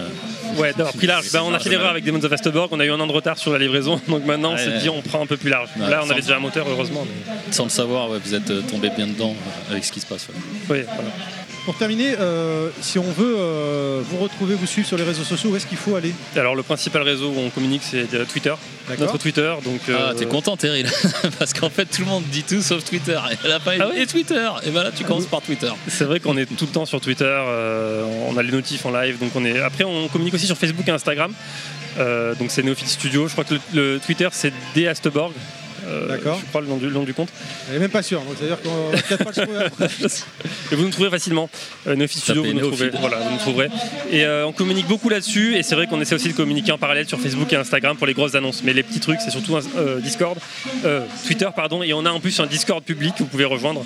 euh, en passant par notre site officiel, donc euh, néophyte-studio.com. Ouais, parce que vous avez une chargée de com. hein, pour... On a une chargée de com en plus, voilà, donc on vous répondra euh, dans les plus brefs délais. Très Si vous avez bien. des questions. Euh, eh ben, écoute, euh, il ne nous reste plus qu'à te remercier euh, de nous avoir accordé un peu de ton temps. Merci à vous. Et puis, Ah ouais. euh, bonne continuation pour cette convention. Merci Et bon beaucoup. courage. Merci à toi. Merci.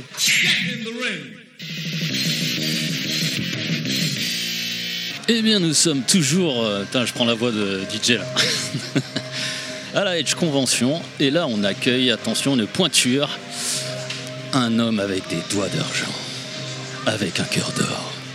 Je le fais bien ou pas C'est plus le beau bébé C'est le beau bébé C'est fini le beau bébé ou pas de l'association Games Co. Salut. En personne, Gwen Leblon. C'est le beau président. Le beau président Et de donc, l'association il- Games Co. Il y a toujours Wellcook. Hein Oui, on a toujours Wellcook. Et toujours moi, Terry. donc. et Terry, euh, accessoirement, et qui s'occupe de la régie aussi. Voilà. Euh, Comment, comment ça va, cher Gwen Bah écoute, ça va, heureux, heureux de passer ce moment formidable à l'Edge Convention. Et ouais, Et en puis, plus, ça euh, fait un moment qu'on s'était pas. Ouais, qu'on s'était pas vu. ouais. Bah, le Covid que- est passé par là. Puis tous les événements, les machins, les trucs. La fin du monde, tout ça. Ouais, on est, on est passé à deux doigts de la fin du monde. Non, mais écoute, euh, ça va très bien, Terry. Super. Ouais. Ça fait quoi de retrouver une convention? Oh, t'en as déjà refait quand même. Hein, de- Oh oui, euh, oui, ça fait, j'en fais euh, pas mal sans en dire euh, beaucoup, parce qu'on peut toujours faire plus dans la vie. Mais euh, oui, non, j'ai fait beaucoup de, d'events parisiens, euh, j'ai fait des startups, on a fait, euh, on a fait pas mal de trucs, on, on est sur pas mal de projets. Je vais te demander de mettre bien dans l'axe, s'il te plaît. Tu- Décale-toi si tu veux. Et, euh, et, euh, non, non, on fait plein de trucs. C'est vrai que la Edge Convention, justement, c'est un petit échappatoire, on va dire, euh, euh, spirituel, j'ai envie de dire, parce que ici, c'est cadeau. Tout est cadeau. C'est, on donne pour Edge parce que Edge, c'est quelqu'un d'important pour moi, pour l'assaut. Parce que sans Edge, ben, on- je ne serais pas là où j'en suis et l'assaut ne sera pas là où, où elle est. Donc c'est important. C'est vrai qu'à l'époque, euh, quand on faisait les premières Edge Conventions, bah, euh, moi je le, regardais sur, sur, sur YouTube, voilà. Euh, J'adorais ce qu'il faisait sur la SNES et tout, tester les jeux.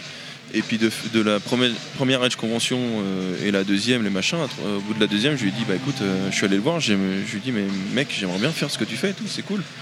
De, de- de faire des événements pour se réunir entre potes, réunir la passion. Et, voilà, et puis je t'invite en plus, euh, pour courir le tout, je t'invite à venir à mon salon, mon petit salon que je vais faire à Arpajon et tout. Il me dit, mais, mais mec, j'adore, euh, si tout le monde venait me voir comme ça, euh, enfin moi j'adore ce que, ce, que, ce, que tu proposes, et vas-y go. Il m'a dit, vas-y go. Et puis, puis c'est comme ça que ça a commencé. Et puis on est venu plusieurs fois à la convention, ils sont venus plusieurs fois à Arpajon, la Edge Team. Et puis voilà, de fil en aiguille, ben, on a évolué. Et puis là aujourd'hui, ben, je, lui, je, lui rends, je lui rends honneur en ramenant tout le pôle arcade. Hein, je sais pas si vous en avez parlé un petit peu avant, mais. Pas encore, pas encore. Mais Bah, donc, euh, enfin, si, vite fait, si, si, on en a parlé. Donc on... Parce qu'on a reçu Edge. Oui, oui, mais là, là, tu peux vraiment en parler. Du coup, Edge nous a Alors, juste pour te dire ce qu'a dit Edge, c'est que grosso modo, il a rien fait, il vous a laissé gérer. Allez. Bah, en fait, c'est parti de. Il a laissé gérer Fabien de Pixel, hein, que vous avez peut-être reçu. Pas encore. Donc, euh, bah, que tu vas recevoir parce qu'il faut. Fabien qui est quelqu'un. Oui, chef. Quelqu'un d'important et qui est honorable et puis que, Oui, oui, qu'on- complètement. voilà qu'on aime bien. Et il faut soutenir. Donc euh, Fabien s'est mis corps et âme à- à- déjà à aider Edge déjà l'année dernière euh, pour l'Edge Convention. Puis cette année en fait ils lui ont dit euh, bah, vu que tu- t'occupes un peu de l'arcade avec ces arcades one-up qu'il a remodifiées et qui sont magnifiques et qu'il en a fait des bandes dédiées pour, son- pour notre plus grand plaisir et il s'est dit bah tu vas me gérer ça et et puis c'est vrai que je lui avais proposé déjà l'année d'avant, et puis je lui ai toujours dit que s'il avait besoin de moi, bah, qu'il m'appelle, et puis que je répondrai présent. Et donc c'est ce qui s'est fait, Fabien m'a contacté et euh, m'a proposé de participer à organiser euh, un coin arcade dans l'Edge Convention. Un coin arcade. Un gros, Un gros coin. gros coin Bah, arcade. bah, euh, en fait, il- je pense que Il a pas précisé, comme, précisé la comme taille. beaucoup de gens, en fait, ils sont pas prêts chaque fois que j'arrive. et euh, le, le- le phénomène a pris de l'ampleur et donc on a, on, on a sacrifié, enfin, ils ont sacrifié, comment dire sacrifié. Ils ont mis à disposition le pôle qu'ils avaient pour les euh, consoles et les télés dans les anciennes Edge Conventions pour euh, faire le pôle arcade. Donc ça laisse à peu près une centaine de mètres carrés. Et ben là j'ai dit go, j'ai dit euh, bah ok, moi je peux te ramener quelques trucs, mais j'ai un camion, je peux, enfin, un petit camion, enfin j'ai- pas un 20 mètres cubes, mais Est-ce que tu veux, euh, si tu me ramènes un camion ou quoi, euh, bah, Je on peux faire plusieurs allers-retours. On peut faire. non, Non, en une fois. On en a fait une, un aller-retour, mais on a blindé le 20 mètres cubes. Et je crois que c'est la première fois de ma vie que je mets 21 bornes d'arcade officielles dans un 20 mètres cubes. Les unes sur vache. les autres jusqu'au plafond. Les euh, flippers aussi. et euh, les flippers sont, sont passés dans mon camion. Voilà. Donc en fait, si tu veux, bah, ça, rajouter à ça Pixel, Fabien, plus Ramadi de Push Start Button, euh, qui est un ami aussi, ben, on a fait euh, ce que vous avez là aujourd'hui. Dommage pour ceux qui sont pas là. Ah ouais, et, non, puis, euh, franchement, euh, et puis, je suis bien content de faire plaisir aux gens qui sont là. Voilà. Ouais, Non, carrément. Je suis arrivé, j'ai fait waouh, mais c'était tout le coin là où il y avait effectivement les télés. Et puis comme il s'est agrandi, euh, bah, le coin où il y avait les télés et les consoles, c'est vrai que du coup il s'est agrandi. euh, il a pris euh, 100 mètres carrés de plus. non? Non, mais le coin arcade, il est très beau. Il y a- de la, il y a de la variété aussi bien en termes de bornes, en termes de contrôleurs qu'en termes de jeux. On peut vraiment s'essayer un petit peu à tous les genres et ça, c'est vraiment chouette, quoi. C'est ça, entre le bar top, entre les euh, Arcon One Up de Pixel, nos bornes euh, génériques, et des- il y, a- il y a peu de dédiés, mais c'est sûr qu'on privilégie euh, le générique sur des événements comme ça. Mettre des bandes dédiées, euh, il y a quelques bandes dédiées, hein, il y a une- y Playchios, il y a. Il y a, il y a des choses, et encore dédiées parce qu'il y a plusieurs jeux Il y dans a un mais- the Dead, ça, ça rentre bien dans la bande dédiée. Voilà, euh, et puis les flippers, hein, c'est vrai que c'est- c'est c'est cool quoi. C'est des bornes fragiles et, Et- c'est vrai que tu peux pas les des vrais flippers, les hein. trimballer. Pas Ah, c'est des des vrais flippers. Il y a aussi un flipper électronique, non En plus des vrais Ça, c'est. Rama, je crois. Voilà, C'est Ramadi, qui ouais. fait des, ce qu'on appelle les pin cabs, ouais. C'est- Mais c'est bien aussi. Bon, après, c'est pas ma cam.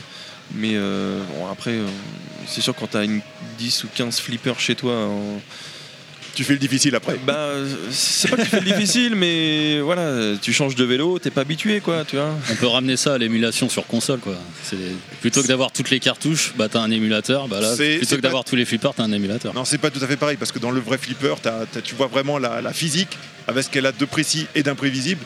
Là où vraiment dans un, dans un, dans tout est très très calculé, donc tu n'as pas cette sensation-là que tu peux avoir sur la. sur Après, la pour euh, rentrer vraiment un peu plus dans la technique, ils, ont- ils ont vraiment des, des- ils, ils ont des comment dire des si tu veux, tu peux reproduire quand tu tapes sur le flipper. euh, je sais plus comment. C'est Le tilt Non, c'est pas Non le tilt. C'est le. En fait, quand tu tapes dessus, ta boule elle bouge toute seule sans taper sur les flips. Le tilt, en fait, c'est quand tu bouges trop. Oui, et ça fait te ça condamne la, la borne. partie. Voilà, ça, Oui. ça- ça- C'est- la base du Voilà. gameplay de flipper, c'est savoir secouer la borne sans activer la je- Je sécurité. sais plus c'est quoi le, le nom, mais, mais voilà, tu peux, tu peux taper un peu le flipper, tu peux jouer avec les impulsions. T'as ça. Euh, par exemple, euh, vu que c'est des flips électroniques, donc t'as pas euh, le système, les ondes de choc mécanique que tu as sur un vrai flipper. Et ben ils adaptent des- Ouais. ce qu'on appelle un flip, hein, les bobines de flipper, en fait, de vrais flippers, ils adaptent en dessous. Et quand tu t'appuies sur le bouton, ça te, Ça te ça te fait claquer la bobine, comme si ça te levait le flip pour euh, taper la balle, et tu ressens c'est tu vois les, les petites ondes que tu as dans le Comme si les- vrais flippers. la balle vraiment. euh, Voilà. C'est un- peu comme un retour haptique, euh, ce que tu veux dire. C'est Voilà. t'as un retour physique de ce qui se passe dedans. Exactement. Après, as, bon, maintenant, ils sont passés sur des écrans euh, 8K pour euh, justement la, la- la définition de- de- des plateaux. hein, euh, et, et le must du must, c'est d'avoir des, des écrans euh, 3D où tu peux même carrément, peux, tu joues en 3D avec une, des lunettes et là, tu as carrément le flipper en 3D et tu es en immersion avec les mains, tu sens euh, les, euh, les flips et tout. Ah non, ouais. c'est un truc de fou. hein. J'ai jamais fait. euh, C'est un truc en de 3D. fou. J'en ai jamais Ah, vu en plus. 3D. Ça doit, Ça doit coûter chose. une fortune. Bah, voilà, c'est tout est tout est cher. hein, c'est Bah ouais, Parce que là, du coup, tu peux avoir tous les flips après, euh, mais en qualité presque réelle. Quoi. Voilà. Et après, plus ton casque ou ton écran est de bonne qualité, Mm. euh, plus tu peux profiter. Après, c'est vrai qu'il y a des avantages et des inconvénients. Les, les- Le prix. les avantages, c'est que tu as tous les jeux. Ouais. Euh, les inconvénients, c'est que tu n'as pas vraiment le réel Bah visuel non. euh, du, du, du, ré- flipper réel. Mais, mais c'est un choix. C'est ce qui choix. fait qu'on aime le flipper, justement, c'est le côté euh, réel, le- de voir la vraie boule. Quoi. Euh, de toute C'est- façon, c'est compliqué. ouais, de- c'est surtout la difficulté de l'équilibre entre le puriste et l'accessibilité. Quoi. ah, Si tu puis- veux que plein de gens jouent au flipper, bah, le pin cap c'est la meilleure solution. Tu vas avoir les vraies sensations. Ah, tu prends prends un vrai, flipper, il faut Ouais. pas avoir peur de mettre les mains dedans, hein, parce que les flippers, Oui, entre le bon et le euh, mauvais flipper. bon, Non, non, bah, mais non, c'est c'est vrai que c'est- Ah, y a pas tu parles du dauphin ou euh, Oh, le dauphin. Ah non, pas celui-là. Non, mais c'est vrai que la maintenance d'un flipper, par contre, déjà, c'est pas évident. Trouver où est la panne, trouver les pièces pour les remplacer, ça commence, demande déjà de, de savoir un petit peu ce qu'on fait. Il n'y a, il y a pas un événement où on n'offre pas un flipper. Bah, c'est normal. Il n'y a Ça, pas un événement. Et, et des fois, euh, ça arrive que dans la même journée, il y en a quatre qui tombent en panne. Oui, bah, et ben vache. là, il faut tout de suite analyser euh, la panne, euh, que, ça Réparer. soit, que ça soit électrique ou mécanique. Euh, et puis les gens, ça, ça les intéresse parce qu'ils Ils voient comment c'est fait. ils, euh, tu lèves le flipper, c'est l'usine à gaz là-dessous. Enfin, t'as des fils partout, t'as des bobinages partout, t'as des cartes, euh, t'as des cartes électroniques partout, t'as des LED et tout. Et les mecs, ah, et putain, qu'est-ce que vous faites et tout Ben, on- on- là, on a une panne et tout. Ah, je peux On regarder. fait une bah, opération qui est ouverte. Ah non, mais c'est ça. Et puis, euh, t'es- t'es obligé d'ouvrir un flip. Là, euh, depuis hier, on a ouvert euh, six fois les flippers. Non, mais La, c'est- la bille se bloque, euh, ou euh, t'as une bobine euh, qui chauffe ou qui claque, un fusible, c'est con, mais c'est très prévisible. Donc les gens qui achètent des flippers, euh, bah, attention parce que si vous connaissez pas un petit peu, moi j'ai appris sur le tas. Maintenant, bon, j'arrive à, à les dépanner. Ou sinon, c'est très complexe. On a aussi les connaissances de- des gens qui réparent des cartes électroniques ou des sites qui vendent des pièces. et on sait où on va. C'est comme les voitures. hein. Mais, mais généralement, on arrive toujours à se démerder à réparer le flipper. C'est vrai qu'il y a souvent des flippers, des fois des gens qui achètent un flipper parce que ça les fait rêver, mais après il finit au fond de, de la cave ou du garage. Ah bah parce dès qu'il marche plus, dès qu'il est tombé en panne, euh, il n'y avait plus rien dessus. Quoi. Bah, tu leur donnes mon numéro. Bah voilà. Mais c'est vrai qu'il y a une communauté, euh, une grosse communauté de, de flippers. euh. Bah, ça commence. euh, bah là, on a fait le caniflip euh, il y a un mois. Euh, 100 flippers dans, dans la même salle. Enfin, c'est juste ouf. Euh, celui- Ouais. dont- Ça devait faire un bruit. dont les derniers flippers euh, qui coûtent 14 000 balles, quoi. Enfin, les Oh JPP, là là. là, euh, les Guns N' Roses, enfin, c'est, là, c'est, on pénètre vraiment dans l'interaction d'un flipper euh, récent. C'est, magique, il faut vraiment le voir pour le croire. Mais euh, c'est pas donné à tout le monde, mais ces événements-là permettent aux gens de tester justement ces, ces flippers qu'on peut pas se permettre d'acheter. Et, et- et puis de là, bah, c'est, beaucoup de gens comme moi qui viennent avec quelques flippers, et puis au bout euh, du compte, on a une centaine. Et, euh, et tout est gratuit, tout est, euh, tout est optionnel, tout est en free play. Et tu Eh kiffes bah, quoi. C'est une manière de retrouver un peu l'ambiance des salles de flipper des années 80. Quoi. Voilà, c'est plus que c'est une grande salle. Là, la Convention, c'est Oui, vraiment ce qu'on a voulu faire. D'en Mais- faire euh, une expérience sur les salles des années 80. Du coup, ça parle de flipper depuis tout à l'heure, mais il n'y a pas que ça. Il y a également une borne euh, aujourd'hui. euh, Ah, une borne Ah. de luxe. Attention. D'ailleurs, t'as ton- j'aime bien ton, ta mousse de micro, elle fait penser à la borne d'ailleurs. Ouais, c'est vrai. Qu'est-ce que c'est que cette couleur. borne, Gwen alors? Bah, c'est la borne Paprium. La fameuse. La fameuse euh, Comment t'as réussi à. dé- C'est bon. Il se dit dans le milieu, hein, chers amis, chers auditeurs, Le milieu Gwen, très obscur. Gwen, c'est un peu Guy les beaux tuyaux, il arrive toujours à dégoder des trucs de dingue. Comment t'as fait pour choper ça? Comment j'ai fait? Bah, je... Oui, j'ai rien à cacher, j'explique à tout le monde. En fait, en On gros. pas de prix, euh, hein, ça, s'en Ça va être long, hein, t'es prêt ou pas Ça- non, Bah, on a dit- 5 heures, vas-y. Ah bah voilà, bah, comment tu veux savoir, mais c'est tellement long. Bah, on, peut faire court, il me l'a donné. D'accord. On peut faire long et je t'explique euh, comment ça se passe. De fil en aiguille, voilà. Bah, en fait, euh, en 2018, ils ont fait la soirée Paprium à, à Paris. Ouais. Et, euh, et euh, ouais, parce qu'on a de la. C'est tellement fort dans la convention qu'on a- on s'entend plus même au micro. Bah, en fait, on est juste au-dessus du DJ. Ouais, c'est ça. Ouais, Et le haut-parleur, il est droit vers nous en Ne plus. vous inquiétez pas pour les Qui c'est qui vous a mis là en fait J'ai très très peur pour le son, mais, mais bon, on remercie Edge encore une fois, il nous a mis, nous a une place à la merci rage. Edge. Je l'ai demandé Ah ouais. deux jours avant, je lui ai demandé, je lui ai dit qu'on venait s'il y avait moyen d'avoir une place. C'est cool. alors, euh, pour que vous sachiez tous en fait comment ça s'est passé, il nous a, euh, son équipe m'a contacté en 2018 pour euh, faire la soirée Paprium à Paris, donc qui a fait, euh, euh, qui a fait du buzz, hein, euh, Ouais. qui a- ça, ça a remué les réseaux. Ils m'ont demandé en fait du matos pour bah, des télés cathodiques, des éclairages, des machins, des pardon, euh, de quoi faire un expo en fait de Mega Drive en boîte, euh, des jeux, des, des- des consoles et tout. Euh, et bah, je leur ai dit bah écoutez venez moi comme vous voulez, vous venez avec un 20 mètres cubes, vous me prenez ce que vous voulez et puis voilà c'est gratos, on s'en fout.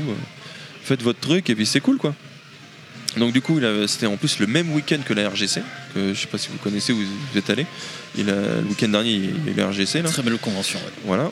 Et euh, que je salue Manu, hein, euh, l'organisateur, Salut Manu. et toute l'équipe, David, tout ça.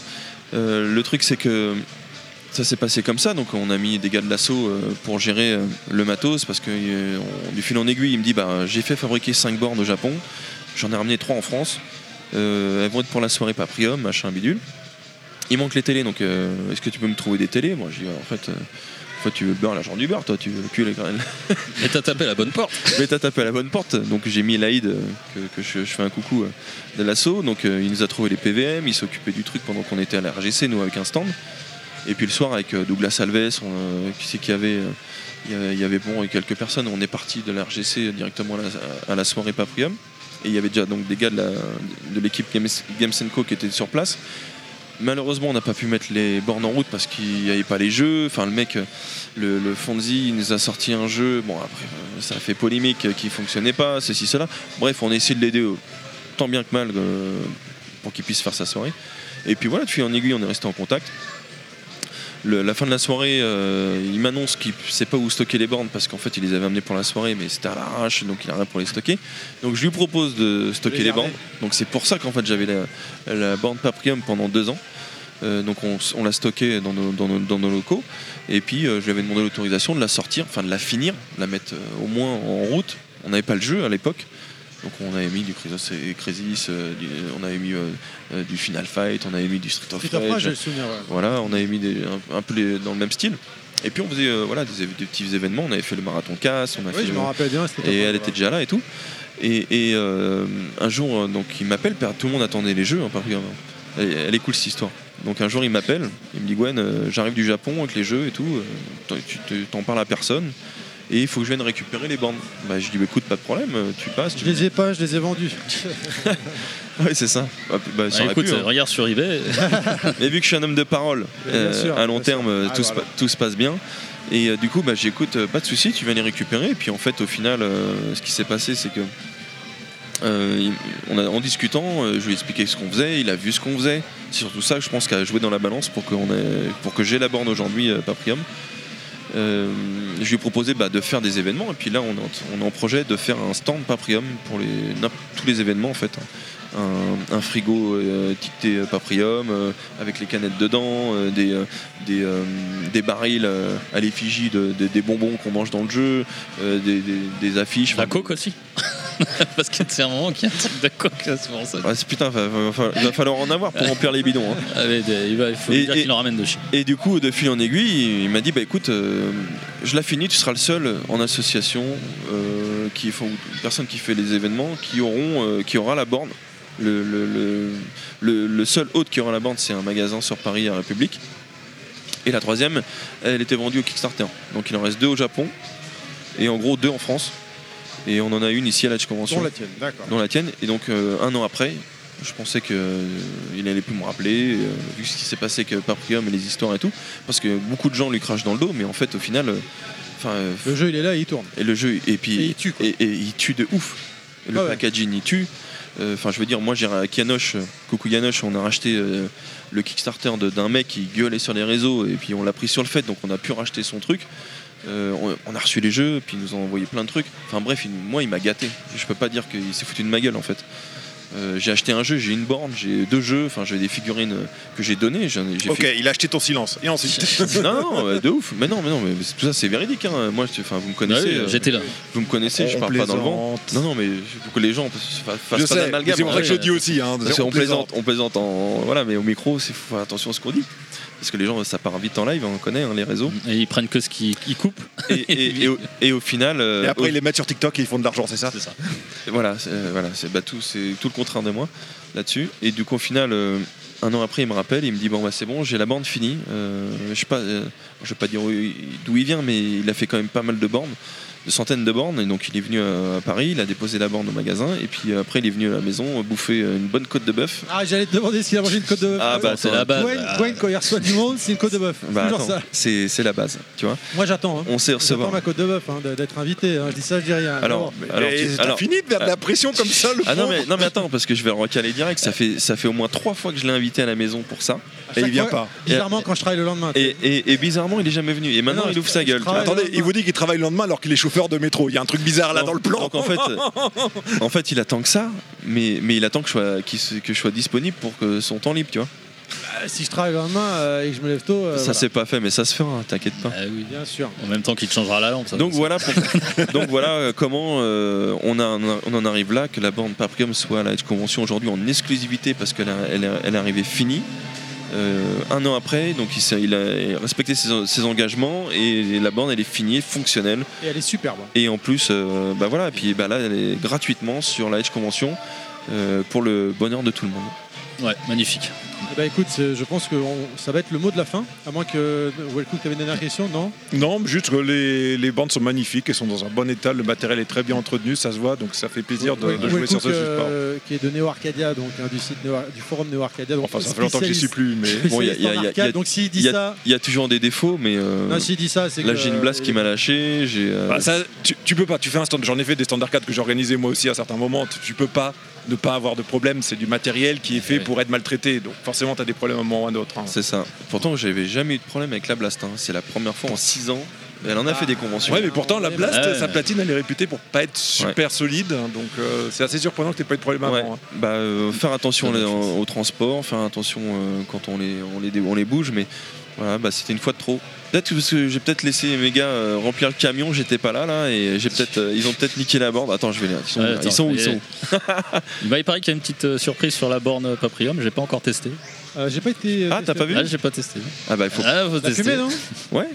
Non mais ça, non mais attends, Ah c'est C'est ouf, ça. c'est c'est c'est c'est une... En fait, j'ai jamais vu ça. Toi qui es dans les bornes, faut que je te montre ou faut que tu le vois de tes yeux.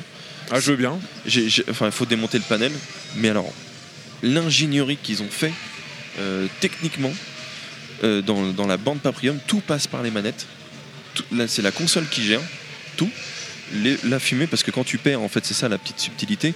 Enfin, de ouf. c'est enfin, il y a plein de trucs de fou euh, chez Fonzie. hein. Ouais, déjà, c'est Stick Arcade, quand il avait sorti son jeu, t'a- t'avais le bouton qui s'allume. Quand, Bah, en fait, euh, de ce qu'il me disait, c'était le même système dans les sticks arcade que dans la borne. D'accord. C'est-à-dire qu'avec la- le stick arcade, tu peux, l'arcade, tu peux faire une borne Paprium. Tu peux te faire une borne avec les mêmes spécificités de la borne D'accord. Paprium. Tout est prévu et c'est un délire euh, technique que j'ai fait. Waouh, j'ai jamais vu ça parce que tu as le son qui est géré, tu as les, les- les néons de la borne Paprium qui sont gérés en fonction de là où tu es dans le jeu et la fumée qui se déclenche à certains moments du jeu et surtout quand tu perds. Si tu es un loser, la borne elle se met à fumer. Toute la partie, on va dire, vitrine de la borne, parce que ce qu'on appelle une borne vitrine dans le homemade, comme Ramadi fait, c'est des bornes avec un plexi devant où tu, euh, euh, tu exposes, où tu mets des dioramas. En ou- dessous l'écran, donc. hein. Voilà, en dessous l'écran, le bas de l'écran, en fait, euh, ce qu'on appelle une borne vitrine, c'est voilà, c'est c'est ce qu'il a fait lui avec Paprium, où j'ai mis la figurine euh, qui était limitée à 100 exemplaires au monde. Euh, j'ai mis la canette Paprium, j'ai mis un vrai cacheton. Il a fait faire des pièces pour le monnayeur Paprium euh, Watermelon. Excellent, Le- excellent. le- Ce mec est fou. Et, et je lui dis, mais euh, donc avec tout ça, donc je lui dis, putain, bah, euh, mec, c'est un délire ce que t'as fait. Je connais personne qui a fait une borne comme ça, euh, aussi pointue dans, oui, que les délires en fait. Même les vis euh, de la, de la, du stick sont marqués, sont gravés euh. Watermelon.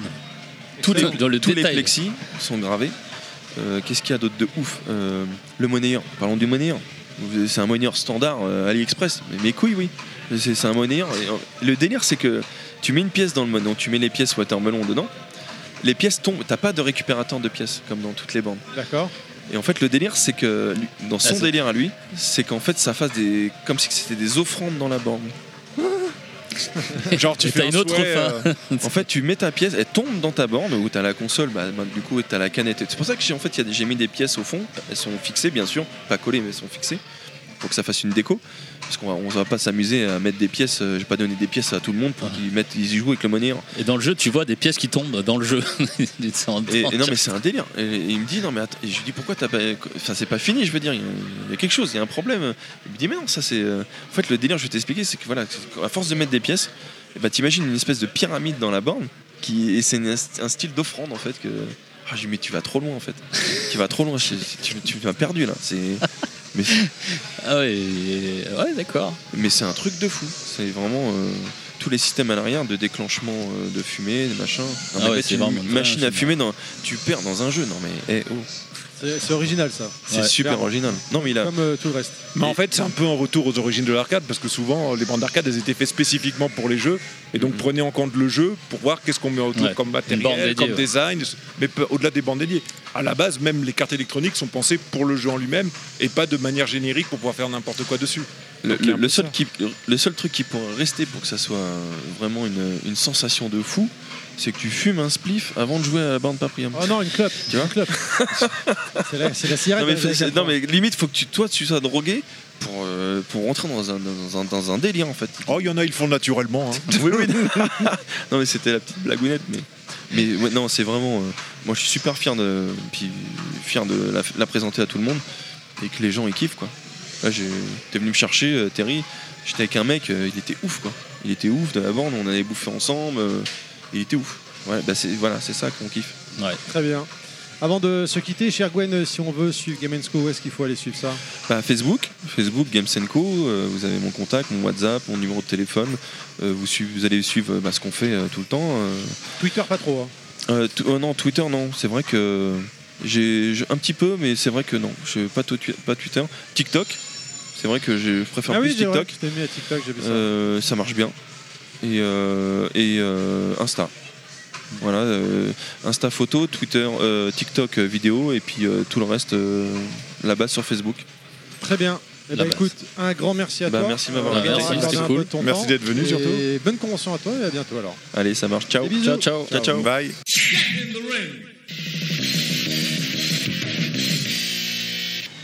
Et nous sommes toujours en direct de la Edge Convention et cette fois euh, nous accueillons un nouvel invité que certains d'entre vous connaissent peut-être beaucoup, un peu ou pas, on va, on va savoir tout de suite. Passionnément ou à la folie. Qui- de qui je parle? Je parle de Cousin Hubert.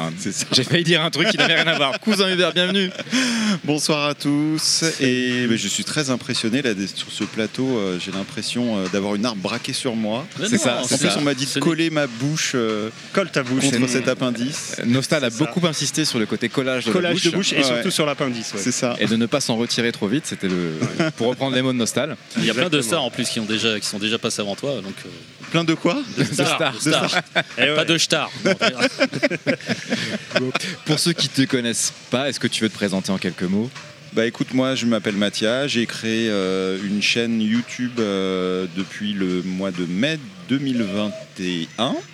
euh, tout simplement pour pouvoir me créer une bande d'amis euh, qui aiment le rétro gaming parce que j'en ai pas dans mon entourage euh, proche. Et euh, bah, ça a très bien marché. euh, assez rapidement, je me suis fait. Euh, ça se compte sur la- les, les deux doigts d'une main, mais sur les, Ah sur ouais, les doigts- deux doigts d'une sur main. les dix doigts des deux mains.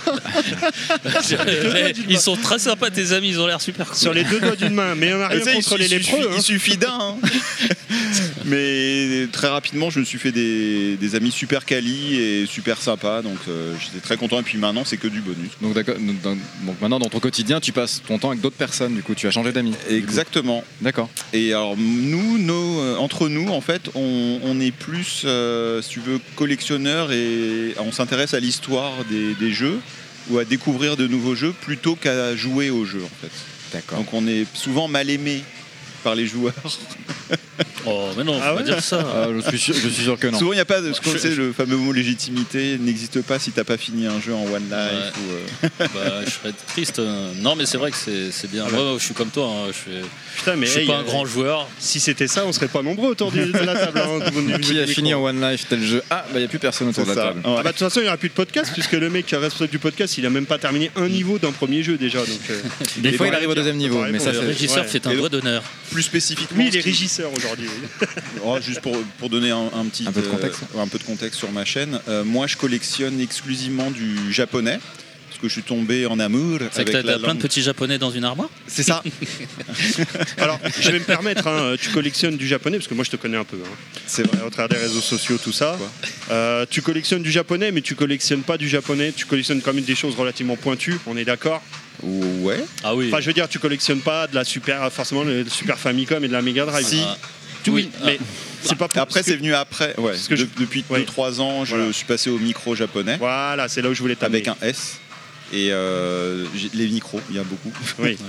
Ah, et beaucoup de plateformes et donc c'est tout un océan de, de trucs inconnus. Moi je cherche à, à connaître des choses que je n'ai pas connues plutôt qu'à recréer des émotions passées C'est une rétrospective du passé de ce que Ce que ce pu que tu as dans- pu ne pas connaître dans un univers alternatif où Et j'aurais du coup, tu, tu, japonais. re- tu joues un peu finalement quand même, non?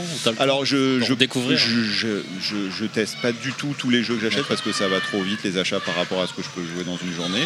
Mais euh, j'essaye de profiter de ma chaîne justement pour découvrir des jeux avec les, les viewers en même temps que je vérifie s'ils marchent tout simplement.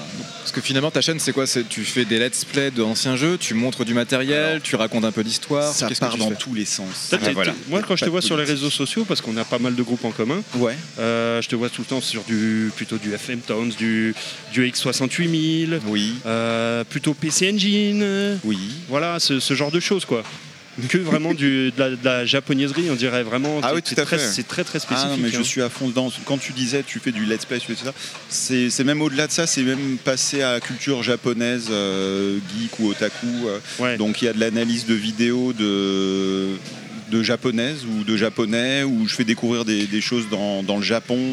Donc euh, je traduis des vidéos en live euh, de vidéos japonais. Tu parles Tu parles- tu japonais parles japonais. Alors je, je lis plus que je ne parle mais euh, parce que j'ai pas l'occasion dans la vie quotidienne de parler à un japonais tous les jours quoi. Et pour- mais je peux me débrouiller parler. pour baragouiner ouais. D'accord. Euh, bah, vu que tu parles de ça, une vidéo que tu veux recommander ou dont tu es plus fier que les autres dans, sur ta chaîne YouTube, quelque chose que tu inviterais les, les auditeurs à. à Non, franchement, allez sur ma chaîne, vous, Tout court. le monde trouvera un truc à regarder parce que ça part dans tous les sens. ouais. Mais c'est vrai que tu as des machines, là, le X68000 qui tournent en ce moment sur la Edge, là, parce que tu as ramené quoi, du coup sur... euh, Oui, alors j'ai essayé de faire un, petit florilège des, de la compétition euh, du- en- qui existait entre. bah, déjà, il n'y avait pas de compétition parce que ce qui faisait 75% du marché des ordi au Japon, c'était les PC de NEC. Donc c'était des, des architectures x86 basées sur des processeurs Intel et avec du DOS, avec du Windows, mais qui étaient incompatibles avec les nôtres. Donc ils n'ont pas connu toute la scène de jeux vidéo. Occidentale. Il y avait des conversions, mais il fallait les refaire de zéro. Et eux, ils ont du, coup développé des systèmes de jeux. Donc il y avait beaucoup de RPG, beaucoup de jeux de drague, beaucoup de jeux donc exclusivement pour adultes. hein. Tout simplement, les types jouaient au boulot. C'était des machines qui n'étaient pas accessibles à des enfants. en niveau Eh ben, ça devait être beau sous les bureaux, tiens. C'était très beau, voilà, c'est ça. Non, non, oui, oui. Et donc ce PC 8801 que j'ai ramené, j'ai ramené le- la compétition plus multimédia qui était euh, avec le FM Towns, donc c'est la première machine 32 bits intégrant un lecteur de CD-ROM simple vitesse dès 1987. Donc ça c'est sorti en même temps que le X68000. Et puis euh, voilà, et le dernier c'était le X68000. Ouais, mais franchement, faire tourner une machine comme ça, il y en a plein qui rêveraient de l'avoir. hein. Ah bah moi, hein. particulièrement. hein. Quand je vois des Cotton ou des. Enfin voilà, tous Ouais, ces jeux-là, oui, là, voilà, sur- ces jeux d'arcade. sur- Tous ces jeux sur X68000 qui tournent, mais c'est Bah, hallucinant. Tu les vois, tu fais Oh, mais c'est pas possible. Hmm. C'est de quand ça? Il y a, Ah y a une grosse scène indé aussi sur le X68000. Incroyable, ouais. Alors, moi, je préfère le X68000 au FM Towns beaucoup, de beaucoup, parce que pour moi, le X68000, c'est un peu l'apogée de la technologie 16 bits, alors que FM Towns, ils ont fait du 32 bits avec du lecteur simple vitesse euh, CD-ROM. C'était trop de nouvelles technologies, pas assez mûres, pas assez matures. Du coup, tu as beaucoup de, glitches qui peuvent apparaître. Tu as très peu, très peu de conversions. euh, euh, uniques à cette machine. Très souvent, les jeux existent en même temps sur d'autres machines. tu as moins de scènes indé. Euh, c'est autre chose, moi. Moi, je suis plutôt du camp du X68000. Même si ton t-shirt est plutôt FM Town. Il a- alors, Aujourd'hui, voilà. Il a Demain, un il y en très aura un très beau t-shirt euh, FM Town. Demain, tu vas mettre. euh, Du coup, attends, fais voir. Demain, c'est le PC 80. Ah oui, donc c'est Mais, mais euh, là où j'ai- tu m'as fait alors, jouer au shoot. J'ai- Au shoot, J'adore ça- le. Ça, c'est un érogué, ça. Ah J'adore le, alors là c'est pas très visuel hein, pour les auditeurs sur le chart le Hubert alors écrit comme une U-card avec le HU devant et le Bert de Kubert, le jeu. Kubert Et ça, c'est un génial. viewer en fait qui m'avait fait le logo euh, sur un dessin personnalisé. Alors, je suis désolé parce que son nom me revient plus là, donc c'est honteux. Mais euh, je l'ai remercié plusieurs fois et j'essaye de, de rappeler son, son, son site à chaque fois que je peux parce qu'il est illustrateur, euh, tout ça. ouais. Mais en Il tout, cas, en tout cas, chapeau à lui parce que je trouve ça Ah, génial. enfin, l'ensemble est- est- est L'ensemble est magnifique. C'est cool. Euh, tu, euh, même si tu as pas trop le temps de jouer, c'est ce que tu me dis, est-ce qu'il y a quand même des jeux que tu fais en ce moment, que ça soit du rétro ou du récent? Euh, oui. Alors. Alors ça t'a beaucoup marqué apparemment. Non, oui. euh, en C'est ce le mot récent qui va pas. en, en ce moment, j'étais en train de jouer en fait pour préparer les, si tu veux, sur les, les disques durs et on s'est en train de remplacer par des compacts flash sur Ouais. les PC 98 que j'ai. Et du coup, j'ai essayé de, de me faire une petite compilation à ramener euh, sur ces cartes compact flash pour montrer aux gens. euh, ce qu'était la, la scène de jeux vidéo euh, sur ces machines-là, PC 98. Et donc j'ai joué pas mal aux shoots de Compile qu'ils ont développé sur cette machine. Il faut savoir que ces shoots n'étaient même pas vendus dans le commerce en fait. Ils ont été faits par les programmeurs de Compile, donc qui ont fait Puyo Puyo, Mano- Mado Monogatari, Alest, tous ces, tous ces trucs mythiques quoi. Faudrait que tu fasses tester Doc là, il fait des intel. Non parce que attends, attends, oui oui non mais je fini, fini, non parce que t'as dit compare et tout et puis tu dis qu'ils sont pas sortis dans le commerce donc euh, En fait, ils, sont, ils ont été distribués sous la forme de journal électronique. C'est-à-dire que c'est un journal qui s'est appelé Compile Disk Station, qui Ouais. est sorti à la fois pour MSX2 et pour euh, PC 9801. Plus tard, ensuite, c'est sorti sur Windows euh, japonais. Et en fait, tous les mois, tu avais une boîte qui ressemble un petit peu à une boîte de Mega Drive, un petit peu plus petite, en plastique rigide. Dedans, tu as des disquettes, 3 pouces et demi ou 5 pouces un quart selon les machines que tu as. Et à l'intérieur, tu as des démos de jeux. Tu as des jeux qui ont été programmés pendant le mois par des programmeurs de compile, peut-être pendant leurs heures supplémentaires. C'est des, des projets de jeux, tu vois. Ça peut être un petit jeu à la con, et puis ça peut être un, un Hales Gaiden, par exemple. Donc ça, c'est une version de Hales qui est unique. euh, c'est une version gratuite, en fait, tu vois, dans le Ouais, magazine ouais, électronique, qui, était sous forme de disquette. Et en plus de tous ces trucs-là, tu as aussi une messagerie. Alors voilà, au lieu de- d'envoyer une lettre euh, par la poste à Console Plus, et puis tu vois la réponse de Doug euh, la semaine d'après, et bah là, le type, il te répondait, c'était dans le fichier texte. Tu, tu défiles les pages d'un fichier texte sur ton ordinateur. Tu vois les commentaires de ce qui s'est passé dans le mois dernier par euh, les programmeurs de compile. Par exemple, une fois, j'en avais traduit un D-Station comme ça en live sur ma chaîne. Et les types étaient partis en voyage euh, pro à Kyushu. Il y avait un parc qui s'appelait Space World au Japon qui a été Oui. fermé, je pense, en 2017. Euh, Si tu- ah, y- peut-être plus récent, non? Euh, Peut-être plus récent, mais c'est très juste avant le Parce Covid. j'ai revu une vidéo, euh, ouais, ça devait être juste avant De le Covid, peut-être, ou, euh, Oui, où il y allait le jour de la fermeture, ou Ouais, juste il avant a dû faire ferme, même peut-être à la fermeture, ouais, peut-être. Ou à la fermeture, Tu sais, il y avait la Space Shuttle américaine dedans. Ouais, ouais, ouais, je vois donc il y a des montagnes russes, tout un tas de trucs. Il y a une énorme salle d'arcade là-bas. Et donc ils sont allés, je pense que c'était de 91 euh, ou 90 le truc. Euh, dans le D-Station et ils racontaient les souvenirs d'avoir essayé pour la première fois le R360 de Sega et Mhm. qui trouvaient que c'était génial et puis ils parlaient de- du physique de l'hôtesse parce que tu sais il y a un attendant à côté il y a Ouais. un poste avec un pupitre qui contrôle la sécurité du R360 pour que personne se Oui. fasse décapiter en mode destination finale le bouton d'arrêt d'urgence, tu vois. Et il parlait aussi de la sortie de la Super Famicom qui l'enthousiasmait énormément parce qu'ils allaient pouvoir euh, bah, toucher au hardware, passer à autre chose. Ça les faisait vraiment rêver. Donc c'est c'est vraiment des time capsules, tu vois, de, de choses qui n'ont pas été écrites dans des formats, formats papier. Et donc c'est sympa de replonger dans ces trucs-là. C'est un, peu- c'est un peu ça ta chaîne en fait, tu replonges dans des ça. périodes qui te C'est passionnent, Et, ce de aussi dire. une explication de mon pseudo cousin Hubert. Voilà, c'est en rapport avec les visiteurs, ils viennent du passé. Ouais, voilà. Et de ramener finalement ce qu'ils ont connu au Japon ici, ce qu'on n'a pas connu. Exactement aussi. Et est-ce que ce que tu me dis là, ça me fait rappeler là, comme on en avait déjà parlé, parce que je t'ai vu à la RGC. Ouais, effectivement, ouais, tu m'as fait tester la semaine euh, dernière. tous ces shoots là. Ouais. Ça me faisait penser la petite compile là, le Logistar. Toi, t'as connu Ah non, je sais pas si t'as connu toi. C'est un Logistar, magazine. oui, mais, euh, où t'avais. Euh, Am- Amstar. Am- Amstar aussi. Où t'avais ce, ce magazine avec 4 jeux dedans intégrés dans une cassette. Ça, ça me fait pas. Je pense que c'est un peu ce style-là français. ouais, que sauf qu'il y a en plus la notion de magazine électronique, donc tu as des, beaucoup Ah ouais, de fichiers texte, contre, ouais. des, des- des dessins en, en pixel art hein, d'amateurs. Et il y avait le gagnant bah, qui était décidé, et puis tu voyais toutes les images. Alors, c'était pas du JPEG à l'époque, hein, c'est un format spécifique. Et d'ailleurs, le, graphisme sur PC98, c'est quelque chose qui revient énormément à la mode. Très souvent sur les réseaux sociaux, sur des Insta, tu des types qui postent tous les jours des, photos. Elles particularité, c'est que c'est du 16 couleurs simultanées, donc ça paraît extrêmement peu. Par contre, la palette, c'est 4096 couleurs, donc tu, vas pouvoir avoir des dégradés de couleurs de ton cher, par exemple, alors qu'il y, a très peu de couleurs affichées à l'écran. Mais si tu as un ciel, par exemple, tu vas pouvoir avoir vraiment quelque chose de très artistique. Il y a beaucoup de tramage aussi qui est fait. Alors je sais que sur la Saturn, c'est décrié, hein, le tramage des transparences par rapport à la, à la Ah. PlayStation. Alors, alors même ça si elle est capable, le dernier, elle est capable de transparence aussi, mais pas sur tous ces VDP. Voilà. Merci.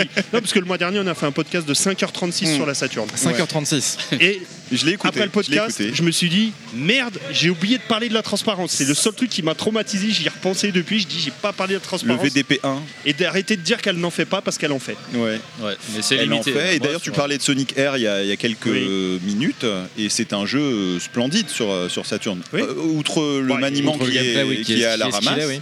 Et puis le- apparemment, c'est vraiment un coup à prendre. Il y a des petits problèmes de mauvais clipping. Puisque suite Ah au oui, podcast, euh, j'ai entendu Douglas qui s'est énervé, ouais. Douglas nous, nous a appris, on ne doit pas dire clipping, mais mauvais clipping. Un mauvais clipping. Voilà.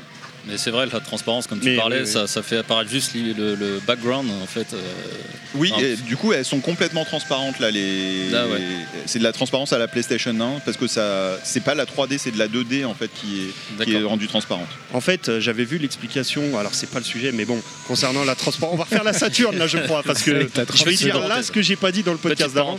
En fait, euh, sur, la, sur la Saturne, tu peux afficher jusqu'à 8 plans différents Mhm. de- au niveau des graphistes, donc, Ok. ouais, sprite et superposition. Et en fait, tout simplement, pour avoir de la transparence, il suffit d'attribuer à un des plans Mm. la couleur transparente et de, de- de tricher en fait. De- donc tu peux faire des effets de transparence. Mais pas sur la 3D, parce que c'est c'est des couches 2D ça. Exactement, tu as tout à fait raison. Parce que sur la 3D, il y a un souci, c'est que tu peux faire de la transparence, mais alors le problème, c'est que c'est de la triche parce que quand noir, tu passes, par exemple, euh, je vais prendre un exemple tout concret que j'ai vu, mais qui est typique. Donc, par exemple, dans, dans Toshinden, tu as Elise qui a une robe transparente. Et donc tu vois à travers sa robe, tu vois le, le background derrière. Sauf que quand tu tournes autour d'elle, quand tu passes derrière, toi tu es derrière, tu as une partie de ton. C'est pas des sprites du coup, mais de ton perso qui disparaît et tu vois toujours le décor derrière, alors que tu es derrière. Ouais, Tu vois ce que je veux ça, dire ouais. Là je suis en train de mimer pour les auditeurs, c'est génial. Ouais, mais Euh, mais du coup, voilà. C'est une particularité. ouais. ouais, que- Donc elle en sur fait- des c'est que j'arrive pas à faire Ouais. effectivement parce que tu vois le background forcément Tu vois, même quand tu es derrière, tu ne vois pas ton personnage, tu vois le décor qui est encore Ouais, derrière. ouais, ça te Bon. cache. Ouais, ça Alors te oui, cache. justement, dans Desaemon, on, on parle de transparence dedans Non, non, c'est ce que tu dis. hein, Non, c'est non, il n'y a pas. Effectivement, ça n'a pas transgressé le. Bon, après, sur un CRT, une bonne, un bon tramage peut être sympa aussi. Oui, hein. oui, oui, que, ouais, quand tu veux faire passer, bon, t'as effectivement, t'as, t'as effectivement le- les couches, les couches euh, que tu superposes quand tu veux faire le- les prios euh, dans un jeu. Voilà, si tu veux faire passer un arbre devant, euh, voilà, ton, ton, perso- ton Oui, vaisseau il passe soit devant, soit derrière. Mm. Mais euh, non, t'as pas de. Sinon, effectivement, la transparence, c'est juste que tu vas avoir Sur le la 2D. background, quoi. de- Tu as raison. donc, euh, c'est ça. c'est- Par exemple, un jeu comme euh, comment Silhouette Mirage oui. fait très bien de la, de, de la transparence. Transparence. Tout à Ou fait. alors euh, Yuge- Flying Squadron qui fait très bien la transparence. C'est ce que j'allais dire, voilà. Yugeki Dan. Ou alors euh, Guardian Heroes, qui est aussi un bon exemple parce que des fois ton, Euh, la transparence va justement cacher le sprite derrière, mais c'est très peu gênant, mais c'est un bon exemple de la, voilà, c'est j'allais- problématique. Dragon Force aussi, quand tu lances Dragon super attaque. Ouais, en fait, fait. c'est c'est volant- c'est- ça tombe bien dans le jeu que ta super attaque, une sorte de flamme, va cacher ce qui est derrière, mais c'est aussi parce qu'à cet temps on ne pourrait pas l'afficher. Ouais, c'est ça. Il y a Voilà. déjà assez de sprites ouais, dedans. Et donc, réussi mieux. clôture notre Ouais. minute culture On a euh, programmation Saturne. le truc et à faire le, le bonus stage de la Saturne. Nostal y est arrivé, on a fait la suite de la- du podcast Saturne. Donc maintenant, la. PC Engine. PC Engine. Alors justement, je n'en ai pas parlé, mais j'ai ramené aussi la PC Engine. Mais C'est pas. c'est la tienne, la du RX qui est là-bas, c'est ça? Non, la LT. Ah, j'ai pas vu, tiens. Je me suis dit, ça va être moins lourd que de ramener un CRT. euh. Ouais. non, il y a une du RX au fond. Non, en fait, j'ai pas ramené véritablement de jeu. J'ai ramené dessus Artist Tool, qui est donc Ouais. un logiciel de, de dessin. Oui. Avec euh, deux options qui étaient vendues donc séparément, qui est le, pour la première l'Illust Booster, qui est une tablette graphique euh, qui est sympa pour 1990, je pense, c'est sorti. Oh, j'ai plus l'année, mais oui. Euh, même- c'est sorti c'est 89 ou très tôt, 90, euh, c'était quasiment au, au début en fait, c'est peut-être même 88, je sais plus. Euh, On, on ouais, avait, bon, on avait le flyer du- du truc à la RGC la semaine dernière, mais j'ai oublié. Et, euh, et le plotter, en fait, c'est donc euh, rien à voir avec le plotage hein, dans Rien la à voir avec Terry. hein. avec Sandy. Rien à voir avec Terry qui a des problèmes avec la justice. hein. Non, un plotter, c'est pas vraiment une imprimante, c'est une traceuse en fait, on dit euh, en français. Donc, elle va reproduire les mouvements de ta main que tu auras fait sur la tablette graphique avec un stylo qui est dans un, tu veux, un moteur deux axes qui va se déplacer dans deux axes de l'espace et qui va décider reproduire euh, comme ta main, mais de manière robotisée, ton dessin que tu as fait. Donc, c'est très sympa à faire. Douglas avait fait un magnifique euh, Bomberman la semaine dernière sur laquelle il a passé deux heures à faire et à la fin ça a bugué, on n'a pas pu l'imprimer. Je Ah, pense qu'il a dépassé la capacité de mémoire. euh, Mais euh, ce- ce- parce que j'ai vu ce que ça donnait, ça, ça- comme si ça tremblait. Ouais. Et ça donne un côté malaisant. C'est fait exprès. Ça donne envie de vomir? Non, mais ça fait.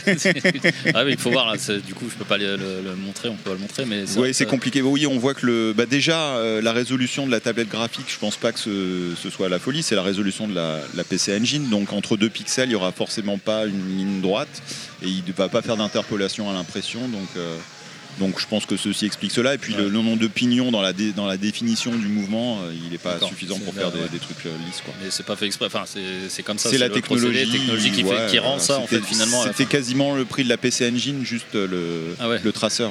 Mais euh, franchement, ouais, t'as vraiment du matos euh, qu'on voit pas. Alors, beaucoup de gens l'ont, c'est pas forcément Ah bon, un truc cher. Le logiciel Artist Tool vaut cher, mais le matos, très souvent les collectionneurs l'ont, mais ils l'ont jamais sorti de la boîte. Mais voilà, c'est un- t'es un peu comme moi, t'as essayé comme des Simon, Ouais. de, tu t'es lancé dans le truc, C'est ça, et au final d'ouvrir. t'es peut-être un des seuls à l'utiliser. quoi. Ouais, Tu dis, c'est euh, ça. personne personne ne le fait, puis toi c'est en convention, c'est bien aussi les conventions, ça permet de montrer aux gens. Et, euh, bah, c'est c'est le but en fait. C'est Bah, pour ça que j'avais demandé à Edge l'année dernière de- d'avoir un stand. Pour faire le lien avec ce que tu disais au tout début, c'est typiquement le genre d'article pour collectionneurs, pour étagère. hein. Mm, mm, mm, on est mm, d'accord. hein. Tu parlais de légitimité. Est-ce qu'on est obligé pour parler Mm. d'histoire Est-ce qu'on est Mm. obligé de raffiner le jeu jusqu'au bout Machin, ça me fait toujours sourire. Parce que des mecs euh, qui collectionnent de la PC Engine, j'en connais un paquet. Mm. Ceux qui ont vraiment utilisé ce matos-là, c'était pas. Je, Ah je oui, crois que a t'es un le truc premier. très hein. original aussi sur la PC Engine. C'est un, dans l'ordre alphabétique des, des jeux PC Engine, il y en a un qui s'appelle 1551 Tairan ou Dairan, je sais plus comment ça se prononce le premier kanji. Et en gros, c'est sur euh, bah, une guerre une guerre civile euh, au Japon, quoi. Et euh, le menu de démarrage, en fait, quand tu lances le jeu Super CD-ROM, donc l'interface qui te permet de naviguer l'historique avec tous les, shoguns, etc., les armées, machin. En fait, c'était une interface de, le workbench de l'Amiga. Sur la PC Engine, le jeu est jouable avec la souris de la PC Engine. Et tu as l'interface du workbench de l'Amiga dans lequel tu navigues. Tu as l'horloge, tu as les fichiers ouvrir, fermer, et tu vois l'histoire des, des shoguns. Et après, tu peux lancer le jeu à partir de ça. Putain, tu m'apprends un truc là. Ouais, non, personne ne le savait, même les très Ah oui, gros non, collectionneurs PC Engine, parce que personne ne lance ces jeux-là en fait. Bah, clairement, oui. Des jeux de stratégie guerrière euh, Clairement, oui. nippono-médiévalo. euh. J'en ai des jeux comme ça, euh, c'est juste les jeux, je me dis, ah, un jeu de plus dans la collection. Voilà, PC Engine. c'est bon, ça fait du bien Du coup, par tu où as, ça passe. tu as appris quelque chose sur la PC Engine, Nostal Ouais, bah oui, bah attends, cousin Hub, euh, je le suis un peu sur les réseaux sociaux, euh, il aurait beaucoup de choses à m'apprendre, t'inquiète. Oh, bah, j'apprends tous les jours comme Oui, nous oui. tous. hein. Non, mais typiquement, il a raison, hein, c'est le genre de jeu que je peux acheter dans un lot en me disant, ah, chouette, je l'ai pas celui-là. Mais clairement, oui, Oui, je vais pas mentir, pas je vais pas le mettre, je vais pas le lancer. Bon. C'est comme tous les visual novels en japonais, euh, je l'ai- je l'ai mis, je regarde l'intro qui est magnifique, et Ouais. c'est tout. Après, euh, Tokyo Memorial et tout. une fois que j'ai vu la magnifique intro, euh, non, bah oui. Et après, il va sur ton étagère. Ouais, bah oui, clairement. Jusqu'à ce que tu partes sur une nouvelle console que tu aimes où tu revends tout pour acheter. J'ai jamais revendu le moindre jeu PC Engine. Ah, ce sera, c'est l'exception. Sacré, c'est sacré. Saturne, je sais que tu en as fait d'ailleurs, et c'est pas même, vraiment remis même quand j'avais des doubles, adultère. Ah, c'est ce même, que même quand j'avais des doubles, c'est Mario Dart des doubles, je les ai donnés. Ah, je les ai ça, pas c'est vendus. C'est gentil. Et Tu m'en as pas donné beaucoup. non, je. Ah, je, je l'ai pas, je l'ai pas. Toi, je te, Moi non plus, j'ai pas non plus. Je te donne tout ce que tu veux. Chris. Wow. Bon, on va vous laisser juste après. Déjà que Ouais, le, ça le, serait le bien pod- que vous y alliez. cette interview était assez visuelle parce qu'on a fait pas mal de gestes avec les mains que personne ne peut les voir. Ouais. C'est- pas trop Ouais. Ouais, en ce moment, Ouais. je tiens une bonnette grise. ça, c'est imagé. Alors ça, Alors- c'était la blague. C'était la suite du coup de la girafe ou... Non, non, pas du tout. C'était pour imager. euh, Mer- Merci, Imaginez- euh, merci régisseur. Il faudra qu'on l'invite plus souvent le régisseur en fait. Oui. Il est- Bien utile. On l'aime beaucoup. hein.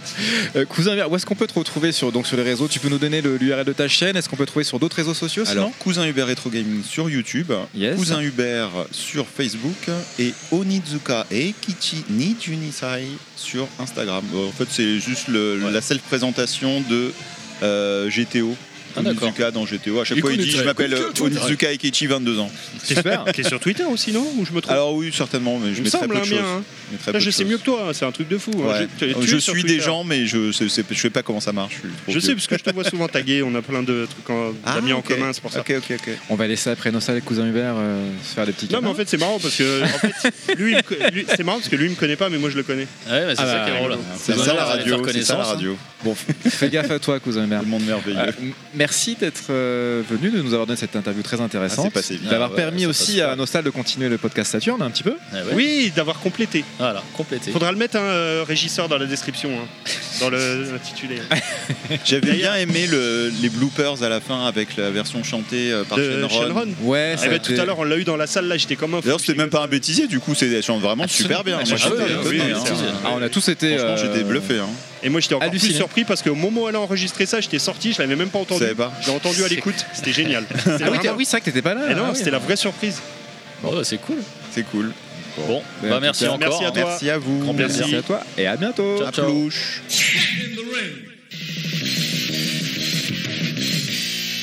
On continue euh, ce marathon euh, du podcast, j'ai envie de dire. Et là, on est en duo cette fois.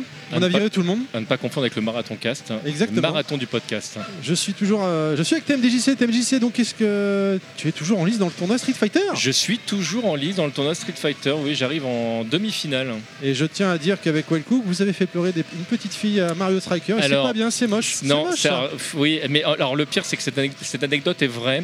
C'est qu'en en fait on s'est retrouvé à jouer à, à Mario Striker, donc euh, Non, mais c'est moche. à- à- Voilà. à soccer. Ou On je sais va plus comment pas, ce jeu. cherche pas à essayer Bon. de justifier. J'a- j'allais expliquer la invités. Hein, mais, non, mais j'ai euh, bien compris que tu essayais de te dédouaner vis-à-vis des. des Mais je me dédouane pas, j'essaie d'expliquer. C'est toi qui vas me faire pleurer. Aujourd'hui, euh, alors ça- comme tu l'as dit tout à l'heure, off, on tourne. La dernière fois, Oui. euh, c'est eux qui nous ont reçus, enfin lui, mais euh, derrière, elle était là aussi, hein, Oui. en, en arrière boutique. En train Oui, de elle aime bien être derrière, ouais. J'ai remarqué. Alors après, ça c'est privé, ça ne nous regarde pas. Mais euh, nous avons également, euh, nous avons donc aujourd'hui, j'allais le dire, parce que tu m'as perturbé, Isa. Bonjour Isa. Bonjour. Bonjour Isa. Elle fait coucou, il n'y a pas de caméra Oui, Isa. j'aime bien quand elle fait coucou, c'est mignon. Et aussi, JP, bonjour. JP le- tous les deux le- du, euh, du collectif Ah, le beau MBK. gosse. Eh ben bonjour à tous. Comment ça va Ravi d'être là. C'est vrai Ouais, écoute. Pour de vrai euh, Bah écoute, nous aussi, alors c'est- c'est cool. Le bon vieux pour de vrai, n'est-ce pas Bah oui, le bon vieux. Comment allez-vous Pour de vrai des familles. Eh ben écoute, moi je pense que ça va bien. Isa, toi je sais pas trop. Si ça va mieux. Juste Ouais. dans le- Oui, si on, si on raconte les, les secrets de cuisine, en fait, t'é- t'étais totalement éteinte il y a encore une vingtaine de minutes euh, en Ouais. disant Allez, oh, maintenant c'est bon, on peut aller se coucher Eh bien non, parce qu'on vient vous emmerder. non, mais c'est avec plaisir. Comment, comment se, se passe cette convention pour vous? Ah bah écoute, euh, nous c'est entre boulot entre guillemets et plaisir, parce qu'on a eu la chance euh, pour le site Megaforce d'interviewer Conquerax et euh, Edge. Forcément pour sa convention c'était quand même pas déconnant de les avoir, été deux très belles interviews. Vraiment c'était très très bien, on était très satisfaits. Et la partie plaisir, la partie euh, arcade, la partie où on, on voit tous des gens qu'on connaît, bah, par Ça, exemple vous vrai. deux, ça fait un moment qu'on vous avait pas vu. C'est vrai, c'est vrai. Euh, voilà, pour nous c'est vraiment, on est surpris en bien, en très très bien. Ouais, c'est une belle découverte, effectivement. Alors, pour je, les suis- je suis auditeurs désolé qui- Isa, je vais t'embêter, mais vraiment il faut que tu parles, faut, faut que tu, nous, tu me plus- regardes en fait pour, pour parler à tes voisins malheureusement, sinon on va t'entendre. On ne regarde bien. plus. Exactement. Mais pour ceux qui connaissent pas, du coup, est-ce que vous pouvez nous présenter euh, Megaforce? Alors euh, Isa, tu, je fais, tu fais? Je fais je, je te laisse faire, tu as plus historique que moi. Oui, bon bah alors euh, Megaforce, euh, c'est un site internet euh, donc qui parle de jeux vidéo, mais qui reprend la marque du magazine Megaforce euh, des années 90. Donc la marque a été rachetée et aujourd'hui le projet est relancé avec Playmag également euh, depuis euh, très très peu avec euh, Noscox, le, le boss du site en fait, euh, Ouais. qui, qui a voulu faire revivre un peu l'état d'esprit. Donc aujourd'hui, il y a encore sur Megaforce euh, un côté euh, très, très ancien, très axé Sega. C'est pour ça qu'on fait beaucoup de, de homebrew, ou bien des jeux, des jeux plus anciens. Mais on reste aussi un petit peu dans l'actualité, mais surtout ce qui est un peu plus euh, indépendant en général, ou ce qui est en rapport avec les anciens jeux. Les jeux d'arcade, on parlera pas, on ne parle pas par exemple de, de FPS. Mhm. On est vraiment sur le beat'em up, on est vraiment sur le JRPG et tous les styles un petit peu bah, qu'on a aimé dans les années 90 et de temps en temps, on se permet de revisiter quelques articles qui ont, qui ont été faits par l'ancienne équipe de, de direction pour ben, montrer notre avis actuel, notre avis euh, 20 ans après. D'accord, on revisite éventuellement les notes en disant Tiens, bah, à l'époque, ça valait un 18 sur 20, bah, nous, qu'est-ce qu'on en pense aujourd'hui Euh, C'est ça, c'est un défi parce que bon, c'est comme un, c'est méga force. Il y a quand même un, petit poids sur les épaules entre guillemets, mais on prend beaucoup de plaisir. On s'éclate dans ce qu'on fait, donc euh, non, ça se passe très très bien. Oui, Je, je rappelle pour être sûr que tout le monde ait bien compris, mais Megaforce, en fait, c'était un magazine papier qu'on achetait quand on était gamin, donc les, les gens de notre génération. Bon, tu me diras qu'il y a pas mal d'auditeurs à nous qui. euh, Dédié à l'univers de Nintendo, on peut le dire. tout, tout à fait, c'est exact- c'est exactement ça. Comme d'ailleurs Nintendo Player faisait que du Sega, c'est bien connu. Euh, ouais, donc, euh, donc non, c'était un magazine qui était, qui était super intéressant et qui était vraiment euh, en, en concurrence avec euh, beaucoup de magazines de l'époque parce que c'était arrivé à un moment donné où il y avait quand même, mine de rien, pas mal de magazines dédiés, ce qui était un risque. Parce qu'on fait, on savait jamais euh, si jamais euh, la, la console allait euh, fonctionner ou pas. Alors quand Megaforce est arrivé, la Mega Drive était quand même déjà bien installée, donc c'est pas, non- ils n'ont pas non plus. mais il y a des magazines quand tu les voyais débarquer, tu te disais, Hmm, sur cette console-là, ils prennent des risques. Ouais, même, il y avait un ton euh, Megaforce. Même des choses un peu généralistes. hein. Je me souviens de l'époque de Background de, de Jake qui a fait 12 épisodes, je crois, au maximum, qui était un excellent magazine, notamment sur le, le JRPG, qui n'a pas survécu Non. en fait. hein, qui, le JRPG, c'est chaud en même temps. Ouais, ouais, ouais, Peut-être que c'était trop niche, sinon euh, je- ça n'enlève en rien à la qualité du magazine, attention de ce qu'ils faisaient, mais peut-être que c'était pour un public trop de niche, non? C'était un public quand même assez averti, parce que c'était euh, l'ancienne équipe de Gameplay RPG, je crois, de mémoire. Et, et qui avait envie de lire. Ouais, Parce que voilà. Parce que c'était des magazines qui étaient quand même bien fournis. hein. C'était pointu, hein. Ouais. T'avais des dossiers quand même qui tenaient sur 10 pages. Mhm. Et puis un ton assez, assez spécial, puisque l'équipe de Jay, justement, ils étaient vraiment dans la provoque. Et malheureusement, ça s'est ça s'est cassé la gueule au moment où la presse écrite est vraiment, a vraiment chuté. Ils ont chuté, enfin, ils ont Ouais, Ils sont clairement arrivés au mauvais moment en fait. Clairement. Clairement, surtout pour les indépendants. Ouais. Surtout, euh, t'as as beaucoup de petits Macs comme ça qui n'ont pas tenu 4 ou 5, euh, 4 ou 5 magazines. Il y a aussi des équipes sur d'autres mags, euh, je parlais de gameplay RPG, qui ont complètement changé d'équipe sans prévenir personne. C'est pareil, ils ont tenu trois magazines.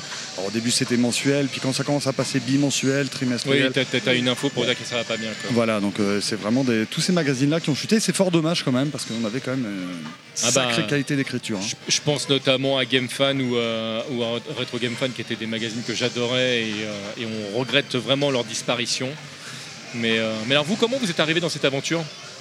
Oh bah, je te laisse parler, Lisa, tiens. Bon, déjà, Cadeau. par- déjà par notre rencontre en fait. Qu'on a eu le projet, du coup on a de, tout un projet qu'on veut mettre en place déjà depuis 5 ans. Euh, suite à ça on a travaillé, on a eu la chance de rentrer en tant que testeur. euh, en tant que testeur donc euh, pour euh, le site PS Mag, Oui. voilà une aventure qui a duré deux ans et euh, après on est parti vers d'autres horizons et on a eu euh, l'occasion au fil des rencontres de pouvoir euh, intégrer donc euh, Megaforce. Bon ça c'est la version rapide. En, euh, Oui, évidemment, il s'est passé plein de- long. oui. Ouais, voilà, ça c'est sur 5 ans. hein. Et euh, voilà, après je... Ouais, après, c'est parce qu'on est un peu multitâche en fait. C'est vrai qu'on bosse Mm. pour Megaforce, mais on est, on est assez indépendant.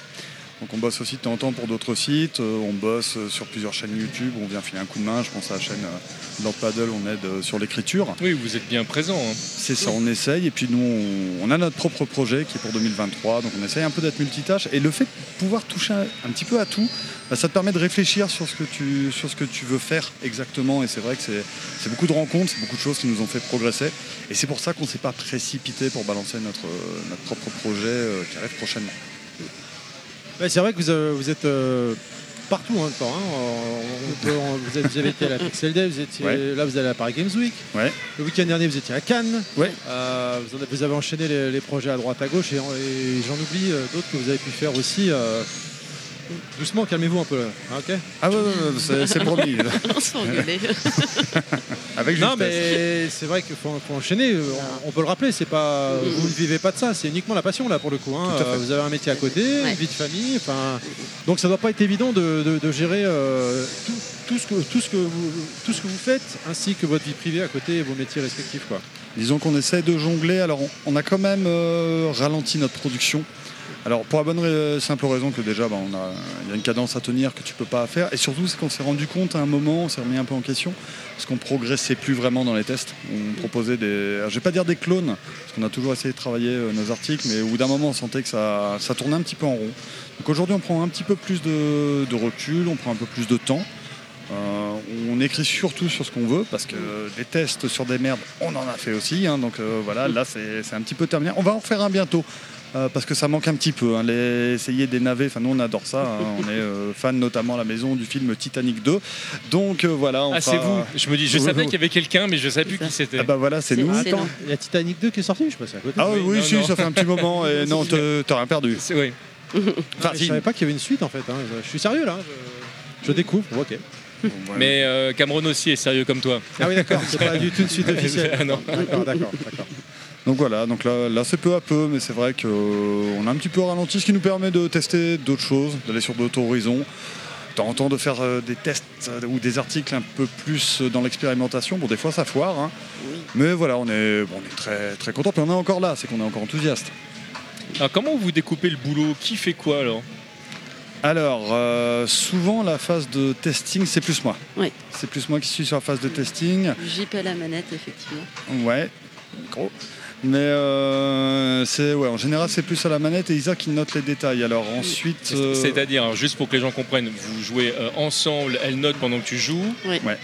Ouais, ouais, donne des références que moi j'ai pas parce que en fait si tu veux euh, dans le jeu vidéo alors moi je suis un alors, je vais pas je vais pas jouer le vétéran mais bon ça fait 30 ans que je joue aux jeux vidéo donc euh, donc voilà donc il y, a- y a un certain empirisme avec ça tandis qu'Isa c'est un œil neuf parce fait, qu'Isa ouais. voilà Isa euh, elle a commencé dans le gaming bah, il y a 5 ans C'est ça. Quand on a commencé ensemble. Donc elle donne des références que j'ai pas. Euh, C'est-à-dire que et un œil un peu nouveau parce qu'on aurait peut-être des fois tendance à pardonner certaines choses parce qu'on s'est dit oui, mais bon à l'époque c'était plus compliqué. Toi, t'es et moins pollué. C'est ça. Je pense, ouais, effectivement, il y a aussi euh, un autre regard des choses que je vais trouver très belles, alors que toi, tu vas me dire oui, non, c'est classique. Enfin, voilà, c'est, c'est vrai que c'est. je me fais rattraper à chaque fois, je me fais engueuler pour le micro. C'est pas moi, là. non. non, donc euh, effectivement, donc la partie euh, vraiment tout ce qui est gameplay, ça va être, euh, ça va être JP. Moi, je vais être sur la prise de notes, et puis après, on va resynthétiser tout ça pour l'écriture. Et là, pour l'écriture, on est vraiment à deux sur le coup.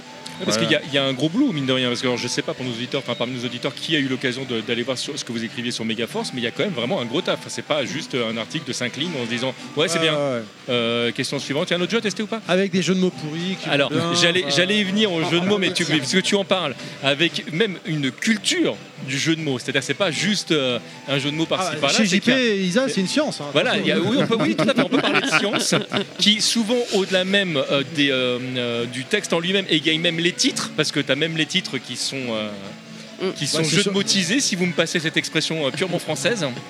Donc euh, ça c'est pareil, ça vous faites ça comment? Qui sort le jeu de mots le plus pourri ou euh, Ah. Moi ça ça m'intéresse parce que j'adore le. Alors je, je pratique en amateur, mais j'aime beaucoup le jeu de mots. Alors, euh, on va devoir expliquer que c'est des, des choses où on se regarde bêtement pendant euh, des minutes et où on se parle pas. À un moment, il y en a un des deux qui dit T'es en train de chercher Oui. Donc, souvent, c'est sous la douche. hein, sous la douche, euh, il y en a un qui est sous la douche, l'autre voilà, l'autre qui est en slip. Et puis, on se regarde bêtement jusqu'à ce qu'on trouve un truc. Et quand on se regarde, on fait Mais non, on peut pas mettre ça. Bon, en général, c'est que c'est validé. Oui. Donc, Ouais. euh, on, est, on, est, on est assez fiers de nous. euh, on s'est pas encore fait jeter trop de trucs. Alors, ce qui nous inquiète, Non, par contre, c'est qu'il y a des gens qui trouvent ça drôle, donc ils nous encouragent. Oui, non, mais nous, quand, quand on disait de mots pourris, c'est parce que nous, ça nous est mais- marré. parce hein. que c'est mais- pourri, alors, il faut pas pa- nous encourager. pa- Parce que aussi, et on le rappelle, vous êtes des professionnels. J'invite évidemment les gens à ne pas faire ça chez vous si vous n'avez pas l'habitude. ça, c'est évidemment particulièrement dangereux. Et n'oubliez pas, ne faites pas ça lorsqu'il y a un contrôle de police. Ça, c'est une très très mauvaise idée. Moi, j'ai testé au départ parce que j'étais un petit peu, un- je faisais le jeu de mots en amateur. Je me suis dit, mais oui, ça va passer. J'ai commencé après un arrêt. J'ai dit, oh, vous allez rire, monsieur l'agent. Et alors, bizarrement, il n'a pas du tout ri. Je ne sais pas pourquoi. Alors, donc, Ah bah, ne c'est le faites pas meilleur ça jeu chez de vous. mots. C'est c'est le meilleur jeu de mots, c'est quand euh, tu te regardes et que t'es dépité. Tu vois l'autre qui est dépité qui rit pas. C'est ça. Et, et ça, c'est moi, c'est- ce sont mes favoris. hein. C'est euh, c'est franchement. Mais ce qui est bien, c'est qu'on n'a pas honte. Hein, On n'a pas honte. Mais bon, au- au-delà de cette euh, science du jeu de mots pourri, c'est aussi un peu pour casser le, le texte en intertitre, parce que c'est vrai qu'on a un peu tendance. Alors, c'est une qualité ou un défaut, ça on ne sait pas, c'est aux gens de juger. On a tendance à écrire des, des pavés. Parce qu'on ne sait pas faire autrement, hein, de toute façon. Donc je pense qu'un peu le, le jeu de mots au milieu, ça permet de, de sortir un peu. De du rendre truc ça du trop-plein. digeste. Voilà, c'est Ouais, ça, c'est sortir ça. du trop plein d'informations. Et puis c'est une, une identité parce que ben sur, euh, sur euh, des magazines comme Gen 4, ça se faisait beaucoup. Donc c'est un petit peu un, un hommage. Et puis c'est un défi parce que bon, je sais pas combien on est, euh, on a écrit d'articles en 5 ans, mais avoir toujours la foi pour faire des jeux de mots. Quelques-uns, euh, ouais, c'est c'est quand même inquiétant parce qu'il y en a 5 ou 6 par test. Ouais. Bon, il y a des moments, il y a, on va pas se mentir, il y a du moins bon. hein. Il y, a- il y a vraiment du moins bon, c'est-à-dire du, du trop élevé. Quand c'est pas pourri, c'est naze. C'est surtout la fois, on a eu quatre, euh, quatre tests euh, qui touchaient à, à des singes. Et à la fin, on n'en pouvait plus, on n'avait plus de jeu de mots, enfin, c'était plus possible. Ah, on a tout donné pour les Mais singes. à chaque test, on se dit qu'on va pas trouver et finalement, on, On trouve on que. pousse un petit peu plus les limites. Je sais pas si un jour. euh, Ouais, après, On doit, après on regarde, ben, comme là on a, on a fait récemment le test de Dimona Fasteborg, de Neofit Studio. On hein, a reçu tout à l'heure. ouais. Vous avez reçu et nous on les a rencontrés la semaine dernière. Bon, les jeux de mots, il a fallu qu'on les assume hein, hein. Euh, clairement, alors on, on a fait front, hein, on a fait bloc. Euh, on a même dit qu'on trouvait ça presque drôle. Bon, eux aussi. euh, mais c'est ça qui est inquiétant. c'est- ils- peut-être ils étaient polis, on ne sait pas. ben, on ne sait pas. Alors, on ne sait pas si on nous encourage ou on ne sait pas. Mais arrêtez de nous encourager. ça- ça, on, va, on va creuser encore plus. On va creuser encore plus parce que là, là franchement, on est Mais loin c'est- quand même. Le problème quand on est à ce niveau-là, c'est que tu sais pas si tes potes t'encouragent parce qu'ils te trouvent vraiment drôle ou si tes potes t'encouragent parce que tu chantes super mal et ils t'envoient à The Voice. Ils disent mais si, vas-y, ça va être, ça va être sympa. Ce- Ben, ça faudrait pas nous tenter non plus parce qu'on chante très mal avec Isa, mais on adore chanter. Je veux voir ça. Je- je- tu sais que je peux payer pour voir ça. Ah, c'est pas tombé dans l'oreille d'un sourd. C'était un test de Let's Sing qu'on avait fait. ouais. Et on s'est rendu compte, et alors, c'est là qu'on voit qu'on est, on est des mauvaises personnes, parce que nous on chante vraiment très mal, mais on a fait chanter les gosses, et pas, et pas forcément que pour nous aider pour le test, c'était aussi pour, pour se foutre de leur tronche, hein, forcément. Bah, elles, elles y sont données à cœur joie. Enfin, vraiment, elles ont tout donné avec les poumons. là. Donc, donc on chante très mal, mais elle aussi, donc c'est vachement rassurant. Mais, euh, on en est là. Cette famille, quoi, tout va Les bien. chiens ne font pas des chats. Ouais, c'est ça, cette famille. Non, non, ce qu'il faut savoir, c'est que les filles aussi, elles étaient là, ouais, j'ai gagné et tout, je suis la meilleure chanteuse, chanteuse du monde. Mmh. On va attendre pour The Voice. Comment ne pas détruire la confiance de son enfant tout en lui disant la vérité C'est compliqué. Très bien, euh, on arrive à la fin de, de cette interview, sauf si, cher TMDC, tu as une dernière Oui, question. j'ai moi quelque chose à vous demander. Euh, Qu'est-ce qui se passe si on a, alors j'ai bien compris Megaforce, mais si on a envie de vous suivre et euh, pour voir ce que vous faites euh, en actualité, parce que là vous vous teasez, vous dites voilà il y aura un Mm. truc en 2023, ce qui rend quand même très curieux. Donc on se dit mais comment on fait pour savoir euh, où suivre vos informations? Alors, euh, on a notre Facebook donc euh, qui s'appelle tout simplement le No Bloody Nose. Alors il y a un petit peu Qui moins lui-même est un d'infos. jeu, jeu de mots génial. Ah oui, et, et un jour on expliquera parce qu'il y a trois raisons, mais on a dit qu'on ne l'expliquerait pas tout de suite. Euh, mais voilà, alors, le Facebook est un petit peu à l'arrêt en ce moment parce qu'on a eu quelques problèmes de hacking, on ne sait pas pourquoi. Donc euh, on est en train de Ah, régler le problème. Ouais, on a Malheureusement, eu quelques ça soucis. arrive régulièrement. Ouais, on a eu quelques soucis, donc pour le moment, il y a tant qu'on Double a pas trouvé le problème. authentification, Pour ça, j'ai vu des photos de bits sur votre profil, j'étais étonné. Non, ça, c'est moi, ça, oui, ça oui, rien à voir. et puis des grosses, des énormes, on s'est dit c'est pas lui. Ah non, c'est pas Tu moi. vois, c'est- c'est- voilà, c'est- on en est là. Et sur nos. Je vois bien Isa, c'est toi JP, je reconnais pas. Ah, non, non, non, c'est. Ah, c'est pas moi. Non, c'est pas moi, moi j'ai froid. Enfin bon, c'est une longue histoire. Mais euh, voilà. Et sur le Twitter, euh, bah, qui s'appelle également le Noblo Dinos, où là par contre on partage un petit peu plus. Et notre projet devrait arriver en février. Euh, et il s'appellera le Passion Zero. Donc euh, ce sera disponible sur Oh, YouTube. on, a, on a une info en exclusivité. Tu vois, j'ai pas osé demander. Ah bah je me voilà, suis dit, c'est voilà. ça, c'est comme ça, où on parlera de, de thèmes de pop culture, mais on n'en dit pas plus pour le moment sur le format. On sait que on va fonctionner par saison, 10 épisodes par saison. Il y aura des invités. Alors il paraît qu'il y a des invités euh, qui sont prévus sur des épisodes qui sont pas très loin de nous. Ah, ça- me rend en- encore plus curieux. Voilà. Je, regarderai. Donc voilà, et bon, on espère que ça vous plaira parce que c'est un, virage à, à 180 degrés qu'on fait, mais c'est vraiment ce qu'on a envie de faire. Ouais, C'est le bébé qu'on porte depuis 5 ans. Quoi. Et ben voilà, c'est le mot de la fin. Merci à vous de nous avoir accordé de votre temps. Et Merci à des bisous et à très bientôt alors. Gros bisous. Allez, à bisous, à bientôt. Ciao. Ciao.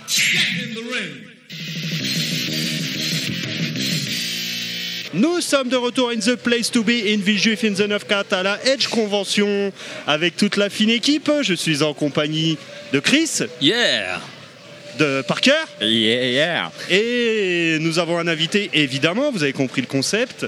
Et par contre, c'est un petit peu l'inception, j'ai envie de dire, du podcast aujourd'hui et de la convention, parce que nous allons interviewer l'intervieweur, Eh oui. qui lui-même fait des interviews. Bienvenue, Rétropolo. Merci, merci pour ton invitation, pour votre invitation, Mais c'est oui, cool. Ça fait plaisir. Merci à toi d'avoir accepté, déjà, premièrement. Et puis on commence. Dis-moi, qu'est-ce que tu fais là aujourd'hui? Pourquoi tu es venu? Eh ben, comme tu viens de le dire tout à l'heure, je suis venu pour faire des magnifiques interviews, euh, principalement. En général, bah, voilà, je parcours un peu toutes les conventions de France quand c'est possible.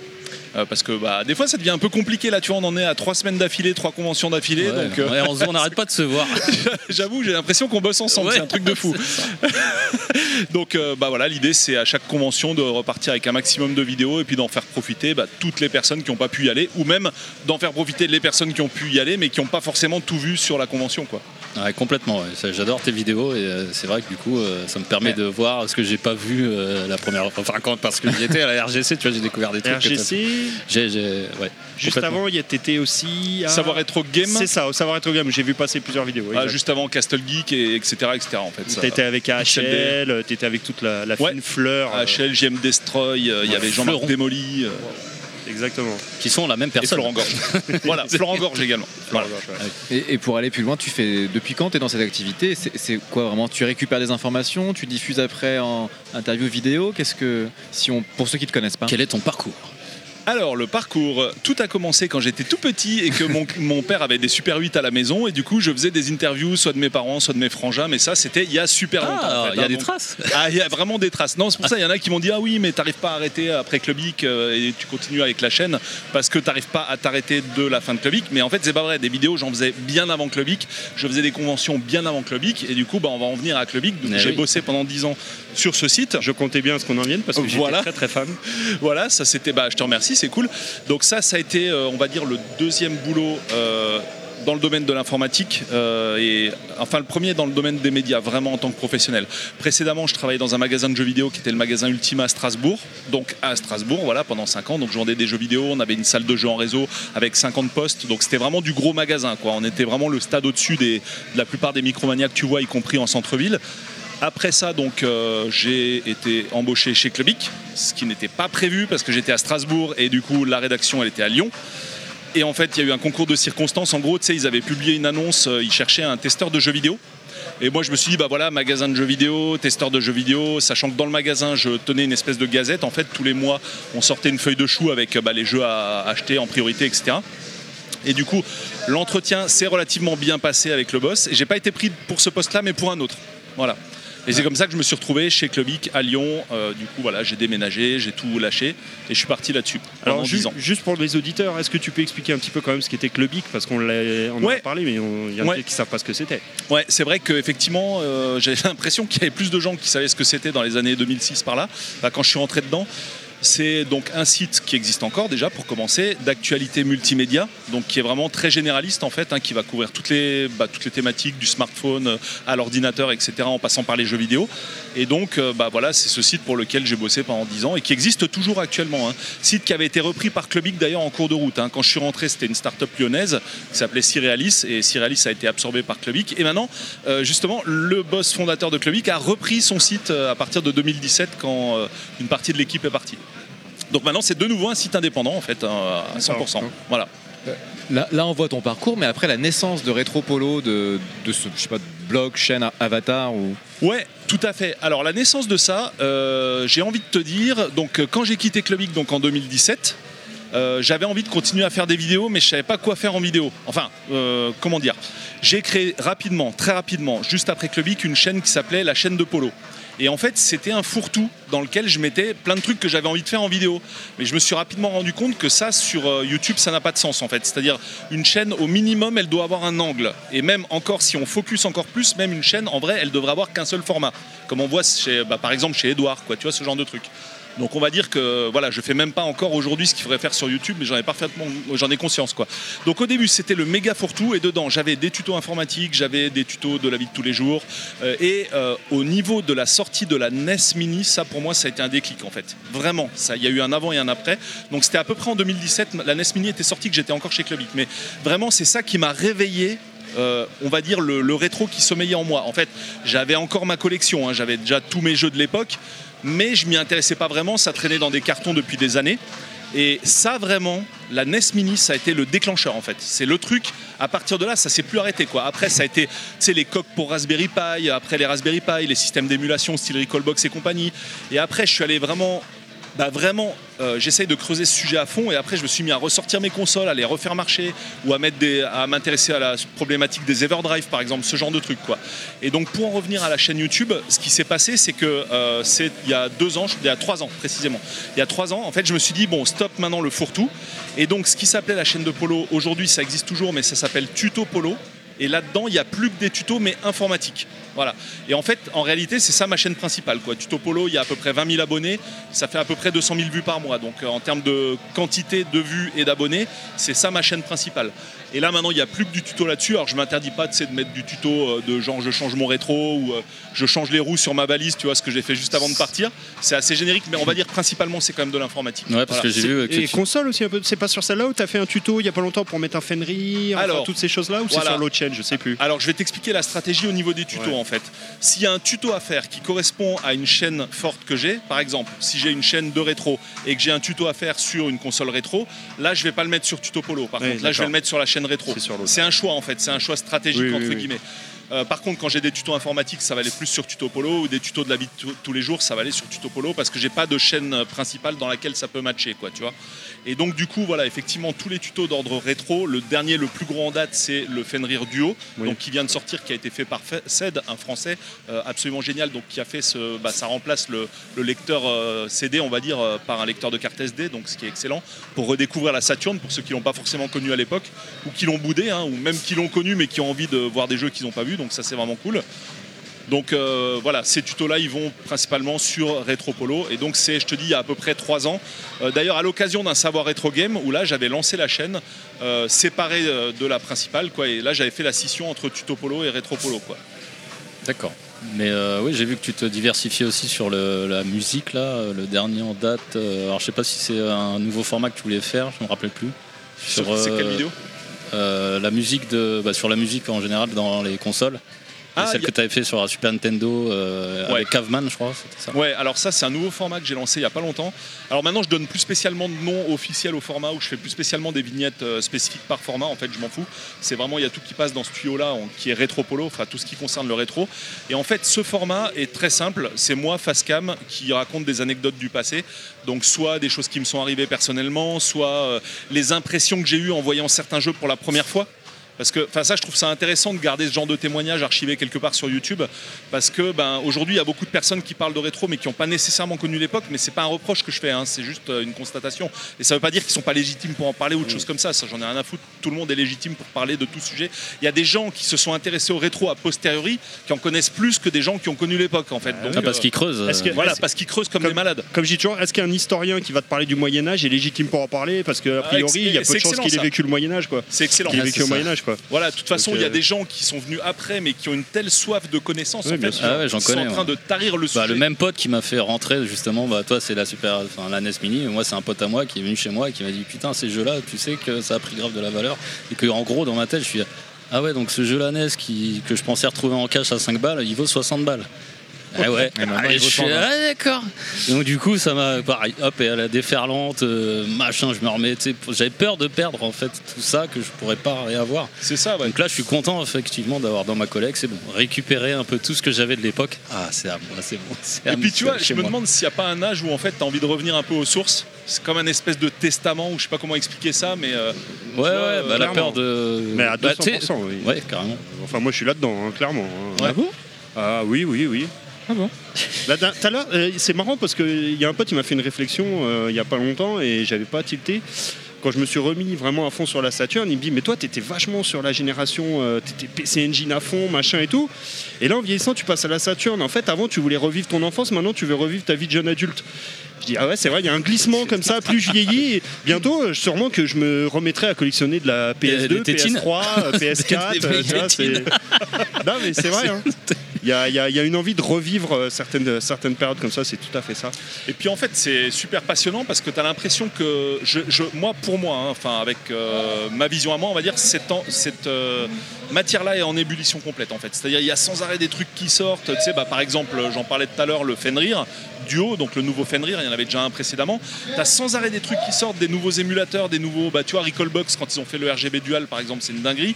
Tu mets ça sur un cathodique et du coup, mais tu redécouvres euh, l'émulation en fait. Ah ouais. Même l'émulation. L'émulation en version cathodique. Ouais, moi je comprenais pas pourquoi il y avait un truc qui me manquait, tu sais, avec les émulateurs quand sur écran RC LCD, quoi, d'une manière générale, que ce soit sur C'est ordinateur. jamais- ouais, ouais, et Même puis il y a un sans- truc, je me disais, mais putain, il me manque un truc en fait, tu vois. Et en fait, j'ai- quand j'ai découvert le RGB Dual, j'ai compris ce qui me manquait. quoi. Ouais, ouais. C'était juste l'écran, quoi. Parce que pour avoir cette, ex- enfin, cette euh, visuel rendu là, il faut des genre des OSS, euh, OSSC. Mais euh, même comme ça, même comme ça, même comme ça, ouais. c'est pas la Ah même ouais, sensation, hein, c'est bizarre. Ouais, c'est- mais dur à expliquer. C'est hein. inexplicable. Enfin, si, parce- en fait, C'est mecs. intouchable, c'est sensoriel, je sais pas comment l'expliquer. bah, déjà, bon, ouais, ça correspond ah, vraiment. J'ai le mot. C'est ineffable. Oui, et puis ça correspond aux images qui sont incrustées dans notre tête. Et aussi, Alors juste pour le régisseur, ineffable, ça veut dire qu'il ne peut pas s'expliquer par des mots. Ah d'accord, mais ça tu m'apprends un truc aussi. on en apprend tous les Ouais, jours dans le rétro, c'est ça qui est énorme. Mais ouais, c'est vraiment c'est intéressant et voilà, c'est en constante ébullition et c'est vraiment passionnant comme sujet. Il y, a- il y en a tellement à dire. Et justement, on parlait tout à l'heure sur les gens qui sèchent des sujets comme ça. euh, même, mais qui n'ont pas connu l'époque là, il y a un truc que je voulais dire au savoir rétro game. Je suis tombé sur deux gamins, c'est un truc de Ah ouais, dingue. je l'ai vu la vidéo. C'est un truc de dingue. Le premier, donc, il n'y a pas eu de vidéo de fête avec lui, il avait 15 ans, c'était le samedi qui s'est pointé. Et le deuxième, donc, c'est un gamin de 13 ans. Mais le gamin, mais c'est un truc de fou. Il, il se bouffe des documentaires sur YouTube, euh, mais tant qu'il peut, il regarde euh, tous les historiques de toutes les consoles et tout. Il est vraiment fan de ça. Et En il a fait- une connaissance folle. En, a fait, c'est comme si tu refaisais t'as une deux- dans une deuxième vie avec t'as la mentalité. T'as un gosse, mais avec la mentalité de maintenant. Ouais, C'est- trop marrant, quoi. C'est trop marrant. Et du coup, je ferai prochainement sur la chaîne un truc que je vais appeler l'école des fans de rétro. Au début, je voulais appeler Ça me rappelle quelque chose. Ouais, au, au début, je voulais appeler ça ces jeunes qui préfèrent les vieilles points de suspension. Ah non, ça tu Et vas te faire dis, striker par. Présent- Présenté par Polo Martin. Voilà.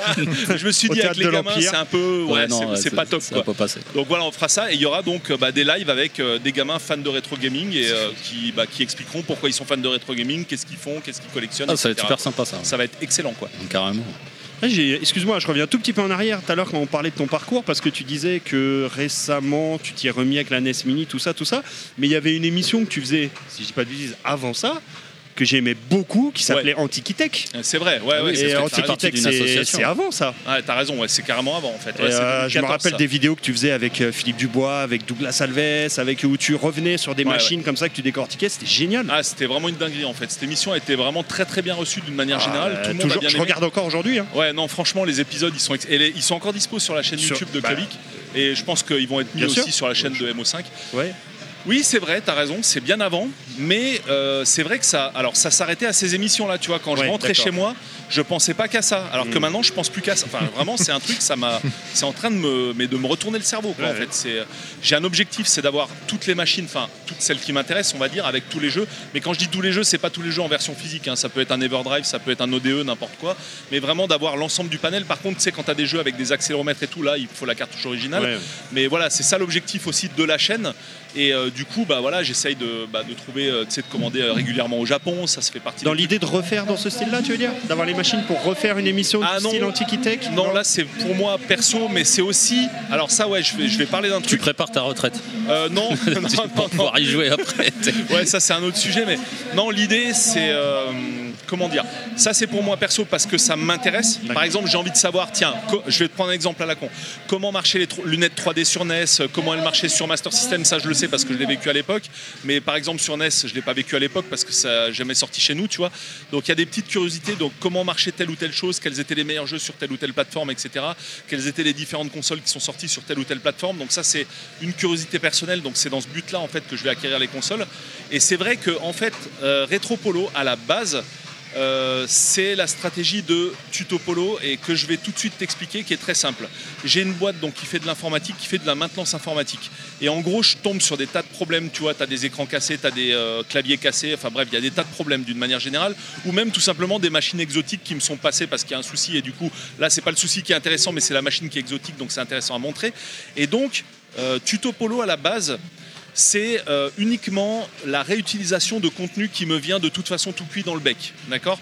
Donc toutes ces machines, elles viennent de toute façon, toutes les pannes, de toute façon, il va falloir que je les règle. Et en gros, l'idée, c'est d'appuyer sur le bouton record au moment où je fais comme ça. Et c'est comme ça que le contenu, il vient sans que j'ai d'efforts particuliers à faire. Tu vois ce que je veux dire? Donc c'est vrai que c'est un peu fainéant de ma part, hein, c'est un peu opportuniste. Non, c'est intelligent. Mais quelque part, ça sert à tout le monde. En plus, ça permet de passer en vue des trucs auxquels tu penses pas forcément quand tu vas faire de la vidéo de référencement où tu vas dire c'est quoi qui marche sur Internet? Tu vois ce que je veux dire? Hmm. Moi, j'ai fait une vidéo à un moment, c'était débloquer le bouton euh, Alt euh, sur un clavier, je crois, c'est un truc comme ça.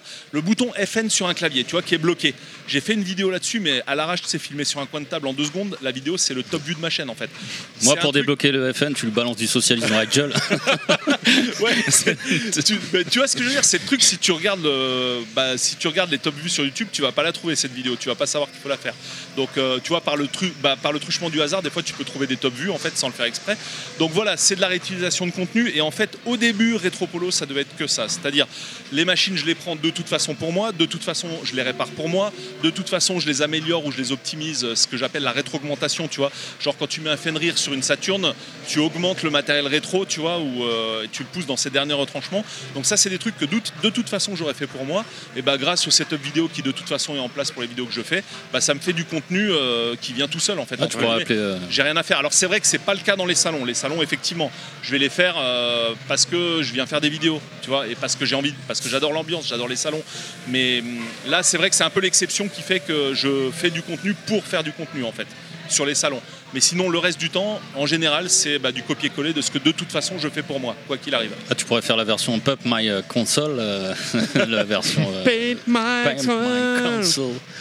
Non, mais ouais, c'est super intéressant et c'est vrai que bah, le Fenrir, effectivement, parce que maintenant, tu peux plus jouer à certains jeux qui coûtent une blinde. Et euh, moi, je suis comme toi, j'ai envie d'acquérir euh, chaque machine avec son Fenrir. Parce que ma collègue, euh, c'est bon, physique, je Ah non, l'ai déjà plus ou moins euh, acquéri, quoi, ce que j'avais de l'époque, même jusqu'à euh, acquérir Acquis, des, c'est pas grave. Ouais, c'est pas grave, ouais, des, tu peux, comment t'as on le appelle droit. ça, des, des jeux électroniques. t'as le droit d'inventer des mots. Genre le petit caveman rouge là, euh, que j'ai récupéré à la à la Singspast à Lyon. Euh, voilà, j'ai eu, euh, j'ai récupéré tout ce que j'avais finalement de l'époque. Mais euh, c'est euh, Ouais, on recrée son environnement de Ouais, l'époque c'est ça, hein, on recrée sa hein, petite chambre d'ado. Ouais, c'est vrai, ouais, on va pas se mentir, c'est clair. Les- des projets là à venir? Bah, les prochainement projets, les projets euh, bah déjà, c'est continuer le nouveau format là, dont j'avais parlé, c'est-à-dire Facecam à raconter des anecdotes. Et ça, ça a été vraiment hyper bien reçu.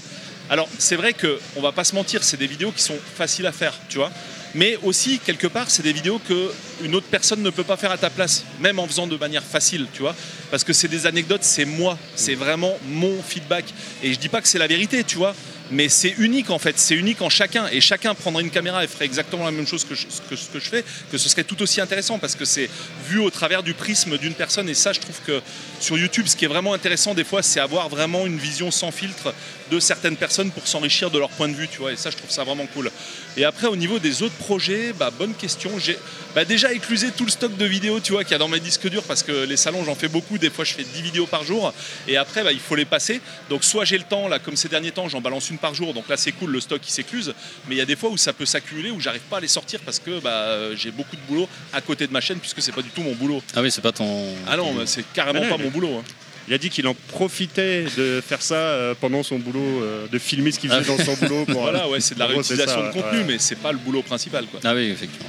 Ok, ok. Bah écoute. Bah ouais, faudra que je te file. euh, J'ai un truc intéressant. J'ai une petite que j'ai retrouvée en brocante, une, une petite Mega Drive avec à l'intérieur.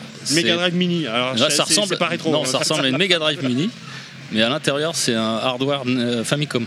Ah, c'est énorme ce truc. C'est quoi une famille clone ou quoi Ouais, c'est ça. Ouais, c'est un clone Ouais, euh, c'est ça. chinois, donc, euh, sûrement. hein. donc il y en a qui a voulu euh, machiner Sega ou l'inverse. Enfin, il a mis une coque de Sega et à l'intérieur c'est de la Famicom. Quoi. À une époque, effectivement, euh, même, même dans les années 90, tu avais pas mal de familles clones. Alors Ouais. voilà, famille clone à l'époque de la NES, donc tu avais une génération de retard, mais qui plagiaient euh, la Mega Drive, etc. Mon cousin était allé, euh, c'était bah, en Chine à l'époque, hein, et ils étaient déjà au top dans ce domaine-là. Quoi. Les mecs, ils avaient des tas de trucs, des tas de trucs piratés. Ils pirataient absolument tout, ils s'en foutaient. D'ailleurs, c'est toujours le cas maintenant. On n'aime pas Sega. J'aime pas ces mecs-là, j'aime pas Sega. ça, ça, tu couperas au montage, régisseur, parce que ça, ça passe pas. Pourquoi ça passe pas ça? Non, non, ça passe pas. Autant tu as le droit, si Level Max, tu as le droit de dire chat bitcouille, par contre, faire des accents, ça c'est mort. Je te le dis Ah tout de suite. merde. Ah bah, T'as pas le droit. Ah eh oui, c'est ça. On est en 2022, mec. Hein. Ouais, c'est vrai. Justement, United, euh, on a. United Color of Bande Ah de ouais, cons, c'est ça, ouais. c'est ce que je Enfin, voulais bref. sortir. Écoute, merci à toi, Retropolo. Je sais que ton timing est ultra serré parce que tu as aussi à faire des choses, euh, la même chose qu'on vient de te faire, en gros. Et, euh, subir, ouais, c'est ça. terrible. Où est-ce qu'on peut te retrouver Tes réseaux Bah, sociaux? Voilà, bah, les YouTube, réseaux sociaux, Facebook, bah, Twitter, voilà. YouTube, donc Rétropolo. Donc d'abord, tu vas tomber sur des vidéos de rétro, de bagnole, et après sur des vidéos de polo Volkswagen. Et puis en troisième position, éventuellement, tu auras ma chaîne.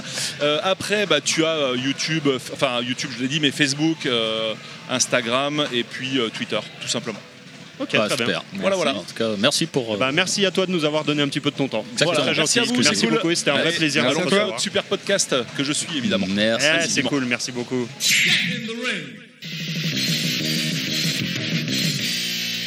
Nous sommes toujours à la Edge Convention. Euh, nous sommes toujours bah, au moment de l'enregistrement. Euh, si vous nous écoutez en direct, ce qui est fort peu probable parce que normalement vous êtes en différé, bienvenue dans le monde du podcast. Euh, je suis toujours entouré de, de mes camarades. Alors là, j'ai- la chance d'être à côté de Parker maintenant parce qu'on on tourne et, et voilà. Donc ça, c'est. Je suis très heureux que ce soit une chance. Je suis très heureux que tu dises ça comme ça. Ah je, moi, je le moi, je suis très heureux que tu sois à côté de moi aussi. Je, le pense sérieusement. Nous avons Will Cook qui, qui est toujours là également.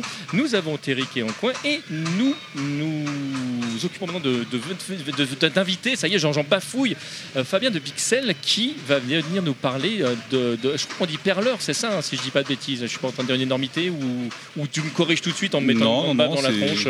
C'est c'est un des termes qu'on peut employer pour, euh, pour définir ce qu'on fait. ouais. Alors moi si je t'ai proposé de venir, en tout cas si je vous ai proposé de venir parce que tu vas nous expliquer en plus tu, tu, fais pas ça tout seul, c'est que vous avez un stand là avec, euh, avec des tableaux, donc c'est pas juste les personnages qui sont, euh, qui sont en perles, donc euh, qui représentent évidemment les pixels, mais c'est mis en scène avec des jolis fonds derrière. J'ai trouvé ça magnifique. Je me suis dit, il faut quand même qu'ils viennent en parler. Bah, avec plaisir. Bah, merci de l'invitation. Euh, donc du coup, bah, pour nous présenter, donc nous euh, effectivement on est Pixel avec le petit jeu de mots PX apostrophe AILES. Euh, donc on fait de la création en perles à repasser, comme certains d'entre vous ont peut-être connu euh, quand ils étaient gamins, qu'on met sur des picots et qu'on chauffe avec un fer à repasser. et- Alors moi je l'ai découvert, sur le tard. C'est un truc que j'ai découvert Oui. avec la mode il y a, peut-être 10 ans de ça. Le- je savais même pas que ça existait. Ah, gamin, moi je connaissais pas non plus. hein. Vrai? pour moi, c'était quelque chose de relativement récent, 10 ans ma grand maximum. Je savais pas que ça existait avant. J'ai connu ça moi quand j'étais gosse, c'est un truc qui, qui- qui date vraiment. Euh, parce que je vais avoir 50 piges, alors peut-être qu'il y a eu une période où il y a eu un creux, je sais pas, de, de- de mode. Euh, et j'ai complètement perdu ça de, vue. Et, euh, et effectivement, j'ai vu euh, il y a ça quelques années déjà des créations qui étaient faites, mais sur le thème du rétro, puisqu'effectivement, une perle, on peut ramener ça à un pixel. Et effectivement, tout ce qui est jeux vidéo rétro, ça se prête parfaitement, euh, puisqu'on peut faire du 1 pour 1, quoi, et, concrètement recréer des pixels à l'identique. Et étant moi passionné de rétro gaming, euh, étant passionné de rétro gaming, bah, je suis parti là-dessus. En fait, c'est ma fille et ma femme pour me faire plaisir qui m'en ont fait et qui me les ont offerts pour décorer ma salle de jeu. C'est parti de ça. En parallèle de ça, nous, enfin moi, je suivais déjà Edge euh, en vidéo, euh, puisque passionné de rétro encore une fois. J'étais venu sur une de ces conventions. J'avais eu l'occasion, notamment, de le dépanner, de prêter ma Neo Geo AES pour un événement. Donc, on avait déjà échangé, on se connaissait un petit peu. Euh, et euh, sur son forum, il avait indiqué euh, à quelques jours d'une de, ces conventions bah, qu'il était embêté parce que quelqu'un qui devait tenir un stand l'avait planté, enfin il y avait eu un souci. Donc moi je suis rentré en contact avec lui en me disant bah, qu'est-ce qui se passe, est-ce que je peux aider? Il m'a expliqué, il me dit bah, c'est les gens qui faisaient effectivement du pixel art. Et il s'avère que moi, entre-temps, j'avais déjà commencé à décorer une salle, une salle de jeu que je m'étais fait, une petite gaming room, où j'avais des personnages, notamment Neo Geo, du Terry, du Yori, du... parce que je suis un gros fan de jeux de combat 2D, en- entre autres. Bienvenue. Euh, et, et- et du coup, bah, à deux jours du truc, je lui ai dit écoute, on va te dépanner, on a tout enlevé des murs, on a tout retiré, et on est venu mettre ça sur la convention. Euh, et c'est né de là, en fait. On est parti de ça, on a vu l'engouement, on a vu que ça plaisait. Et euh, bah, on s'est dit, bah, pourquoi pas? Parce que moi, en plus, ma femme et ma fille sont pris au jeu, elles aimaient faire ça. Ma femme passe beaucoup de temps à en faire, elle, elle prend plaisir à en faire. Bah écoute, euh, pourquoi pas Euh, S'il y a de la demande et que ça plaît, et, euh, et que nous, ça peut nous permettre en plus de, de- bah, de passer des week-ends agréables sur les, notamment des salons, des conventions. De joindre l'utile à l'agréable. Bah ouais, parce que de toute façon, on en faisait déjà. Moi, les conventions, j'y vais assez fréquemment. Enfin, j'y allais en tant que visiteur. Pourquoi pas y aller en tant qu'exposant? À voir. Euh, L'avantage aussi avec ce genre d'événement, comme c'est ponctuel, c'est que bah, nous, ça nous laisse le temps de refaire un petit peu de stock, parce que c'est quand même long à produire. Euh, le but, c'est absolument pas d'en vivre. Elle travaille à côté, moi aussi. Juste, ça permet effectivement d'amortir les frais qu'on a quand on fait des déplacements. On se fait des super week-ends, on fait des conventions, on va se déplacer un peu partout en France, on va aller sur Angers. On a fait des choses beaucoup plus grosses euh, depuis nos départs. Bien entendu, on a déclaré l'activité, on fait tout ça comme il faut. On ne gagne vraiment pas grand-chose, faut être honnête. Oui, je me doute parce que c'est, euh, enfin, je sais, tu, tu- tu vas nous dire, mais je, parce que je suppose que c'est un temps quand même incompressible C'est ça, de, ça. créer l'œuvre, ça. et euh, vous les vendez pas extrêmement cher, donc. C'est euh, ça. C'est ça. Le, le- le but, encore une fois, c'est d'arriver à faire plaisir aux gens, à amortir nos frais, parce qu'on ne va pas non plus faire ça à perte. hein. Euh, Eh ben, faut acheter les perles, enfin. Si on fait un billet à côté, tant mieux. Parfois, c'est le cas, on va pas se mentir, mais c'est pas si souvent que ça, et les montants sont vraiment pas, euh, voilà, sont vraiment pas importants. Euh, mais le but, voilà, c'est que ça nous permet, nous, de passer des week-ends sympas dans un univers qu'on aime, parce que moi, j'ai travaillé dans le jeu vidéo pendant plus de 20 ans. J'y suis plus maintenant, et c'est une époque, un univers qui me manque. Et euh, moi, je suis complètement réfractaire à- aux démat, euh, aux jeux en ligne, à cette génération que je respecte, hein, mais c'est pas mon C'est délire. pas ton univers. Du tout. Euh, moi, ce que j'aime, c'est ça, c'est ce qu'on vit aujourd'hui. C'est les gens qui se rencontrent, qui viennent, qui vont jouer sur une borne ensemble, qui vont partager l'expérience arcade comme moi je l'ai connue à l'époque dans les cafés quand j'étais jeune. Euh, et, et tout ça, j'essaie de le retrouver dans les salons. Donc souvent, notre stand, quand on en a un, on est proche de la zone rétro gaming, on aime bien ça. Euh, bah, D'ailleurs, nos créas sont beaucoup inspirées de ça. hein, Hmm. Vous avez dû le voir. Ouais, on va en reparler de toute façon. Voilà, et puis, euh, et, et- et puis voilà, et puis donc, du coup, bah, on est là avec Edge. C'est aussi une façon de renvoyer l'ascenseur de quelqu'un qui nous a mis le pied à l'étrier, qui nous a fait démarrer quelque part. Bah, Lui, lui disait que vous aviez énormément participé à l'organisation, du coup, euh, vous étiez très présent. Ouais, et, et du coup, cette année, alors chaque année, ça a pris un peu plus d'ampleur. Et là, effectivement, aujourd'hui, bon, là, on me voit pas, les auditeurs me voient pas, mais j'ai le t-shirt, euh, j'ai même pas le t-shirt Ah, bah, Pixel. ici, comme vous pouvez l'entendre, le t-shirt est noir et doré. Voilà. Mais c'est surtout que j'ai un t-shirt du staff, Edge, euh, puisque j'ai participé beaucoup plus activement cette année euh, à la préparation de, de l'événement. Euh, et l'idée, c'était de, en retour euh, pour aider Edge et la team. Euh, moi, ce que j'avais constaté, c'est que sur les anciens, enfin les, les- les précédents événements qu'ils faisaient, il y avait euh, il y avait beaucoup trop d'implications de sa part sur des choses euh, techniques. Je le voyais courir, brancher des télés, pas pouvoir consacrer du temps aux invités ou, ou passer du temps simplement avec des gens qui le suivent et qui ont envie de le voir et qui viennent pour le rencontrer. Et il passe avec une Péritel sous le bras, une télé qui a cramé. J'ai dit bon écoute, on va, on va se poser. Moi j'ai une expérience d'organisation de par mon expérience pro. Je, je pense maintenant avoir vu un petit peu ce qui plaît, ce qui marche euh, à travers les différentes conventions qu'on a fait. Donc je, je vais essayer de t'aider. On va, on va se mettre ensemble et on va essayer de travailler ensemble. Donc on a préparé beaucoup plus cet événement en amont. Et j'espère que ça se ressent et que. enfin, Ah oui, je, je- sais- pas si vous le ressentez, mais Je peux confirmer que oui. on, on a essayé de vraiment step up un peu le truc et, et- et de faire que l'expérience soit voilà, un petit peu plus cohérente pour le public, pour les invités, pour tout le monde. Euh, et donc j'ai participé très activement à ça, ouais, effectivement. Euh, et j'ai essayé aussi d'apporter bah, euh, les contacts que j'ai pu me faire moi sur les différentes. euh, par exemple, là on a des invités qui sont comédiens de doublage que vous avez peut-être interviewé déjà. Super. Philippe Ariotti, c'est via Patrick Borg qui fait la voix de Goku, que j'ai rencontré sur un autre événement. On a discuté, on a sympathisé. C'était la deuxième fois qu'on se croisait. On avait fait une créa de Sangoku qui était magnifique. Un client l'a acheté, donc Patrick est passé la signer, donc on a sympathisé, on a fumé une clope ensemble. Tu vois, ça part de rien finalement. Et, euh, et là, je sais que Edge est fan et je veux lui faire plaisir, donc je lui passe un coup de fil. J'ai son numéro, je lui passe un coup de fil. Je dis Patrick, est-ce qu'il y aurait moyen? Il me dit écoute, je serai en région parisienne, je viens.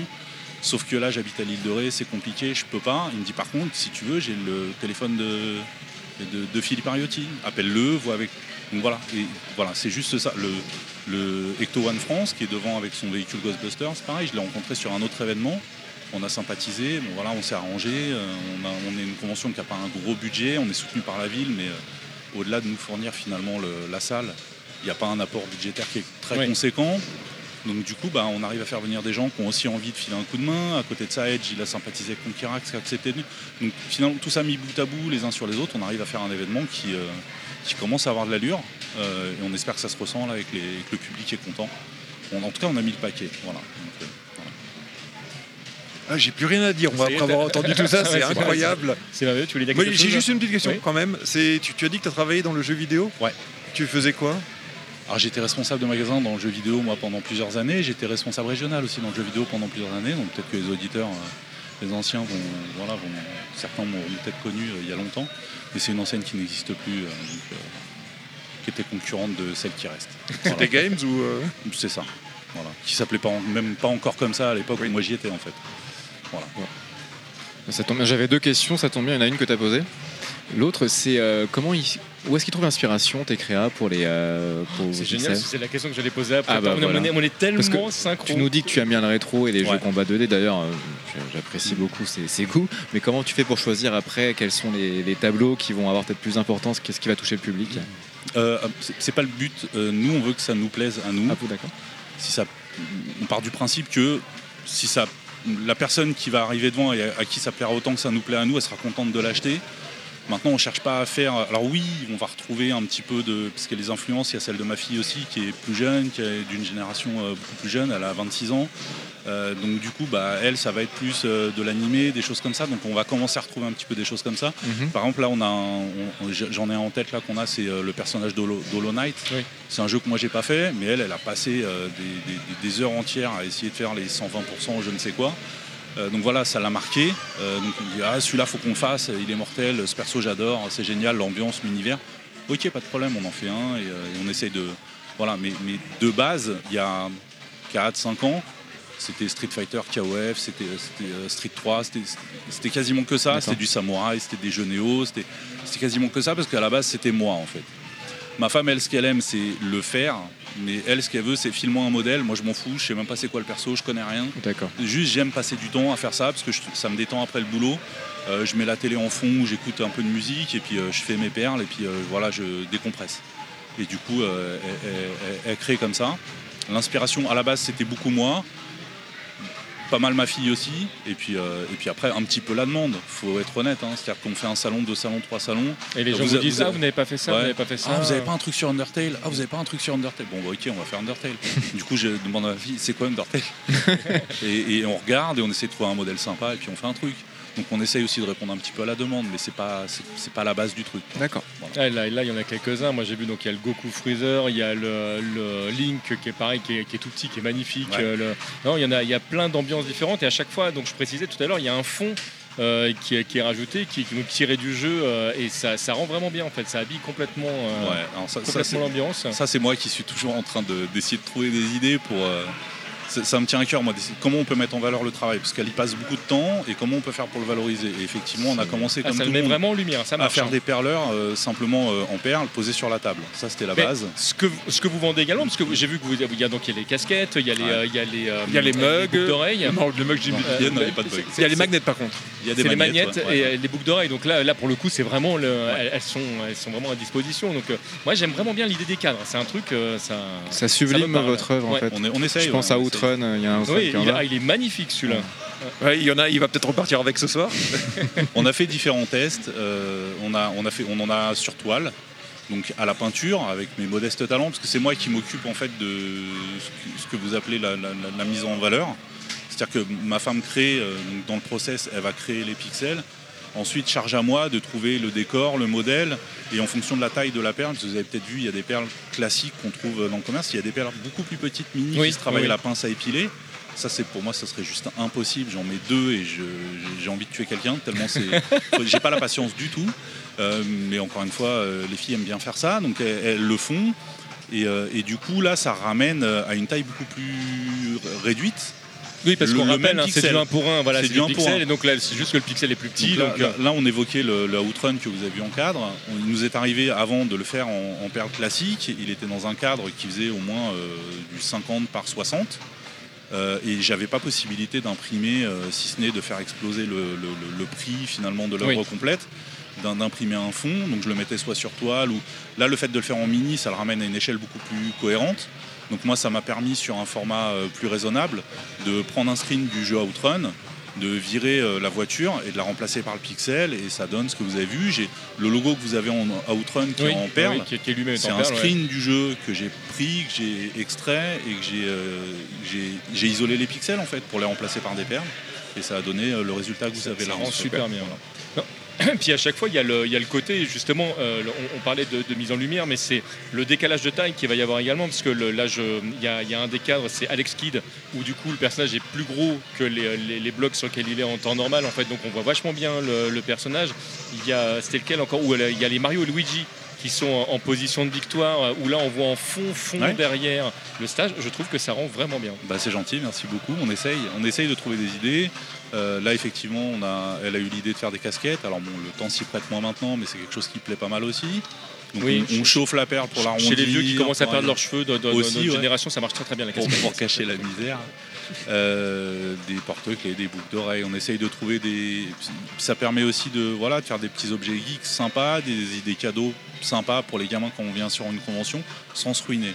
Puis Et des trucs que tu trouves pas partout. Voilà. Et puis pas acheter une créa qui a été. euh, bah, qui, qui va, qui, va coûter, euh, qui va coûter finalement très cher pour un objet euh, en plastique fabriqué en Chine. Enfin, on, on dire la vérité. Quoi. Mhm. Bah, dernière question, peut-être. Ah, bah non, tu voulais dire un truc Non, non, non. Sûr Non, tu- on, est, on est tellement absorbé par ce que, ce que Non, non, tu dis c'est que c'est c'est- c'est- c'est c'est- incroyable. c'est super on intéressant. sent l'amour, la passion et l'investissement aussi de se dire on veut pas juste euh, faire des perles, on veut vraiment faire un truc qui plaise pour Essaye, nous, qui ouais, soit agréable, Ouais, qui ait une conception vraiment- autour, une mise en Mais, valeur. mais tu sais, c'est aussi juste parce qu'on cherche pas à en vivre en fait.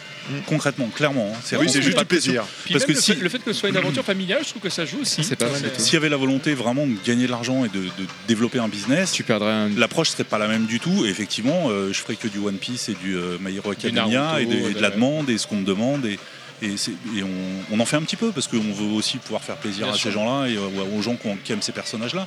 Mais, mais c'est pas, le but, c'est pas de développer le truc et de, et de faire richesse avec ça. Enfin, ça. ça prend beaucoup trop de temps à produire de toute façon. Donc, euh, Bah, tu parles de richesse, euh, tout ça. Alors qu'est-ce qui se passe si on a envie d'acheter euh, un, un de vos produits et que malheureusement on n'a pas possibilité de se déplacer euh, Est-ce qu'il y a possibilité de vous contacter? Alors, le- on- on- on- on- c'est compliqué. En fait, on réduit au maximum notre présence sur les réseaux, c'est volontaire. Au début, on était parti un peu en fanfare en se disant ça y est, on fait les conventions, c'est trop bien, on était tellement contents et emportés par la hype. On a créé une page Facebook, j'ai je- on a littéralement croulé sous les Sous les messages demandes. privés, les demandes. Ouais. Et surtout que nous, en plus, euh, un peu naïfs, les gens qui disaient Ouais, mais vous pourriez peut-être me faire un Goldorak ou euh, je peux vous envoyer un MP pour me faut, faire. faut pas euh, me dire, faut pas me dire ça à moi. C'est- lui qui t'a envoyé le message. c'est- c'est- alors, pas encore, mais tu vas en recevoir un, Et- même si ta page n'existe plus. Ben voilà, et alors elle existe toujours, mais, euh, mais, mais on limite maintenant au maximum parce que ben, à dire oui, oui, oui, Le truc, c'est que bah, on rentre et on rentre et je dis à ma femme, mais t'as vu, j'ai reçu 3 MP. Ah non, 4. Ah non, en fait 5. Et, euh, et- et on demande des, des devis ou des idées. Ça prend du temps. Nous, on- je le rappelle, on bosse à côté. Donc, euh, Oui, aussi- c'est pas, voilà. c'est pas votre métier. Et, euh, et- finalement, euh, le temps libre qu'on a quand on en prépare, c'est pour aller à un autre événement. Et là, si on partait dans cette idée-là, bah, finalement, le temps, on le passait finalement à répondre à de la demande pour de la vente par correspondance. Et encore une fois, on ne cherche pas à développer un business model, tu vois. Donc euh, bon, on a répondu à une autre demande qui était gérable parce qu'on voulait pas non plus euh, décevoir les gens à qui on avait dit on va regarder, etc. Mais depuis, on se contente de dire voilà, on a une page Facebook et sur laquelle on indique nos présences quand on se déplace. Profitez-en, faites l'effort. C'est aussi bah, faire l'effort et récompenser entre guillemets les gens qui se déplacent, qui viennent faire vivre ce type d'événement. Et, euh, et- participer à faire fonctionner l'économie des petits artisans, puisque je nous considère un peu comme ça à ce niveau-là. Euh, donc on va se limiter à ça et la page Facebook sert essentiellement à ça en fait. À indiquer nos. Là, euh, si vous regardez sur les dernières, euh, les, les- les derniers jours, les dernières semaines, c'était bah, la Edge Convention arrive, on sera à la Edge Convention, c'est telle date, etc. Passez nous voir, on aura des nouveautés à vous présenter. voilà. Tu peux redonner du coup le nom de la. C'est juste Pixel C'est juste simplement? Pixel avec le petit jeu de mots PX apostrophe AILES. Ben, un énorme merci hein, Bah, d'avoir pris le temps. Je sais pas si vous avez quelque chose à rajouter. Non, c'était C'était passionnant. Franchement, c'est vraiment passionnant. Et on voit que ce qui est très important et ce qui tient à cœur, et probablement aussi parce que c'est ta famille, c'est éviter la contrainte juste pour le plaisir. quoi. Ouais, c'est ça. C'est surtout ça. Et ça, c'est ça fait plaisir à entendre Bah ouais, parce discours. on va pas rentrer et dire bah on n'a pas le temps de manger parce qu'il faut qu'on fasse les. Il y a des événements, on C'est a que malheureusement dû euh, refuser. Là, concrètement, ce week-end, on avait un événement dans un parc expo qui était validé. On avait notre place de garantie. Euh, C'était sur euh, Rouen. Euh, on a fait qu'on a fait l'année dernière. C'était génial. hein, et si on a l'occasion, on y retournera avec grand plaisir. Euh, mais c'est un parc expo, c'est 15 000 visiteurs. Euh, voilà, c'est. On a choisi d'être à la Edge Convention. C'est un choix. C'est un fait. choix. Et on a ce, ce confort de pouvoir choisir en fait. Concrètement, on chercherait à en vivre. On aurait dit à Edge, même si on l'adore, bah écoute, on est Oui. désolé, on a besoin On d'argent. là- on va veut- là où il y a l'argent, Et, voilà. Et la prochaine fois, si ça tombe pas en même temps, on viendra. Là, on- a le confort de pouvoir choisir. Donc, donc on espère que ça va continuer. En tout cas, on fera tout pour. Voilà. Eh ben merci encore. Merci à vous les, les gars. Bah, merci à toi.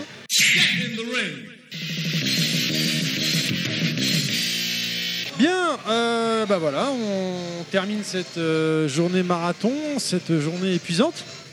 Mhm. Surtout pour toi, t'as fait tout le montage et tout l'enregistrement. Bah c'est vrai que moi j'ai assisté effectivement à tous les enregistrements, même si j'ai pas forcément beaucoup participé, mais euh, c'est ça m'a fait plaisir. C'était toi le cool. régisseur? C'était moi le Ah, papier bah, aujourd'hui. Eh, vous vous rappelez des, des nuls?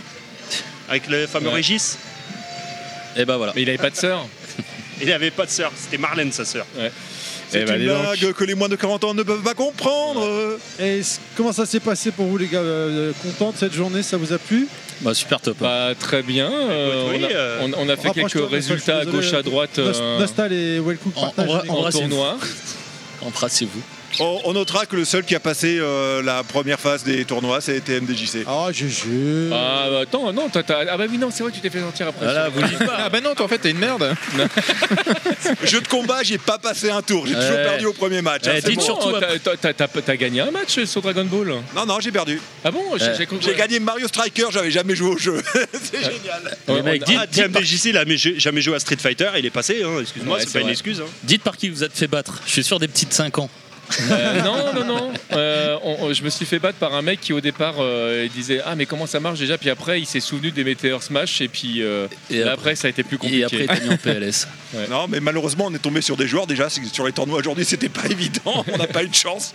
Mais effectivement, moi aussi, je suis tombé sur deux joueurs qui savaient jouer. Alors, Dragon Ball, ça c'est- c'était très très proche. On avait à peu près le même niveau. Ils connaissaient le jeu autant que moi. Mais euh, Street Fighter, ça fait tellement longtemps que j'ai pas joué au 5 que je me suis fait rouler dessus. C'était Et impressionnant. on tient à dire que TMDJC est toujours en liste. C'est ça qui est beau. vrai. Ah, Ça c'est se pas trouve, fini, hein. Ah, d'accord, Demain, c'est vrai. Pas fini. T'as pris qui comme personnage euh Euh, J'ai joué Fang. D'accord. Ça, c'est c'est original. Pourquoi t'as pas joué à ton classique Ryu euh, Alors pourquoi Euh, Parce que euh, en fait ça faisait très longtemps que j'avais pas lancé Street 5, donc euh, jeu que j'ai et que je sais, je savais que Fang ça fait- faisait partie des personnages qui avaient le moins bougé et je, je pensais très sérieusement que c'était un personnage qui était très peu joué et donc je me disais que en termes de match-up il y avait des chances de surprendre les gens. Donc je l'ai joué stratégique Oh là là là et là là là. il s'avère que paradoxalement en fait il y a eu plusieurs Fang dans le tournoi. Alors, je, je confirme, il joue sale. hein, quand il joue Fang, il joue très sale. En mode grosse pute, quoi. En mode grosse pute, zoning dégueulasse, empoisonnement, coup de pied qui touche alors que l'autre n'arrive pas à te toucher. euh, et les coups de pute, il les a tous faits. J'ai j'ai- toutes les phases que je pouvais placer, je les ai placées. Ouais, comme quoi, ça a porté ses fruits. Eh bah écoutez, moi je, suis ravi de, cette journée. J'ai passé euh, un très bon moment, ma foi. C'était super, très épuisant. Très, très, très Ouais. épuisant. Beaucoup de bruit. La prochaine fois, on se mettra pas Alors, à côté du DJ. Alors j'ai très, j'ai- ouais, j'ai très très peur sur le son. J'ai- Chers amis, chers auditeurs, si le son est compliqué, malheureusement, De toute façon, vous l'avez déjà entendu, si vous êtes arrivé jusque-là, bravo. Bravo, Ouais, bravo à vous. bravo, bravo à vous. Ou alors c'est que vous écoutez au chapitre. Là, c'est un autre débat. Tu, mets- tu mettras un warning en début de podcast. Attention, ceci est un podcast enregistré dans des conditions d'enregistrement pas tout à fait Non, optimales. c'est- non, parce que au Stunfest, on l'a eu fait aussi dans les gradins et tout, et franchement, ça passait crème. Après, je me suis rendu compte par le passé que des fois, lors d'enregistrement, c'était hyper bruyant, et on disait Ah merde, euh, j'ai le souvenir d'une fois, on entendait euh, JP Koff. Ah putain, merde, il braille sur, sur, le- sur la scène, on est mort. JP Koff Ouais. Il disait, mais c'est de la merde Karaté, ouais, karaté. Non, c'est et en fait, euh, non, c'est pas lui, non. Et, et en fait, alors l'enregistrement, on n'entendait rien. Ça allait très bien. Ça devrait bien se passer. On, bah, On va croiser les doigts. Voilà, c'est ça. On va croiser les doigts, les orteils et tout ce qui, tout ce qui suit. Euh, bah voilà, donc euh, normalement on a une dernière émission après, c'est ça Parker? Ouais, on essaie de caler une dernière émission, ça, ça, ça me tient à cœur, j'espère que ça vous tient aussi à cœur. Et le On fait- sujet fait- sera. on fait ça au chausse-pied, là. On fait ça, mais non, ça va être extraordinairement bien Ah non, mais je vous elle en- va être très bien parce que parce qu'on est très heureux de le faire tout. Mais c'est vrai que là, en termes de date, on fait tout pour que ça rentre. Bah, on, veut, on veut que tout rentre, un titre. On parle bien des dates. Ouais, avec Chris, j'attendais. je sais, je On veut bien que ça, j'attendais. ta- On aurait dû faire un blanc et laisser Chris. Et regardez Chris. Regardez, ça se trouve, je l'aurais pas sorti. si je me serais senti visé, j'aurais fait. euh. Je Bref, euh, je vais lancer la musique, je sais pas ce que ça va. Non, je vais pas mettre de musique. Non. On va, je la Non. rajouterai en post-prod, c'est plus ça. Tu je- l'as fait à l'ancienne Ouais, ouais, je vais la, je vais la faire à l'ancienne, les gens. je- Old school. Old school is pas. beautiful. Voilà, on va, on va la jouer euh, sécure sur ce coup-là. Euh, où est-ce qu'on peut vous retrouver les gens sur l'internet moderne, Chris? Euh, bah, sur Facebook à Chris Wise, sur YouTube à euh, Designers France TV. Euh, Et Twitter. puis Twitter, hein, tu- mais j'y vais, ouais, j'y vais. Oui, tu Ah, vas. mais bon, Si, si, sur. Twitter. Chris- Ah, je en retweet. fait, D'un Oui, coup, tu sais, quand- il- ouais. sur Twitter, il se- Ah. tu sens qu'il vient parce qu'il met des likes partout. Non, non, En même Et temps, tu lui envoies des. WhatsApp pour qu'il retweete. En fait, c'est pas ça. Des Ah, fois, c'est ça, il, il va sur ton profil et il a que cin- 50 publications d'affilée, même celle d'il y a 6 mois. Ouais, c'est ça, c'est ça. Non, parce que des fois, je suis sur le portable, j'écris un message, je vois un, hop, un Twitter qui arrive, et des fois, je fais retweet direct comme ça, sans même regarder. Ou alors, ou alors tu sais, tu as fait une blague genre la veille, Le et le lendemain, tu sais, il met un en dessous, tu sais, mais la, la blague, elle est faite il y a deux jours, tu sais. Ça ou non, le mec il, il a marqué Bon, je suis pas raciste, mais Zemmour quand même. Il dit pas que déconner. Toi t'es là, c'est tu retweets directement. Ne même j'essaie de retweeter, mais ouais, c'est vrai que je suis pas. Ça- ça, là aussi, tu les réseaux sociaux, c'est pas trop mon truc. Si je peux la celle-là, les, couverts en inox, les. S'il vous plaît, s'il vous plaît, pas en même temps, on le sait, c'est pas bon, c'est pas bien. Chris, tu étais en train de de parler. Voilà. Non, bah Twitter, euh, Chris Wage, je sais même pas si c'est Chris Wage, mais je pense que oui. bah ouais, tu, tu, Tu confonds avec Kim Wilde. tu, tu enregistres plein de comptes, tu fais plein de comptes, mais non, normalement c'est Chris Wise, c'est pas des Miners. Des Miners France TV aussi sur Facebook euh, pour les jeux Saturn euh, Shoot 'em Up. Et puis ça sera pas mal déjà. Voilà, très bien. Cher Nostal, où est-ce qu'on peut te retrouver? Eh bien, sur Twitter, at Dr Nostal, tout simplement. Ou chez toi, on peut te retrouver aussi. On peut se retrouver chez moi si tu veux. Ou chez des Chris. Wellcook, où est-ce qu'on Ou peut chez te des retrouver Cénises, oui, tu as raison. À la Edge Convention Très bien. et sur Twitter, euh, Wellcook underscore euh, sac. Tiré du bas en français.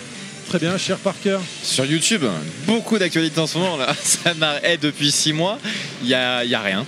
Il y a rien, mais ça. Ah, c'est pour ça que j'arrive à le suivre facilement. Ah, ouais. Ah non, bah, j'espère qu'il y aura des vidéos bientôt. Donc c'est euh, YouTube Rétro Bonheur. Sur Twitter, euh, en espérant que le site Red- Twitter va pas trop changer avec les changements Ah, oula. qui ont commencé depuis Ne hier. parlons pas des choses qui fâchent. Et euh, sinon un peu. Instagram, Facebook, je suis très très peu dessus, mais donc plutôt Twitter et plutôt YouTube.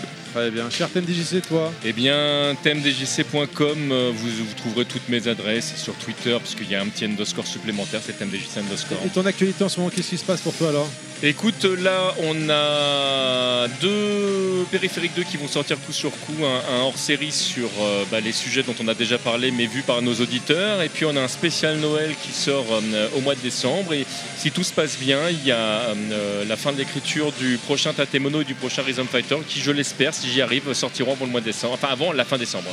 Ok, donc 2023, pour être sûr. Voilà, je- Et- En haussant les épaules.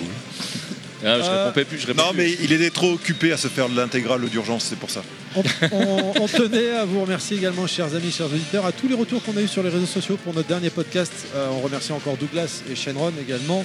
Euh, on peut saluer également, ce- on a croisé en convention aujourd'hui Olivier, Olivier euh, euh, qu'on a croisé. Oui, tu lui as dit bonjour tout à l'heure, ne regarde pas comme ça, cher Nostal. Ah oui, oui, oui, non, non, mais Olivier, je pensais quel invité, Olivier, de qui il parle? Non, je n'avais pas compris. Oui, oui. L'auditeur, on a croisé également Sébastien, on a croisé Mickaël Alucard également, et voilà, et ça nous a fait plaisir de papoter avec eux. Donc des bisous à eux et, et à tout le monde. Et oui. Euh, suivez notre podcast sur Twitter également, underscore level max, euh, tout attaché. Suivez-moi également sur Twitter, euh, Terry underscore level max, ainsi que sur la page Facebook de Terry underscore level max. Je vous remercie de nous avoir écoutés. Merci à ceux qui nous ont pas écoutés également. On espère que vous avez passé ouais. un bon moment avec nous et que vous avez rigolé et apprécié cette interview autant que nous. Si vous voulez nous laisser un petit pourboire de manière à nous soutenir, c'est sur Tipeee qu'il faut aller chercher les podcasts de Level Max où le lien est dans la description de l'émission. Je vous rappelle que nous avons une page Facebook, les podcasts de Level Max, que nous sommes disponibles sur SoundCloud, iTunes, Spotify et tout un tas d'autres plateformes que je ne C'est sais c'est plus. Apple Podcast maintenant, faut que je te faut que t'arrêtes avec iTunes. Oui, c'est et ça va disparaître de partout maintenant, iTunes, ça, ça existe que sur C'est- PC. Hein. c'est- C'est vraiment Apple Podcast. N'hésitez pas à vous abonner, partager notre page, partager notre nouveau podcast ou encore à nous donner votre retour. Je vous dis normalement au mois prochain et si c'est pas le cas, euh, on vous le dira sur les réseaux sociaux euh, parce qu'a priori là c'est vraiment vrai, je pars vraiment en formation. En vrai. Et D'ailleurs, à ce propos, je suis très très triste, hein, je vous cache pas. euh, Cyril de Dotemu, le boss de Dotemu, et Jordi, je, je rajoute là, du coup, de, de Guard Crush, euh, ils étaient chauds et dispo pour venir. Enfin, chaud, mais la date qu'on leur a suggérée n'était pas possible, et les dates qu'ils avaient après, c'est que j'étais en formation. Donc, malheureusement, le podcast euh, sur euh, Tortue euh, Ninja Revenge, Shredder Revenge, sera après ma formation, je l'espère, c'est-à-dire dans 4 mois, sauf si j'ai merdé. Voilà, donc De toute façon, il n'y a pas de suspense, c'est Donatello le meilleur. Peut-être euh, si on arrive à... C'est Michelangelo, arrête de dire des conneries. Si on arrive à faire ce prochain podcast avant euh, de, de se dire au revoir, mais au cas où, voilà, moi je tenais à dire au revoir et à vous remercier, euh, chers amis, chers auditeurs, et toute l'équipe en fait, et Ouais. Monsieur Fils, qui manque Monsieur Fils, Ah oui. Ouais, des gros bisous, Monsieur. Fils. bisous. Plein de bisous. De toute façon, au pire, on revient l'année prochaine. Au pire, on revient l'année prochaine. Sur tous les gens, suivez-nous sur les réseaux sociaux, même si Level Max sera mis en pause pendant quelques mois, évidemment, nos pages respectives resteront actives. Et comme ça, on vous dira, communiquera quand est-ce qu'on reprendra euh, le rythme de- des émissions. Et euh, bah, restez abonnés, tout Et simplement. oui. N'hésitez pas à repartager le podcast. Ciao. Bisous. Ciao. Ciao, ciao. Salut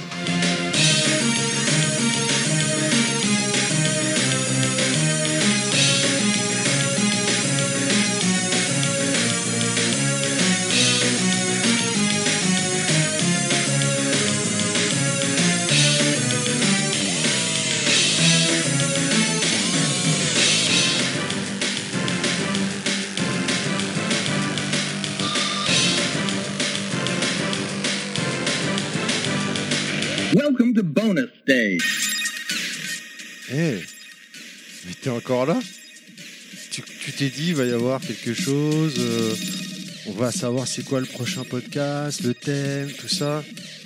Ah maintenant en fait, on, on va rien dire parce que on a oublié de l'enregistrer le bonus stage. Tout comme le teaser d'ailleurs. Du coup, c'est moi qui le fais, là je me dis tiens, qu'est-ce que je vais pouvoir leur raconter comme truc pour faire patienter? Bon rien. En fait, j'attends que la musique défile là. J'aime bien d'ailleurs. C'était la musique du trailer du documentaire euh, Pixel Combat. Je sais pas si tu l'as vu. J'avais beaucoup aimé, où il y avait dedans SNK notamment, et plein d'autres euh, joueurs pro et tout qui parlaient dedans. C'était vraiment bien. hein. Ils étaient partis au tout geeky et tout. C'était sur l'arcade, le jeu de combat. C'était vraiment bien. Non, vraiment, j'ai beaucoup aimé quoi. Mais bon, sinon, euh, qu'est-ce que je peux dire d'autre si ce n'est que, bon, le prochain podcast, euh, bon, on va se foutre sur la gueule. Ouais. Même des fois que ça va être ensemble contre d'autres. Je peux, je, peux, dire ça. Ouais, c'est tout ce que je peux dire. J'aurais vraiment aimé, vraiment aimé faire le podcast euh. On le fera, hein, c'est évident. hein. Cyril et Jordi sont chauds patates. euh, mais là, malheureusement, bah, pas cette fois. Donc, bah voilà quoi. C'est tout. Ouais, T'as attendu pour rien, vraiment, c'est con, hein. Tu t'es tapé le générique de fin et tout. T'as dit, ouais, qu'est-ce que ça va être le prochain podcast? Normalement, ils en font un finalement. Si on y arrive, hein. Et rien. En fait, c'est con, hein. Tu t'es fait arnaquer. Bon, la prochaine fois, écoute, normalement, ça, vaudra le coup. Mais là, pour cette fois, t'es fait arnaquer, j'avoue. Des bisous à toi. Toi au fond, là-bas, je t'ai vu aussi. Et puis toi à droite aussi. Et toi à gauche. Ciao